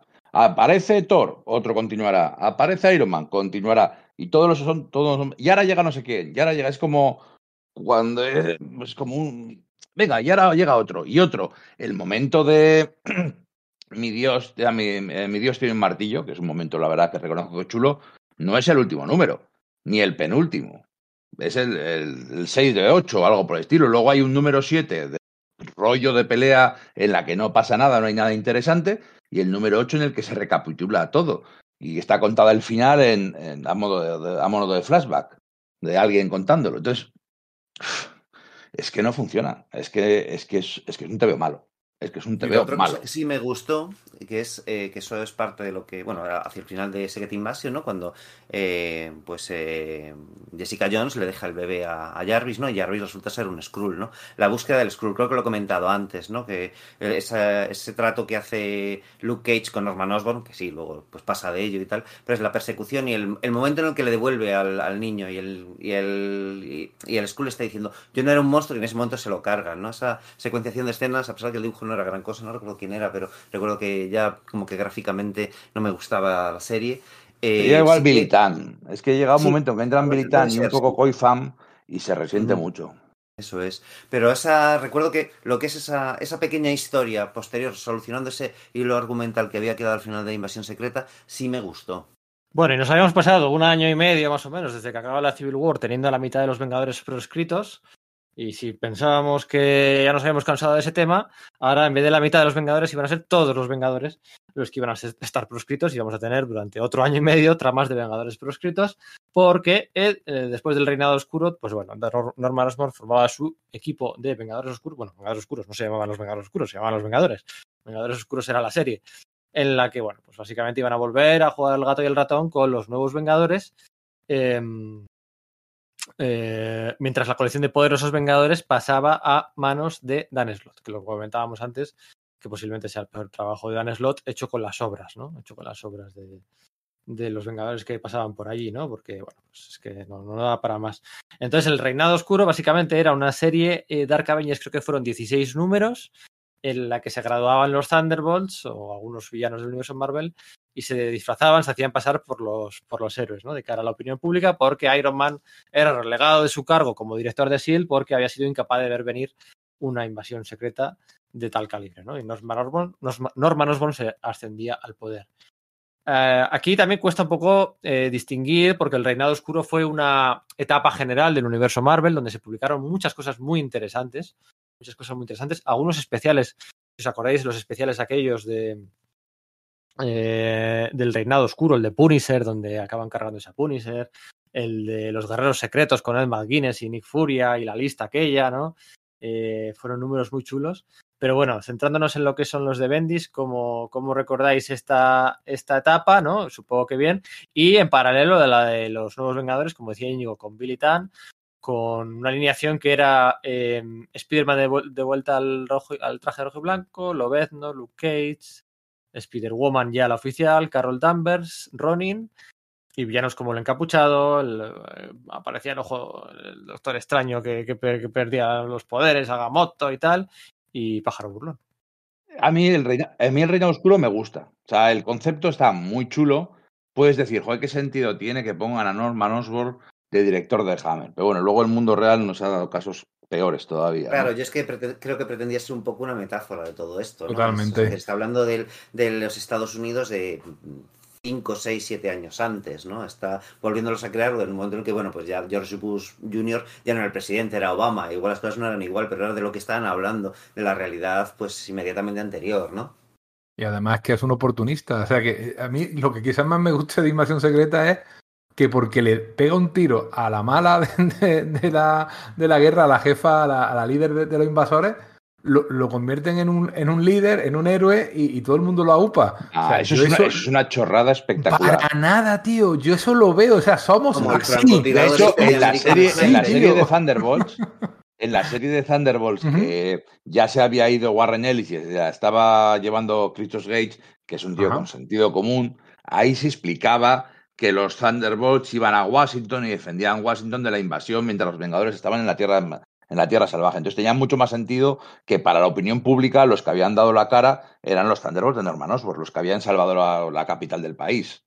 Eso sí tiene sentido. No de que le están pegando 10 tíos a la vez y justo el último tiro final es, es el de Norman Osborn. Ah, hostia, sí, sí, hagámosle general del mundo. El mundo funciona así a veces. Tú mismo lo has dicho. Pero bueno, pero el concepto está muy chulo y es, Sí, sí, es una la, cosa idea, muy la idea general sí, sí. es muy buena. Ese, ese fondo, ese, ese escenario común a todas las series, aunque ha dicho, me, me lo ha recordado Pedro, lo de eh, cómo Daken mata, el hijo de, de Loberno, mata a- y, y lo hace cachito a, a- al castigador y, lo- y luego lo convirtió en un Frankenstein, tío. No me de acordaba de Rick Remender, aquello. ¿no? Se volvió muy loca la serie, ¿no? Dibujazo, dibujazo de John Romita en el especial aquel, ¿eh? Eso sí, pero la, la idea era loca, loca, ¿eh? Pero bueno, ¿Sabéis bueno, cuál digo, no? sí, sí, sí, sí. Claro. Era, era como la- los especiales aquellos de, de Dark Dark la, lista se llamaba. la los- lista, aquí, se, aquí se eh, Panini los recopiló todos en un solo tomo, que era un poco horrible porque iba cada uno en su serie. o sea, había el de Daredevil, que era una parte importante de la serie del, del Daredevil de. de. Ay, ¿Cómo se llama este hombre? El que hizo la etapa tan mala. Andy el de- Deagle. Es el de la Tierra de Sombras, era una parte muy importante, pero estaba, lo tenías ahí fuera de la colección. El de Nuevos Vengadores también era una parte muy importante, era Ojo de Halcón, decía, voy a matarle, voy a matarle, iba, y se me infiltraba, se iba, eso. bueno, que por un lado que Ojo de Halcón haga tonterías de esas, pues tiene sentido, ¿no? De hecho, había una cosa que, que me gusta mucho, mira, lo voy a reconocer, me gusta mucho que cuando Ojo de Halcón ve cómo han salido estos nuevos Vengadores Oscuros, dice, pues me voy a la tele y lo pío todo. Y, no tiene en cuenta ni las, ni las consecuencias, ni lo que va a pasar, ni cómo van a por él, pero él sale en la tele y empieza a decir, no, porque esto, qué tal, y tal, y tal, y tal. Y es una cosa muy de ojo de halcón. Lo que pasa es que luego ya se ponía el rollo ese, que, esa obsesión que tenía Bendis, que no paró hasta conseguirlo, de que Ojo de Halcón tenía que ser un asesino. Y tenía que ser un asesino y tenía que matar y matar y matar. Aunque fuera algo súper eh, consustancial contra el personaje. Pero bueno. Eh, aquella serie de, de la lista estaba muy bien. Y es que todo, todo el, todo ese mundo, toda esa ci- situación estaba muy chula. Tenía un problemilla, que claro, durante año y medio los malos eh, se supone que eran los que mandaban y tal, pero quedaban muy incompetentes, porque claro, salían en Spider-Man y Spider-Man les pegaba, salían en Caballero Luna y el Caballero Luna les pegaba, salían en Los Cuatro Fantásticos y los Cuatro Fantásticos les pegaban. Entonces, no daban tanto miedo porque, claro, eh, fueran, salían en todas las series, todo el mundo lo llamaba, era muy llamativo, sacar a Bullseye, sacar a Veneno, sacar a todos esos malos tan chulos, pero claro, al final el bueno les pegaba, no podían ganar, porque si no se Sí, es acababan, que ni- se acababan las vigía, diferentes ¿no? series, ¿no? Si es que es eso ni con vigía, que era como decías, vale, pues es el que más acojona de todos, ¿no? Porque está tarado y Norman Osborn ha conseguido empatizar con él porque también está tarado y es alguien que, que, bueno, que en manos de, de ese tío va a ser terrible. Claro, luego veías ese, pues los cruces de la serie del Caballero Luna mara- maravillosamente dibujados por Jeromo Peña, en la cual hacen ese, ese juego. Bueno, pues si el Caballero Luna es el Batman de Marvel, pues eh, y Sentries es el Superman de Marvel, vamos a jugar con eso, ¿no? Y bueno, pues eso, pues el Caballero Luna, mm, pues no moría inmediatamente a manos de, de Sentry, ¿no? Que era quizás lo, lo que habría que pensar, ¿no? Sí, es verdad que desde ese punto de vista no parecía que estuviese muy bien urdido. Sin embargo, yo creo que la sensación de amenaza sí estaba muy bien reflejada en la, en la serie de, de Iron Man de Matt Fraction, ¿no? Durante ese periodo. Eh, la de Iron Man de Max Fraction, efectivamente. Ahí la sensación de perseguido y de. Sí, bueno, yo- de- y de, de- de desesperación, de eh, Tony Stark cada vez em, pues eso, degenerándose más porque eh, tiene que purgarse de los datos porque si no eh, eh, Norman Osborn se va a hacer con toda la- todos los datos que le van a dar un control ya absoluto sobre el mundo y eso va- afecta su propia mente y tal y mientras es siendo perseguido y va yendo a armaduras cada vez más antiguas yo creo que ahí es donde realmente se ve ese, ese, ese clima de, de drama, de desesperación, ¿no? A mí, hablando ya propiamente, ¿no? Porque, claro, el reinado oscuro, ¿no? El concepto general. Hablando propiamente de la serie regular. Decía que son 16 números, el primer arco argumental, que son prácticamente pues 6, en el que se centra pues todo lo de Morgana Le Fay, el castillo del Doctor Muerte, ¿no? Que van allá a la Adveria, que se destruye todo el castillo y tal, y luego en la última página va el otro y con, por arte de magia, literalmente en este caso, eh, reconstruye el castillo, tal, no sé qué, las discrepancias entre los miembros, eh, mm, Piedra Lunar tirándole los trastos a, a Marvel Boy, eh, Bullseye diciéndole a Mac Gargan que se lo iba a cargar, eh, De- eh, Daken contra Ares, todas esas dinámicas estaban muy bien. Pero al final la serie son esos seis números, luego dos números de un crossover con los X-Men, luego otro, otro número de un crossover con los Vengadores, con los Guerreros Secretos, y los cuatro números del final, un crossover con Asedio. Entonces son 16 números, de los cuales 7 u 8 son crossovers, que no avanza mucho la trama, y luego tienes el arco inicial, y luego tienes un arco ahí en medio, que no sé si acordáis, que era el de mm, el de Owen Reese, el hombre molécula, Sí, que cuando va aquel al pueblo ese, ¿no? Cuando van al pueblo, que estaban pasando situaciones raras, que van ahí todos montados sus motos ro- robóticas, dinosaurios, tal, no sé qué. Y hay una splash page, una doble splash page final, dibujada por Mike Dato, que ya sabéis que a mí me gusta, con Owen Reese, el todopoderoso, Mephisto, la encantadora, eh, eh, no sé qué es, el- no sé quién más había por ahí, o sea, era para flipar, que tú dices, ¡guau, chaval! Y luego era golpe de efecto, ¿eh? eran todo, pues eso, construcciones de Owen Reese y, y la saga acaba, pues, eh, charlando, charlando entre Owen Reese y... Y, no, y Victoria en Victoria en ropa interior. Eso, Sí, sí. eh, eso, sí, sí. Dibujada por Mike Dato, sí. Eh, Eso Ah, es como, es que- como acababa su. Su No, no, pero que Norman estaba con el culo al aire, ¿eh? También. Sí, es verdad. Bueno, es que Norman. Norman se pasa eh, con el culo. O sea, la paliza que. Vamos a hablar de Utopía. La paliza que le dan los mutantes de Matt Fraction. Ya sabéis que yo defiendo mucho a Matt Sí. Fraction. A los Vengadores de Norman Osborn es que es, es, es histórica. O sea, es que barran el suelo con ellos. O sea, Cíclope, Emma Frost, que retoma aquello de la puerta que había creado en la mente del vigía, tal. Namor, eh, sublevándose contra. Es que na- Osborn ya se veía venir que en tu cábala Emma Frost, el doctor, el doctor Muerte, es que eso no se sostenía por ningún lado. Va- está bien ver cómo se va desintegrando todo, pero en el crossover lo que molaba era Matt Fraction. Sí que estaba bien, sí. O sea, toda esa etapa. Algún día hablaremos de toda esa etapa mutante porque está muy chula y tiene un montón de ideas muy buenas y un montón de. Y no solo la más Fraction, ¿eh? Brubaker, aunque no me gusta mucho, y Kieron Gillen y Jason Aaron. Algún día hablaremos de eso, pero, pero sí que, bueno, volviendo, centrando un poquitín al tema, sí que es cierto que se pierde un poquitín en crossovers y que todo el mundo lo utiliza. La verdad que eh, hay que reconocer que es una idea tan chula y una alineación tan potente que todos los guionistas de Marvel querían trabajar con ella. Todos le sacaron en, en todas sus series. Por Es que tienes razón, estaban muy bien elegidos. ¿Y qué personaje sustituía a cada uno y tal? No decir, venga, pues Veneno, que se, que se reprime un poco para parecer eso. Spiderman con el traje negro. eh.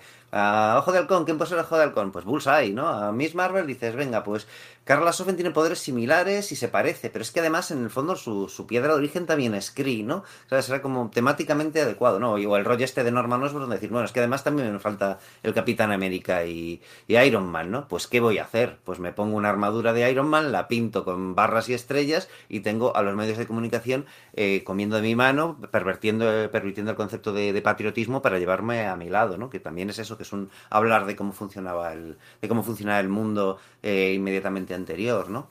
Sí, lo único que, claro, es que justo ya les pilló eh, ya con Obama. Entonces ya no te- Sí, de hecho, Perdía sí bastante sentido, ya ¿no? estaba Obama, ¿no? O sea, te- tenía sentido cuando, cuando lo hacía Bush, pero de pronto que, de pronto que ya sea ya este Obama y entonces pon- o el mismo Obama ponga, de hecho hay un número entero, de, creo que es de Thunderbolts o de que, que va de que están de buscar una, una justificación para que para que Obama eh, pueda meter a, a Norman Osborn, ¿no? De un plan que hace Osborn para engañar a todo el gobierno y tal.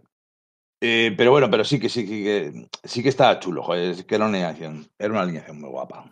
Es que igual eso te da una idea de cuál era el clima en Estados Unidos, ¿no? Cuando concibieron todo esto y no decidieron tirar para atrás, en plan de... Supongo que es que creían que es que nunca acabaría esa, esa Mm. etapa de, de George Bush como presidente, ¿no? O, bueno, sucesores similares con Ronald, Donald Rumsfeld, etcétera, ¿no? Entonces quizás seguían hablando con ello por inercia porque igual es que no se podían creer siquiera, ¿no? Que las cosas fuesen a cambiar de algún modo. No, pero cambiaron, pero es verdad. El Reinado Oscuro empezó en febrero de 2009, o sea que se publicó en, en diciembre, justo cuando, cuando estaba ganando Obama la- la- las elecciones. Sí, sí. Ahí fueron un poquito a, rebufo, pero bueno. El universo Marvel es nuestro universo, pero con diferencias, ¿no? Y tampoco duró tanto. No, era, era interesante, era interesante todo lo que hicieron. Me estoy acordando también, creo que casi da para hacer un, especial de, de Reinado Oscuro si vamos repasando todo lo que hicieron los autores. La parte de Spider-Man también estaba muy bien. Lo del hijo de, de Harry, el hijo de Norman, y también intentando seguir los pasos de su padre, porque su padre es muy fascista, pues él también lo era. Y, estaba bien, estaba, estaba interesante. Pero lo que decís, eh, el, el grupo era interesante en su propia serie, el grupo de villanos porque luego hacían con ellos lo que querían. Pero ese juego del gato al ratón que sí tenían con los Vengadores, oye, a mí me gustaba mucho, porque incluso cuando se apañan para volarle la casa a Norman Osborn con la bomba aquella que le puso en el corazón a, a, a Cage, a Luke Cage, eh, era muy divertido, la verdad. Una idea de- además de Spider-Man. Pero luego a su vez se cargó la, la casa de, del Capitán América eh, en, De Bucky, como sí, venganza. de- En- en- que entonces la tiene a Bucky, pero justo, justo, justo entonces llega el Capitán América a tiempo de, de asedio. Oye, ¿qué os parece asedio? Porque a mí me gusta bastante, ¿eh? A mí también. A mí también me gusta porque va bastante al grano. Es que son solo cuatro números, no Ea, son ocho números que se alargan. Son pum, pum, pum. Es todo lo que hemos ido planteando aquí, todo explota. Entonces, eh, eh, funciona como historia autocontenida y luego, pues la verdad es que los tie sí que van, sí que están chulos, porque sí que te permiten desarrollar un poquitín más, pues yo que sé, Ojo de Halcón contra Bullseye, o la caída de Loki, pero el Loki todo lo que había pasado en su serie, bueno, en su serie, en la serie de Thor y en, y en el universo Marvel en general, que es el malo, pero al final casi se medio redime y a partir de ahí se convierte, nace el, el- el Loki niño, que ya llevamos 10 años de Loki sin ser villano. ¿eh? O sea, Loki, eh, fíjate que es un personaje de los primeros primeros de 1961 de Marvel y lleva 10 años en un status quo que es bueno o que, o que no es malo, por lo menos que no es el enemigo de Thor, que cuando sale igual la, la lía un poquitín parda, pero, pero es bueno. Bueno, aquí moría. Loki, ¿eh? Sí, por eso, a eso voy, que, Que- ahí, que- muere Loki. Pero luego renacía y- como el niño, ¿no? Es. Eh, Es Que a partir de entonces el- ha cambiado. La serie funcionaba muy bien como espejo de, de Civil War, ¿no? Porque la idea un poco es como Loki consigue un poquito manipular ahí a Norman Osborn, que ya de por sí ya está loco y se quiere automanipular a sí mismo. ¿no? Pues decía, eh, ¿cómo era lo de sacar las pistolas de parguelas, ¿no? Pues le decía, no, no, si tienes el poder, tienes que usar el poder, porque claro, es que no estaba, realmente no estaba haciendo nada.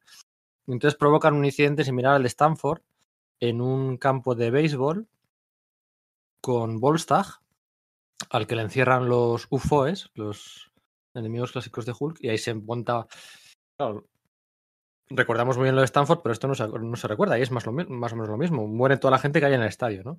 Y a partir de ahí eh, empieza una pelea legal sobre el, el territorio de Asgard, ¿no? Que por aquel entonces acordaos que el Asgard de John Michael Straczynski flotaba a 5 metros del suelo de Oklahoma. Y claro, ¿esto qué es? ¿Territorio americano? ¿No es territorio americano? ¿Esto qué es? ¿no? Y, y Norma- Norman Osborn pues, pues, quería encontrar una excusa para ir a contra, contra Asgard, ¿no? Y la excusa que montan lo preparan todos para que sea así. Y funciona como espejo de Civil War porque también eh, aquí regresa el Capitán América, eh, se vuelve a juntar a, a Thor, se vuelve a juntar a, Iron Man, ¿no? Recién recuperado en la, de la serie de Mad Fraction de Salvador La Roca. Y funciona muy bien por eso, ¿no? Porque es cerrar muchas tramas. Quedarían un par de tramas todavía por cerrar. Lo haría Mad Fraction en Miedo Encarnado. Pero funciona bien por eso, ¿no? Porque va directo al grano y no hay tiempo para, para, para, para muchas tonterías, ¿no? Mm, Y luego pues está lo de Are, de nuevo dibujado por Kuiper, claro, es que estamos en las mismas, es que claro, es que es que mm, vaya maravilla, vaya maravilla el dibujo de Kuiper, Sí. los cuatro números. Y funciona bien el asedio, funciona. Yo creo que llegó en el momento justo, nos lo vendieron como diciendo las ventas de Vengadores Oscuros son muy, muy potentes, o sea, son muy potentes, pero, o sea, vamos a cerrar la serie, aunque no deberíamos, ¿no? nos decían desde Marvel, acordados, no, vamos a cerrar la serie porque es que es lo que toca, argumentalmente es lo que toca.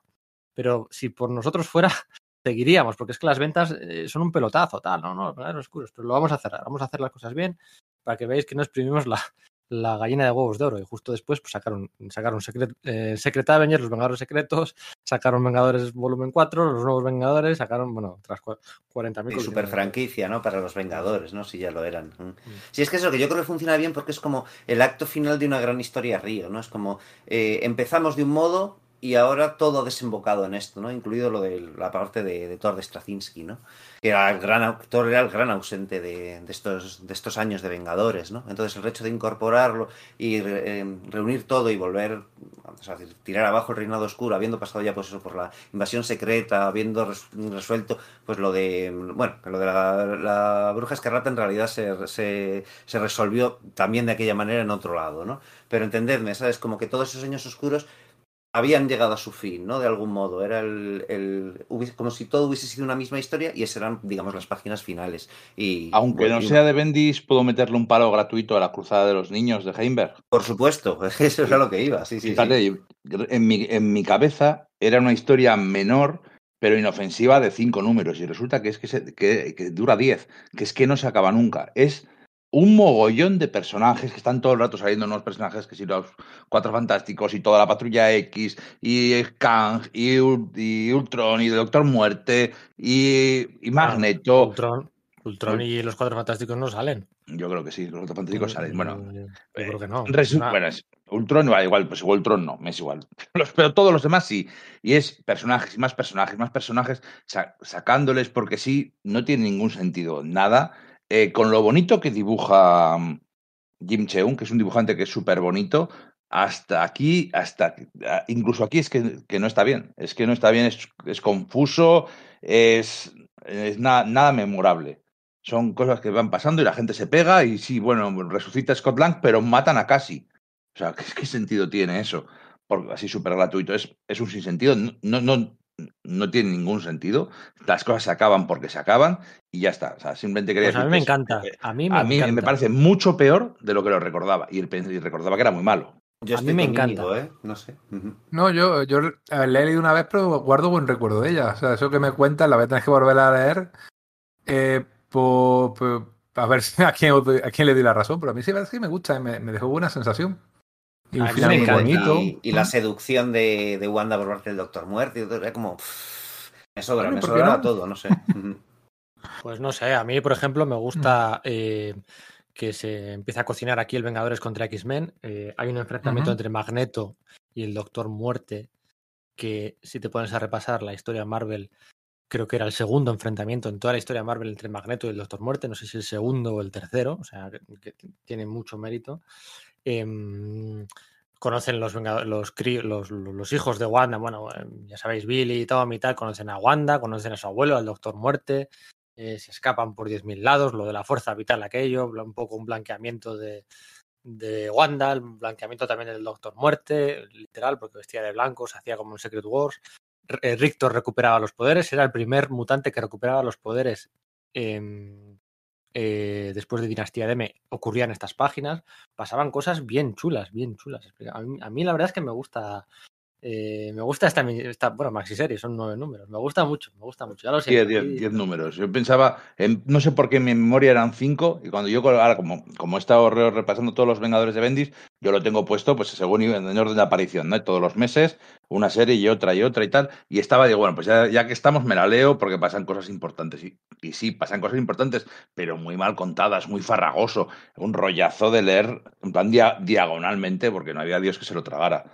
De verdad, uff, uff, qué duro. Yo creo que ha sido lo más duro que, que ha sido tener que de leer todos estos números. Son nueve números, pero lo tuve que leer hace poco para otro tema y son. Y de hecho, aquí muere eh, la visión para dejar vía libre a la recuperación de la, la visión joven. Muere para dejar vía Sí, libre a, Avengers, ¿no? a la. Que ya parecía que iba a morir en, en Secret Invasion cuando le pegan ese tiro en la cabeza, pero luego es que no, y en fin. Eso es, recuperan a la sota de corazones, viajan al momento en el que muere Scott Lang para sacarle de la, del eh, espacio-tiempo y traerle al futuro. No sé, a mí sí que. A mí sí que me gusta, y es que Jimmy Chon dibuja ya todo Dios, y los dibuja de, lujo. Ojo de halcón, salían todos, salían los X-Men, con una alineación bien guapa. Bueno, bueno, no sé, no sé. El caso es que eh, acaba serio y, se vuelve a un statu quo más clásico, ¿no? Más.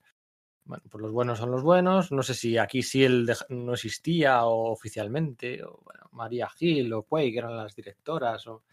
Aquí el statu quo era un poco rarito y lo que hay es luego un relanzamiento masivo de la franquicia de los Vengadores, eh, pues a un año de su primera película. Vamos a poner aquí un poquito de música, nada, breve, para que cortar la pista y volvemos a hablar de la recta final descafeinada, un poquito, mm, a un momento de lucidez de Bendis en Vengadores.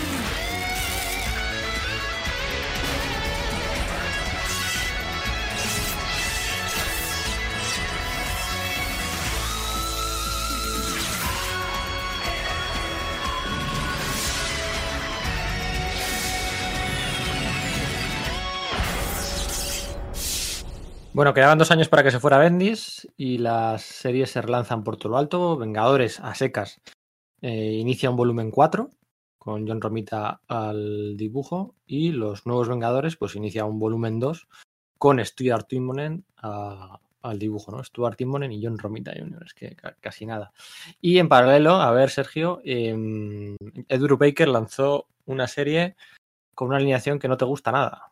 No me gusta nada, ¿no? Un ¿En grupo serio? de vengadores que, que, que tengan en sus filas a Valkyria, a Nova y al Caballero Luna, opera- eh, arcos argumentales más o menos cerrados, de- con operaciones secretas, aunque estuviese de fondo ese tema de pues esa conspiración con, con ese Fumanchu, que no era Fumanchu, y ese Nick Furia SDV y, y lo que pasa en Marte y tal, y la corona serpiente que ahora es de otro modo y tal. A mí sí, sí, esos tebeos me gustan muchísimo. En general, Secret Avengers me gustaron bastante, es decir, casi toda su, su andadura, ¿no? Incluido pues, pues lo de Warren Ellis y lo de Rick Remender y tal, yo lo disfruté un montón, ¿no? Y me gustaba, me parecía que tenía sentido, ¿no? Ese rollo de, bueno, pues hemos a vuelto a establecer eh, a los Vengadores, los más icónicos y tal, pues cogen y meterles esa especie de Stormwatch Black, si sabéis por Sí. dónde voy, ¿no? Pues, y las historias me parecían entretenidísimas, entretenidísimas. Sí, yo disfruté mucho de eso. De hecho, es lo que más disfruté y fui perdiendo el, el hilo y fui, y, vamos, eh, yo había dejado de comprar en general el- regularmente el universo Marvel, pero Vengadores Secretos sí la fui comprando y cada vez que, que me trataba de meterme en, en, las, en las otras franquicias Vengadoras, comprar algún número y no me acaba de molar, luego acabé leyéndomelo porque me lo dejaban o por biblioteca y tal, pero tampoco, no sé, eso es Me hace que salgo de- rarísimo de, toda esa etapa. Un universo en el que Sergio no esté leyendo Marvel. Pues pasó, pasó durante bastantes años, ¿eh? Yo te digo, bueno, Marvel y DC. O sea, Bueno, es que lo dejé sí. durante bastante tiempo. Compraba, aproveché esos años para, eh, pues, comprar co- otra, números atrasados y comprar, pues, me, me dediqué un poquito más al indie también y tal. Y yo creo que no fue hasta eh, Marvel Now cua- cuando volví a, a comprar activamente. Y me Estamos de hablando, mutantes. estamos Sí, hablando sí. de 2009-2010, el apogeo de la crisis económica. ¿eh? Claro, También- también es eso, o sea, mi situación económica cambió, ¿no? Entonces tenía que elegir más y como y, y para mí fue un buen punto de salida todo aquello porque era como, bueno, ya no me puedo comprar una sola colección, el universo Marvel va todo en paralelo, pues bien, pues lo he dejado aquí y como os digo además tenía amigos que, que, que no habían sido lectores de cómics anteriormente pero que se volcaron con pasión en eso, entonces me lo dejaban, con lo cual pues podía permitir, mi, mi corazoncito de, de, de Marvelita pues se lo podía permitir de algún modo, ¿no? Lo que pasa es que, claro, a veces esas lecturas eran de golpe, me dejaban un montón de TVOs y, y, pues eso, era un atracón. Entonces, a veces quizás las cosas no las he digerido bien con el tiempo o se me olvidan, eh, se me olvidan cosas porque no las fui siguiendo mes a mes y no me fueron marcando, ¿no? La verdad es que con esa alineación yo siempre me encantó esa serie, la verdad. No, no esperaba que habláramos de ella porque quizás me la hubiera leído con más gusto incluso que muchas de, de las cosas que vamos a comentar ahora.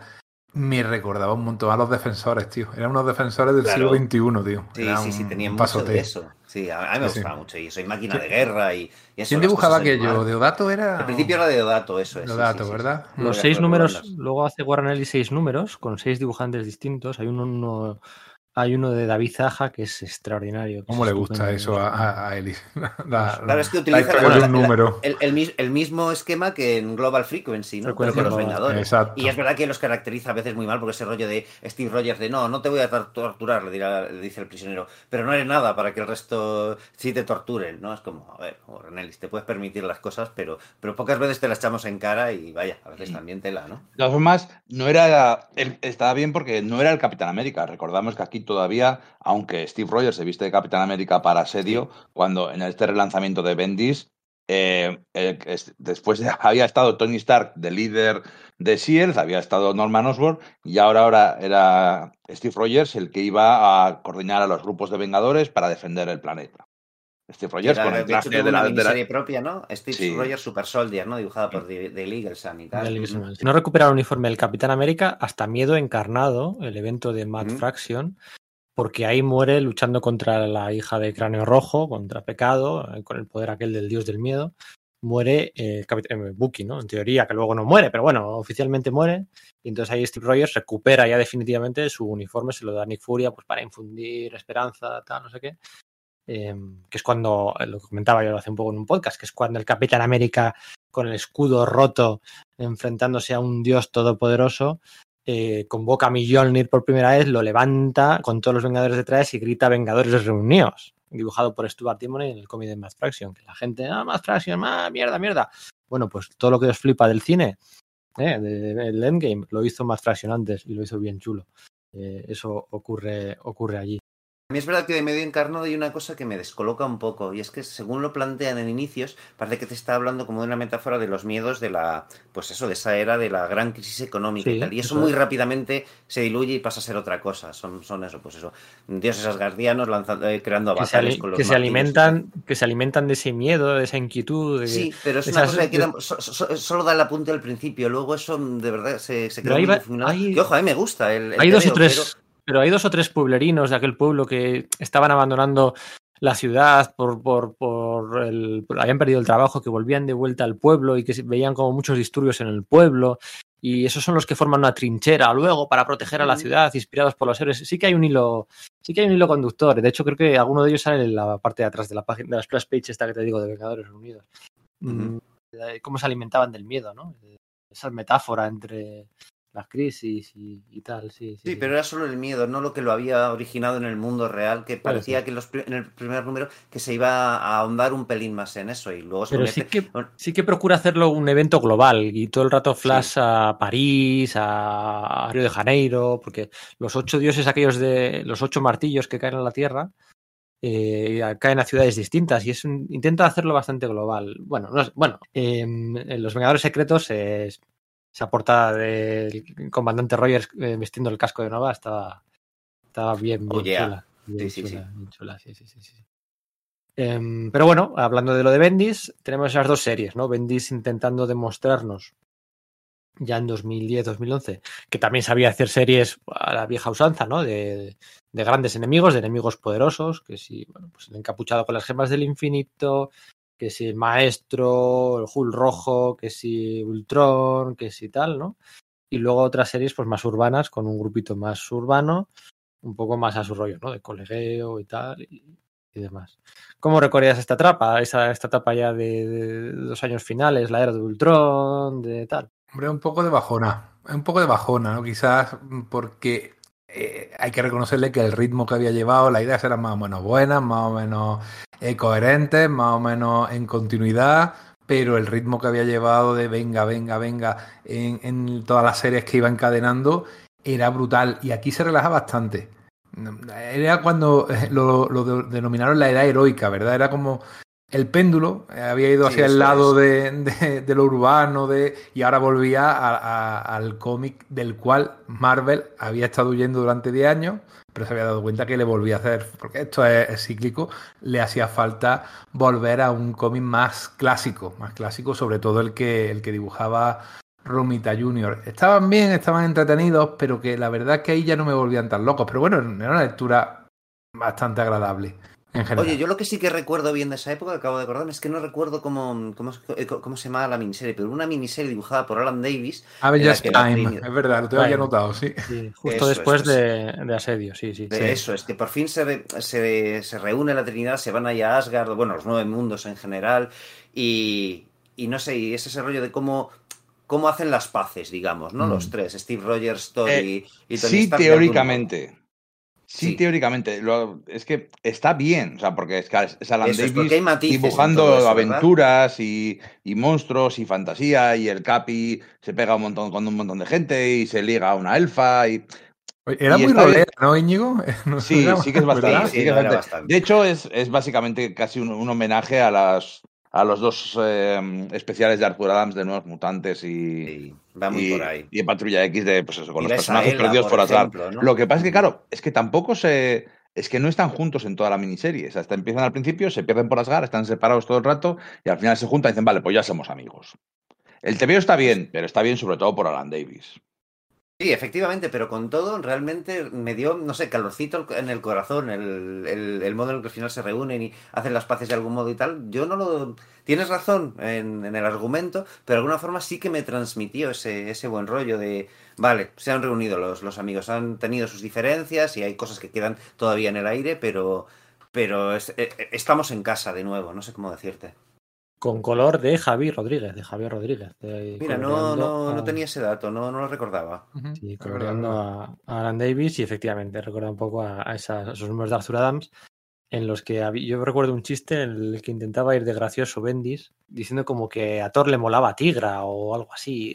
Cuando están en una hoguera los tres Vengadores a la, a- la noche anterior a Ah, que enfrentarse se a, cuentan cosas, ¿no? a él así, ¿no? Y le dice Tony a Steve Rogers o al revés, ¿no? "Ah, Yo siempre pensé que te molaba Tigra o que te habías enrollado con Tigra. Y dice Thor algo así como, ah, pues no, ese era yo, ese era yo. Intentaba ahí como, no sé, bueno. Y llegamos a la era de Ultron, ¿no? Es el siguiente gran evento al acabar el primer año de Vengadores de John Romita, ¿no? Con el especial aquí de Brian Hitch y empieza la era de Ultron, que se publicó, bueno, igual se publicó un poco más tarde porque iba en paralelo a su despedida, pero ¿qué os parece la, la era de Ultron, Bendis, viajes temporales, eh, Pacheco dibujando las secuencias de los cómics ambientados donde John Buscema, una línea temporal distinta, que si la redención mm, versión decimosexta de Han Pym, No, yo tengo que decir que no. A mí no, no me gustó en absoluto. Y la verdad es que iba con ciertas expectativas. Decía, jo, pues quizás Ultron era un, villano que, que se le echaba de menos en, en, esta iteración de los Vengadores. Sí, había aparecido al principio de esos Mighty Avengers de Frank Cho y tal, pero era Ultron, bueno, no, no era muy Ultron, no sé cómo decirte. ¿no? Dije, venga, aquí va, va a estar guay y... Es claro, la cosa al final termina siendo una especie como día del pasado futuro, pero no. Y además, eh, lo, que, lo que Íñigo ha, ha dicho hace un rato, Bendis no tiene ni idea de cómo eh, funciona el tema de los viajes temporales en el universo Marvel, ese tema de que si te vas al pasado y alteras algo, lo que haces es generar una línea temporal divergente. Y es como, no, el tiempo está roto, el tiempo está roto, pero ¿cómo que el tiempo está roto? Si es que eh, no, no, funciona la cosa. Y no es solo eso, sino que es que se hace farragoseta de leer, ¿eh? Y bueno, pues ahí a Hitch ya se le empiezan a ver las costuras. Hasta a mí hasta ese momento me seguía gustando mucho y es aquí donde le empiezo a poner ya objeciones a sus cosas. Y bueno, pues Pacheco llega a, salvar un poco la, el- la papeleta, pero quizás solo desde el nivel gráfico. Y sí, te, te parecen guay todos. A mí me parecen guay esos, esos momentos de recrear las escenas de, de cómo Hank Pym creó Ultron. Pero luego, claro, es que tienes ese, ese lobezno que viaja atrás en el tiempo y ese otro que también, y, y la mujer invisible por ahí y tal. Y no, no me cuadra, no la disfruté, no conseguí disfrutarla. No, yo tampoco, no me gustó nada de nada. Quizá lo único que recuerdo, así con un poquito más, es la parte esta en la que Lobez no se mata a sí mismo para el bucle temporal supuesto que hay, que tampoco lo, lo deja muy claro, hay que reconocerlo.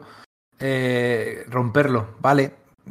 Estaba bien narrado, en plan, oh, Pacheco lo hace muy bien, pero realmente no, no, me hizo, no me hizo mucha gracia. Además, tuvo muchos problemas de, de publicación, ¿no? Que si no recuerdo mal, se, se, dilató en el tiempo un montón. Eh, no se publicó cuando tenía que publicarse, mucho entre un número y otro, aquello Sí, fue un poco desastre. además, eh, eh, fueron más números de los que Eh, estaban efectivamente, programados. un no desastre editorial por todos lados, ¿eh? Sí. De hecho, a ver, eh, soy el último sospechoso en criticar a Pacheco porque sabéis que, que lo venero, venero el- la tierra que pisa y, todos sus cómics, pero en aquel entonces, 2011, 2012, por ejemplo, eh, cambió un poco de estilo, quiso hacer un par de cosas que no le quedaban bien. Eh, por ejemplo, durante Cisma, en la miniserie aquella de Cisma, hacía algunas cosas que lo ves no estaba horrible, que había muchas figuras que le salían como medio deformadas y esto es de aquella época. No sé por qué a todos sus cómics anteriores me flipan y los posteriores también, pero estos 2010, 2011, 2012 hizo un montón de obras que no me gustan nada y siendo, siendo Pacheco que tiene un montón de virtudes y que, que desde luego que no es nada más lejos de mi intención meterme con él, pero es curioso y siempre me ha llamado la atención como en este periodo de tiempo experimentó con cosas que, lo, que yo creo que no funcionaban y por eso las abandonó. De hecho, son números en los que sale dibujado eh, la mitad por Pacheco y la otra mitad por Brandon Peterson. O no sé quién era el otro que dibujaba las escenas de. Es verdad, sí, sí, sí. futuro- Estaba lo de Mar- Morgan Le Fay por ahí y toda la leche. Sí, sí, sí, jo, Eso es. lo, había, lo había borrado de la mente. ¿Qué ocurriría si no sé qué? Tal, lo que había que evitar. Y bueno, era una mezcla un poco rara artísticamente hablando. Y en lo que respecta a las colecciones regulares, aparte de los, yo qué sé, siete o ocho números en cada serie de crossover con miedo encarnado, o sea que era una, una barbaridad de crossovers, ¿no? Por todos lados, el romance aquel de Spider-Woman y Ojo de Halcón, que a mí, mmm, no sé a vosotros, Íñigo, otro adorador como yo de Ojo de Halcón, no sé si aquello te convenció para... Bueno, Para no algo. estaba mal, o sea, me parece propio de Clint que se enrolle con una compañera de Vengadora que está. Además que tiene el rollo de, de que su ex mujer le está mirando y ahí tiene problemas y tal. Los, el crossover de Miedo Encarnado es el sueño húmedo de Bendis, porque hay cuatro números en que son literalmente cabezas parlantes. En aquel Mm. momento, si recordáis, en la edición en castellano de Vengadores y Nuevos Vengadores, en el cual venía en medio un cuadernillo central de prosa escrita por. Bendis que, re- que eran entrevistas de los Vengadores recordando su historia. Si no sabes patorear, si no sabes torear, ¿para qué te metes, Bendis? Eh, Era todos dando su sensibilidad de Bendis a todas las historias antiguas y todo en, en entrevistas. Pues aquí, en los crossovers de que tienen video encarnado, hay cuatro números que son los Vengadores hablando a cámara y diciendo tonterías. Si tapas las caras, no sabes quién es quién, porque todos hablan igual. O sea, con todas las que hablamos de los de la habilidad del diálogo de Bendis, eh, hay muchos hay escritores buenos que si tapas las cosas y tú ves los bocadillos, sabes qué personaje está hablando. Por su forma de hablar, por lo, lo propio que es de cada. Aquí son párrafos y párrafos y chorradas y chorradas y chorradas, y todos hablan exactamente igual y todos dicen las mismas tonterías. Y sin embargo, hay un número aquí, eh, un crossover con miedo encarnado, que está genial, que es una el Steve Rogers y sus pues eh, Sharon Carter y algún otro de sus compañeros, no la Viuda Negra y tal, hacen como una operación de infiltración contra Hydra, contra los nazis y tal, y Bendis se calla durante bastantes páginas y son un montón de páginas mudas de John Romita narrando, narrando una infiltración, narrando unas peleas y está como hacía muchos años que no estaba. Es- ese número en concreto está brutal. Romita, el mejor Romita, demostrando por qué es un dibujante de cómics, no un ilustrador bonito, un dibujante nato y trabajado de cómics. ¿Qué os parecen los fichajes que hace de nuevos miembros? A Novar, al antiguo Marvel Boy lo meten Vengadores, eh, a Daredevil ya por fin lo consigue meter también en los nuevos Vengadores, eh, La Cosa, luego se lo llevaré a los Guardianes de la Galaxia, La Cosa, ¿no? Que se presuponía que era un, personaje que iba a hacer muy bien. A La Cosa lo, lo mete también los nuevos Vengadores. Eh, bueno, pues cositas que va haciendo por aquí y por allí, que luego lo tormenta, recupera la visión, que- que nada cuaja, ¿no? Nada cuaja. O, es que como... Sí, es que son todo promesas incumplidas, ¿no? Cada vez que llega uno de ellos dices, ostras, va a molar esta sinergia. Y, y no, es que es. O sea, se queda un poco en, nada. Sí, es. Me resulta muy neutro todo esto. Ni siquiera me, me llega a molestar, como os molesta a vosotros, pero es como que. Os, de- os lo digo, igual porque lo deglutí leyéndolo y fue como, va, pues es otra cosa, ¿no? Pero no, no me, no me parece que cuaje bien. Además que cuando uno está metido en, en los crossovers de turno, eh, realmente está repitiendo un poquito eh, el esquema de, de la primera parte. Es decir, vuelve a salir Osborn, vuelve a hacer unos Vengadores Oscuros, vuelve a salir el Encapuchado. Tengo que decir, hace un rato me callé, eh, que a mí sí me gusta el Encapuchado, eh, esta versión del Encapuchado. Y a lo mejor es diferente a la que hizo Bogan. A lo mejor es diferente. Y qué personaje es igual que cuando lo crearon, por otra parte. Pero bueno, no importa, porque me gusta como ese pillo que es listo pero tiene mala suerte y de repente encuentra la oportunidad de tener mucho poder y todo su leitmotiv, y se ve a lo largo de la serie, es buscar el poder. Primero eh, mediante esa capa que resulta que está endemoniada por Dormammu, luego las piedras que le daba Loki. se, se, se, se desvela bastante tarde, ¿no? Como Sí. algo antes, como por Sacred Invasion o un poquillo antes, ¿no? Sí, por ahí. Luego, cuando eh, Asedio le da las piedras Norne Loki, también manipulándolo. Y luego eh, intenta ir tras las eh, gemas del infinito, tras las gemas del infinito, que por supuesto tenía que salir Thanos. Y es curioso como siempre se encuentra con alguien que sí que es poderoso de verdad. Se encuentra con Dormammu, se encuentra con Loki, se encuentra con Thanos. Que siempre lo ponen en su sitio. Pero a mí, a mí no me disgusta el personaje, sinceramente. Pero sí es verdad que repite los esquemas. ¿eh? Repite por un lado que vuelva a salir encapuchado intentando otra vez conseguir Pero poder. Y no otra vez Osborn.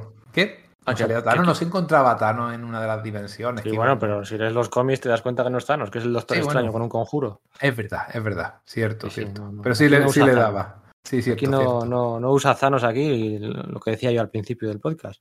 Lo usan otras dos veces, en Civil War Ujú. 2 al principio y en Vengadores reunidos eh, en la saga esa con el cubo cósmico y lo usan muy Sí. mal.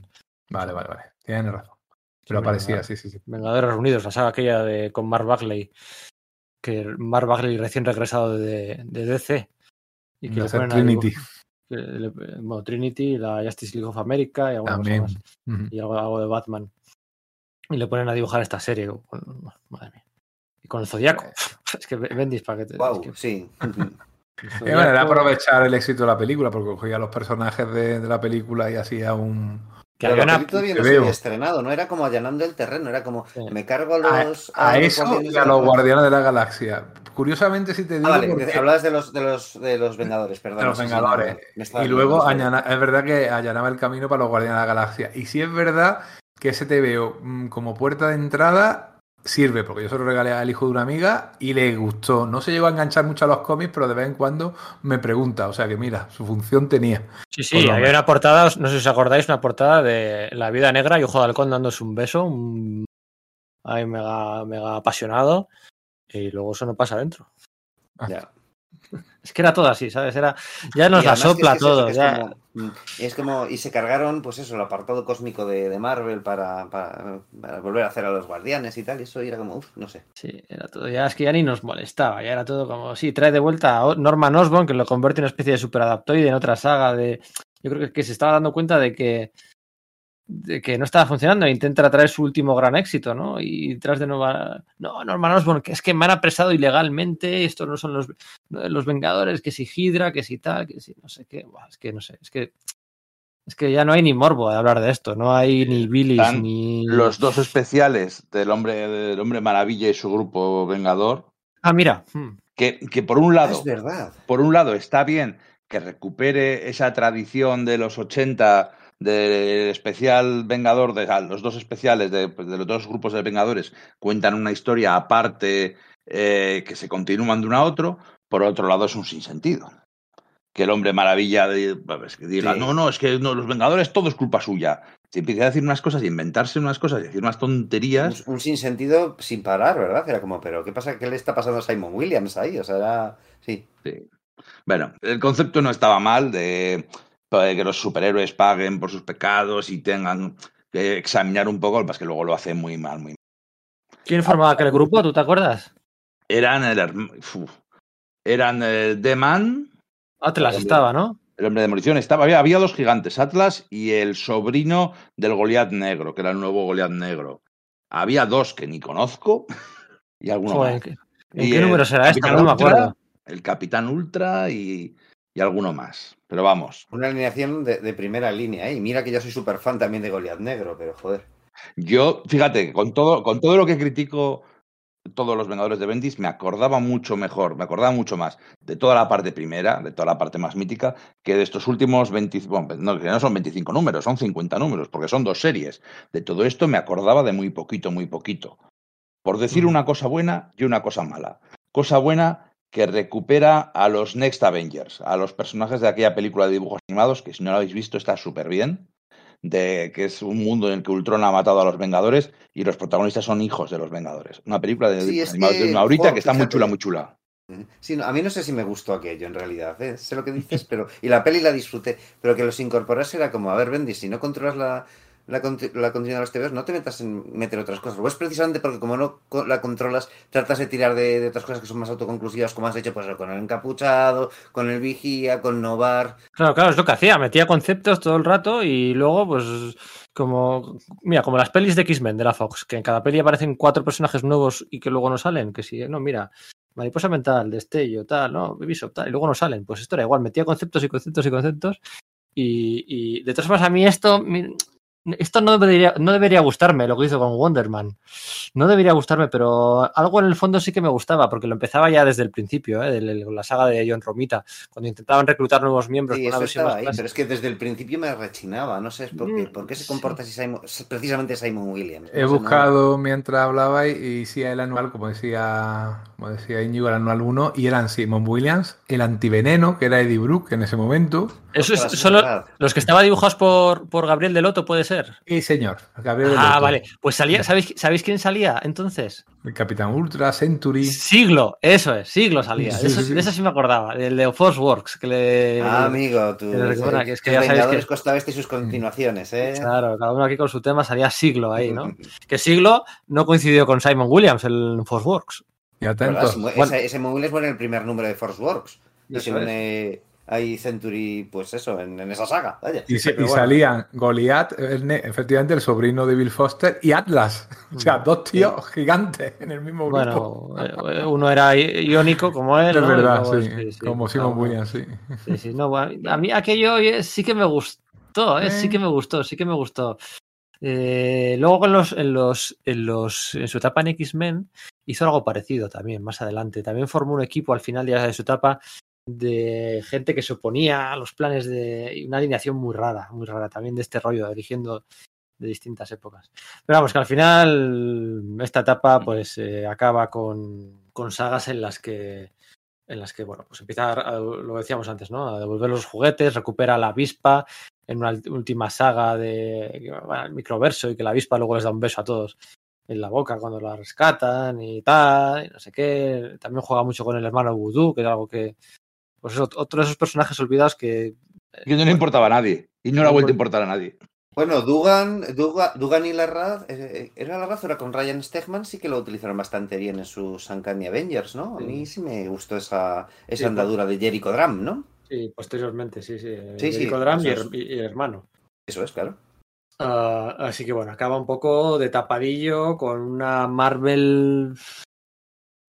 Bueno, pues una Marvel reformulándose, ¿no? Una Marvel en la que la compra de Disney, que obligó a cerrar muchas series, eh, a aumentar la, la mm, periodicidad de las más vendidas, en el caso de Vengadores, a hacer crossovers tan poderosamente económicos como Vengadores contra X-Men y tal, y no sé qué, se quedaba todo muy diluido.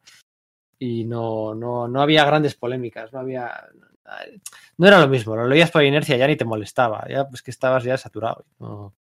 Y eh, más que nada estamos preocupados en hacer quinielas de quién podría ser el sustituto de, de Bendis. Claro, también llevaba nueve años. Al final ya no podía hacer tantos errores de continuidad porque eran sus propios tebeos. Él era la continuidad. Aún así, a veces se equivocaba. Incluso al final, final, final del todo, ya me vais a llamar puñetero, pero al final del todo vuelve a traer a la visión y la visión empieza a encontrarse, pues, qué ha pasado desde que había sido desconectado y que empieza a ponerse a... Y Hulka le dice a la visión, mira, lo voy a leer literalmente, re- hablando sobre la bruja escarlata, de no es que la bruja escarlata hizo que yo te matara, mató a no sé quién, mató a no sé quién, y la visión empieza a alterar y dice, recuerda cómo la criaron, a, a su padre, a Magneto, Eh, no tenía ninguna posibilidad, es que Magneto no crió a la bruja escarlata. Es que hasta eso. Es que, A ver, No me acordaba de eso. Bueno, el otro día recuerdo que. do- doblemente ya no es ni el padre, pero bueno. Recuerdo que, que- que el otro día había otro error de continuidad que igual teníamos que haber hablado antes, que, que estuvimos hablando, que, era que, te- que Íñigo nos preguntaba, oye, Tony Stark cuándo dejó de tener problemas del corazón, ¿no? Y yo creo que eso lo preguntabas por el tema de que en la de los Illuminati, que es un que ya a nivel de continuidad es que ni somos- nos hemos metido porque es un desastre absoluto, pero tiene esa gracia de que eh, como que en dos viñetas seguidas es como que Tony Stark tiene problemas del corazón y por otro lado dice, menos mal que tengo esta, que el Capitán América me enseñó a luchar. Y dices, pero a ver, los problemas del corazón se acabaron como nueve años antes de que el Capitán América le enseñase a luchar, ¿no? Ibas por ahí, ¿verdad? efectivamente, yo eh, pregunté en el grupo, ¿cuándo dejó de tener eh, Tony Stark problemas de corazón? En el 69, pero la historia está ambientada en el 71 después de, después de la guerra Chris Krull y, y Tony el Capitán América le enseñó a luchar en 1980. Bueno, Claro, pues, es que- pues eso. Y luego hay un momento en el que sale Charles Xavier en silla de ruedas y era de la época después del nido en la que andaba. Eh, y también o sea, no lo tiene en cuenta, bueno, igual, ¿sabes? O sea, cosas así. Claro, es que-. Es que estamos siendo puñeteros, yo por lo menos soy puñetero con eso, pero coño, es que si no vas a jugar, pero si vas a jugar con la continuidad, hazlo bien, haz tus deberes. Es que es lo mínimo que se puede pedir a un escritor de cualquier cosa. Sí, porque si no te vas a meter en ello, pues como que los disculpa, lo disculpas más también. Eso, eso yo lo comprendo, ¿no? Pero es verdad que a mí no me molestaba tanto. Era como, bueno, pues ya sé que has saltado por- en esos momentos, ¿no? Si lo he dicho al principio, ¿no? Como que para mí la continuidad de Marvel había saltado por la ventana. No importa- y me parecía casi gracioso encontrar esos gazapos, no sé cómo decirte. Y así llega a su final la etapa de mm, Bendis en Vengadores con el gran evento de Vengadores contra X-Men, que si la Fuerza Fénix, Wanda, Hope Summers, bueno, estaba escrito por cinco guionistas, se diluye un poco en la autoridad, de la calidad de cada uno, ¿no? Al final no se puede decir que sea de, de, de- Bendis, ¿no? Están Bendis, Aaron, Hickman, Fraction y Brubaker, creo. Todavía no estaba ascendido Remender a, o a- bueno. Y, y se finí, se finí, se finí, se acabó la etapa de Bendis y no sé si queda algo bueno. Pues los Vengadores eran una gran potencia, eh, casi casi a punto de serlo culturalmente, ¿no? Con el estreno de su primera película. Em, luego, después de él, pues, hubo dos series, ¿no? La- bueno, tres series, ¿no? Porque la de los Vengadores de Remender, los Uncanny Avengers, también es serie de Vengadores. Hubo Vengadores, eh, Nuevos Vengadores, las dos de Hickman, y luego la de Uncanny Avengers, que está muy bien, antes de meterse en, en el evento aquel de Axis. Era muy- 20 Y minutos. Vengadores Mundiales y, y alguna otra más incluso. Sí. Lo de Mundiales Are- no es Arena. Hickman. Sí, Ah, bueno, Arena, sí, Arena a mí sí me gustó. Sí, mucho, ¿eh? sí. Y la de Academia, y la de. Underground, y la de tal. Eh, y- La de la inteligencia artificial es aquella, todos los robots. Sí, sí, sí, tenía Sí. más gracia. Por eso este veo como que no me llamó nada la atención. Y luego cuando le leí fue como, anda, pues tiene su gracia, ¿no? Está bien, está bien. Pero bueno, yo creo que un podcast de eso no es tan morboso, no es tan. Al final el morbo está casi casi en los. hasta, hasta Secret Invasion, ¿no? Es de lo que nos quema, lo que nos exalta, lo que nos encanta, lo que.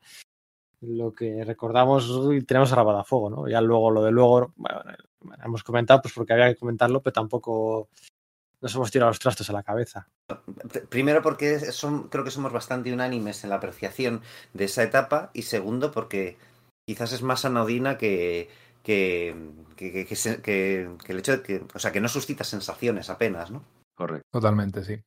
Bueno, pues nada, lo dejamos aquí, chicos. Este podcast veraniego, Vengadores, el primer podcast que hacemos de Vengadores, ¿no? Es el primero que hacemos de los Vengadores. Es que a veces flipo con eso. El otro día cuando comentaste que no habíamos hecho ninguno de, de Spider-Man en Twitter y tal, flipo con eso. Decir, ¿de verdad no hemos hablado de eso? Joder, sí, me, Me, me parece curioso, me parece curioso cuanto menos. Bueno, a ver, hemos hablado de, de Héroes Reborn y de Héroes Return, en el Sí, que claro. hablamos muy mucho de ello, y de Thunderbolts, que son, hay series hermanas, o son de la familia, bueno. Molaría hacer el, de, el que prometimos el otro día, el de Siempre Vengadores. Pues mira, nos ponemos y lo hacemos. Nos ¿Por qué lo, no? pidió, nos lo pidió alguien ahí en Twitter y, joder, pues sí, que, que- que- claro que sí, porque los 90 a veces los tenemos ahí olvidadillos, ¿eh? ¿no? Mucho podcast de los 80, mucho, mucho de los 2000 y tal, pero de los 90 está, mira, Siempre Vengadores. Así nos Mira, juntamos hablando, hablando de amigos, eh, que hemos perdido la costumbre esta de dedicarle a alguien que no tiene mucho que ver con el tema, ¿no? El podcast, yo me gustaría dedicárselo a nuestro amigo Paco Hernández, que nos puso en su canal de Twitch el otro día por las nubes, ¿eh? que, que además decía que cuando nos juntábamos los cuatro lo disfrutaba especialmente, aunque es muy fan de nuestro de nuestro podcast. Así que yo, personalmente, le quiero mandar un recuerdito a Paco, que se ha llegado hasta aquí. Pues, hola Paco, eres un sol. Sí, un, un buen amigo, sí, señor. Sí, señor. A ver Y si lo veo este verano. A ver si lo veo este verano. Bueno, chicos, abrazote a los, a los tres y, y- y hay que. Y si este ha tenido bilis, si este ha tenido bilis, hay que ir preparando otro de mucha bilis.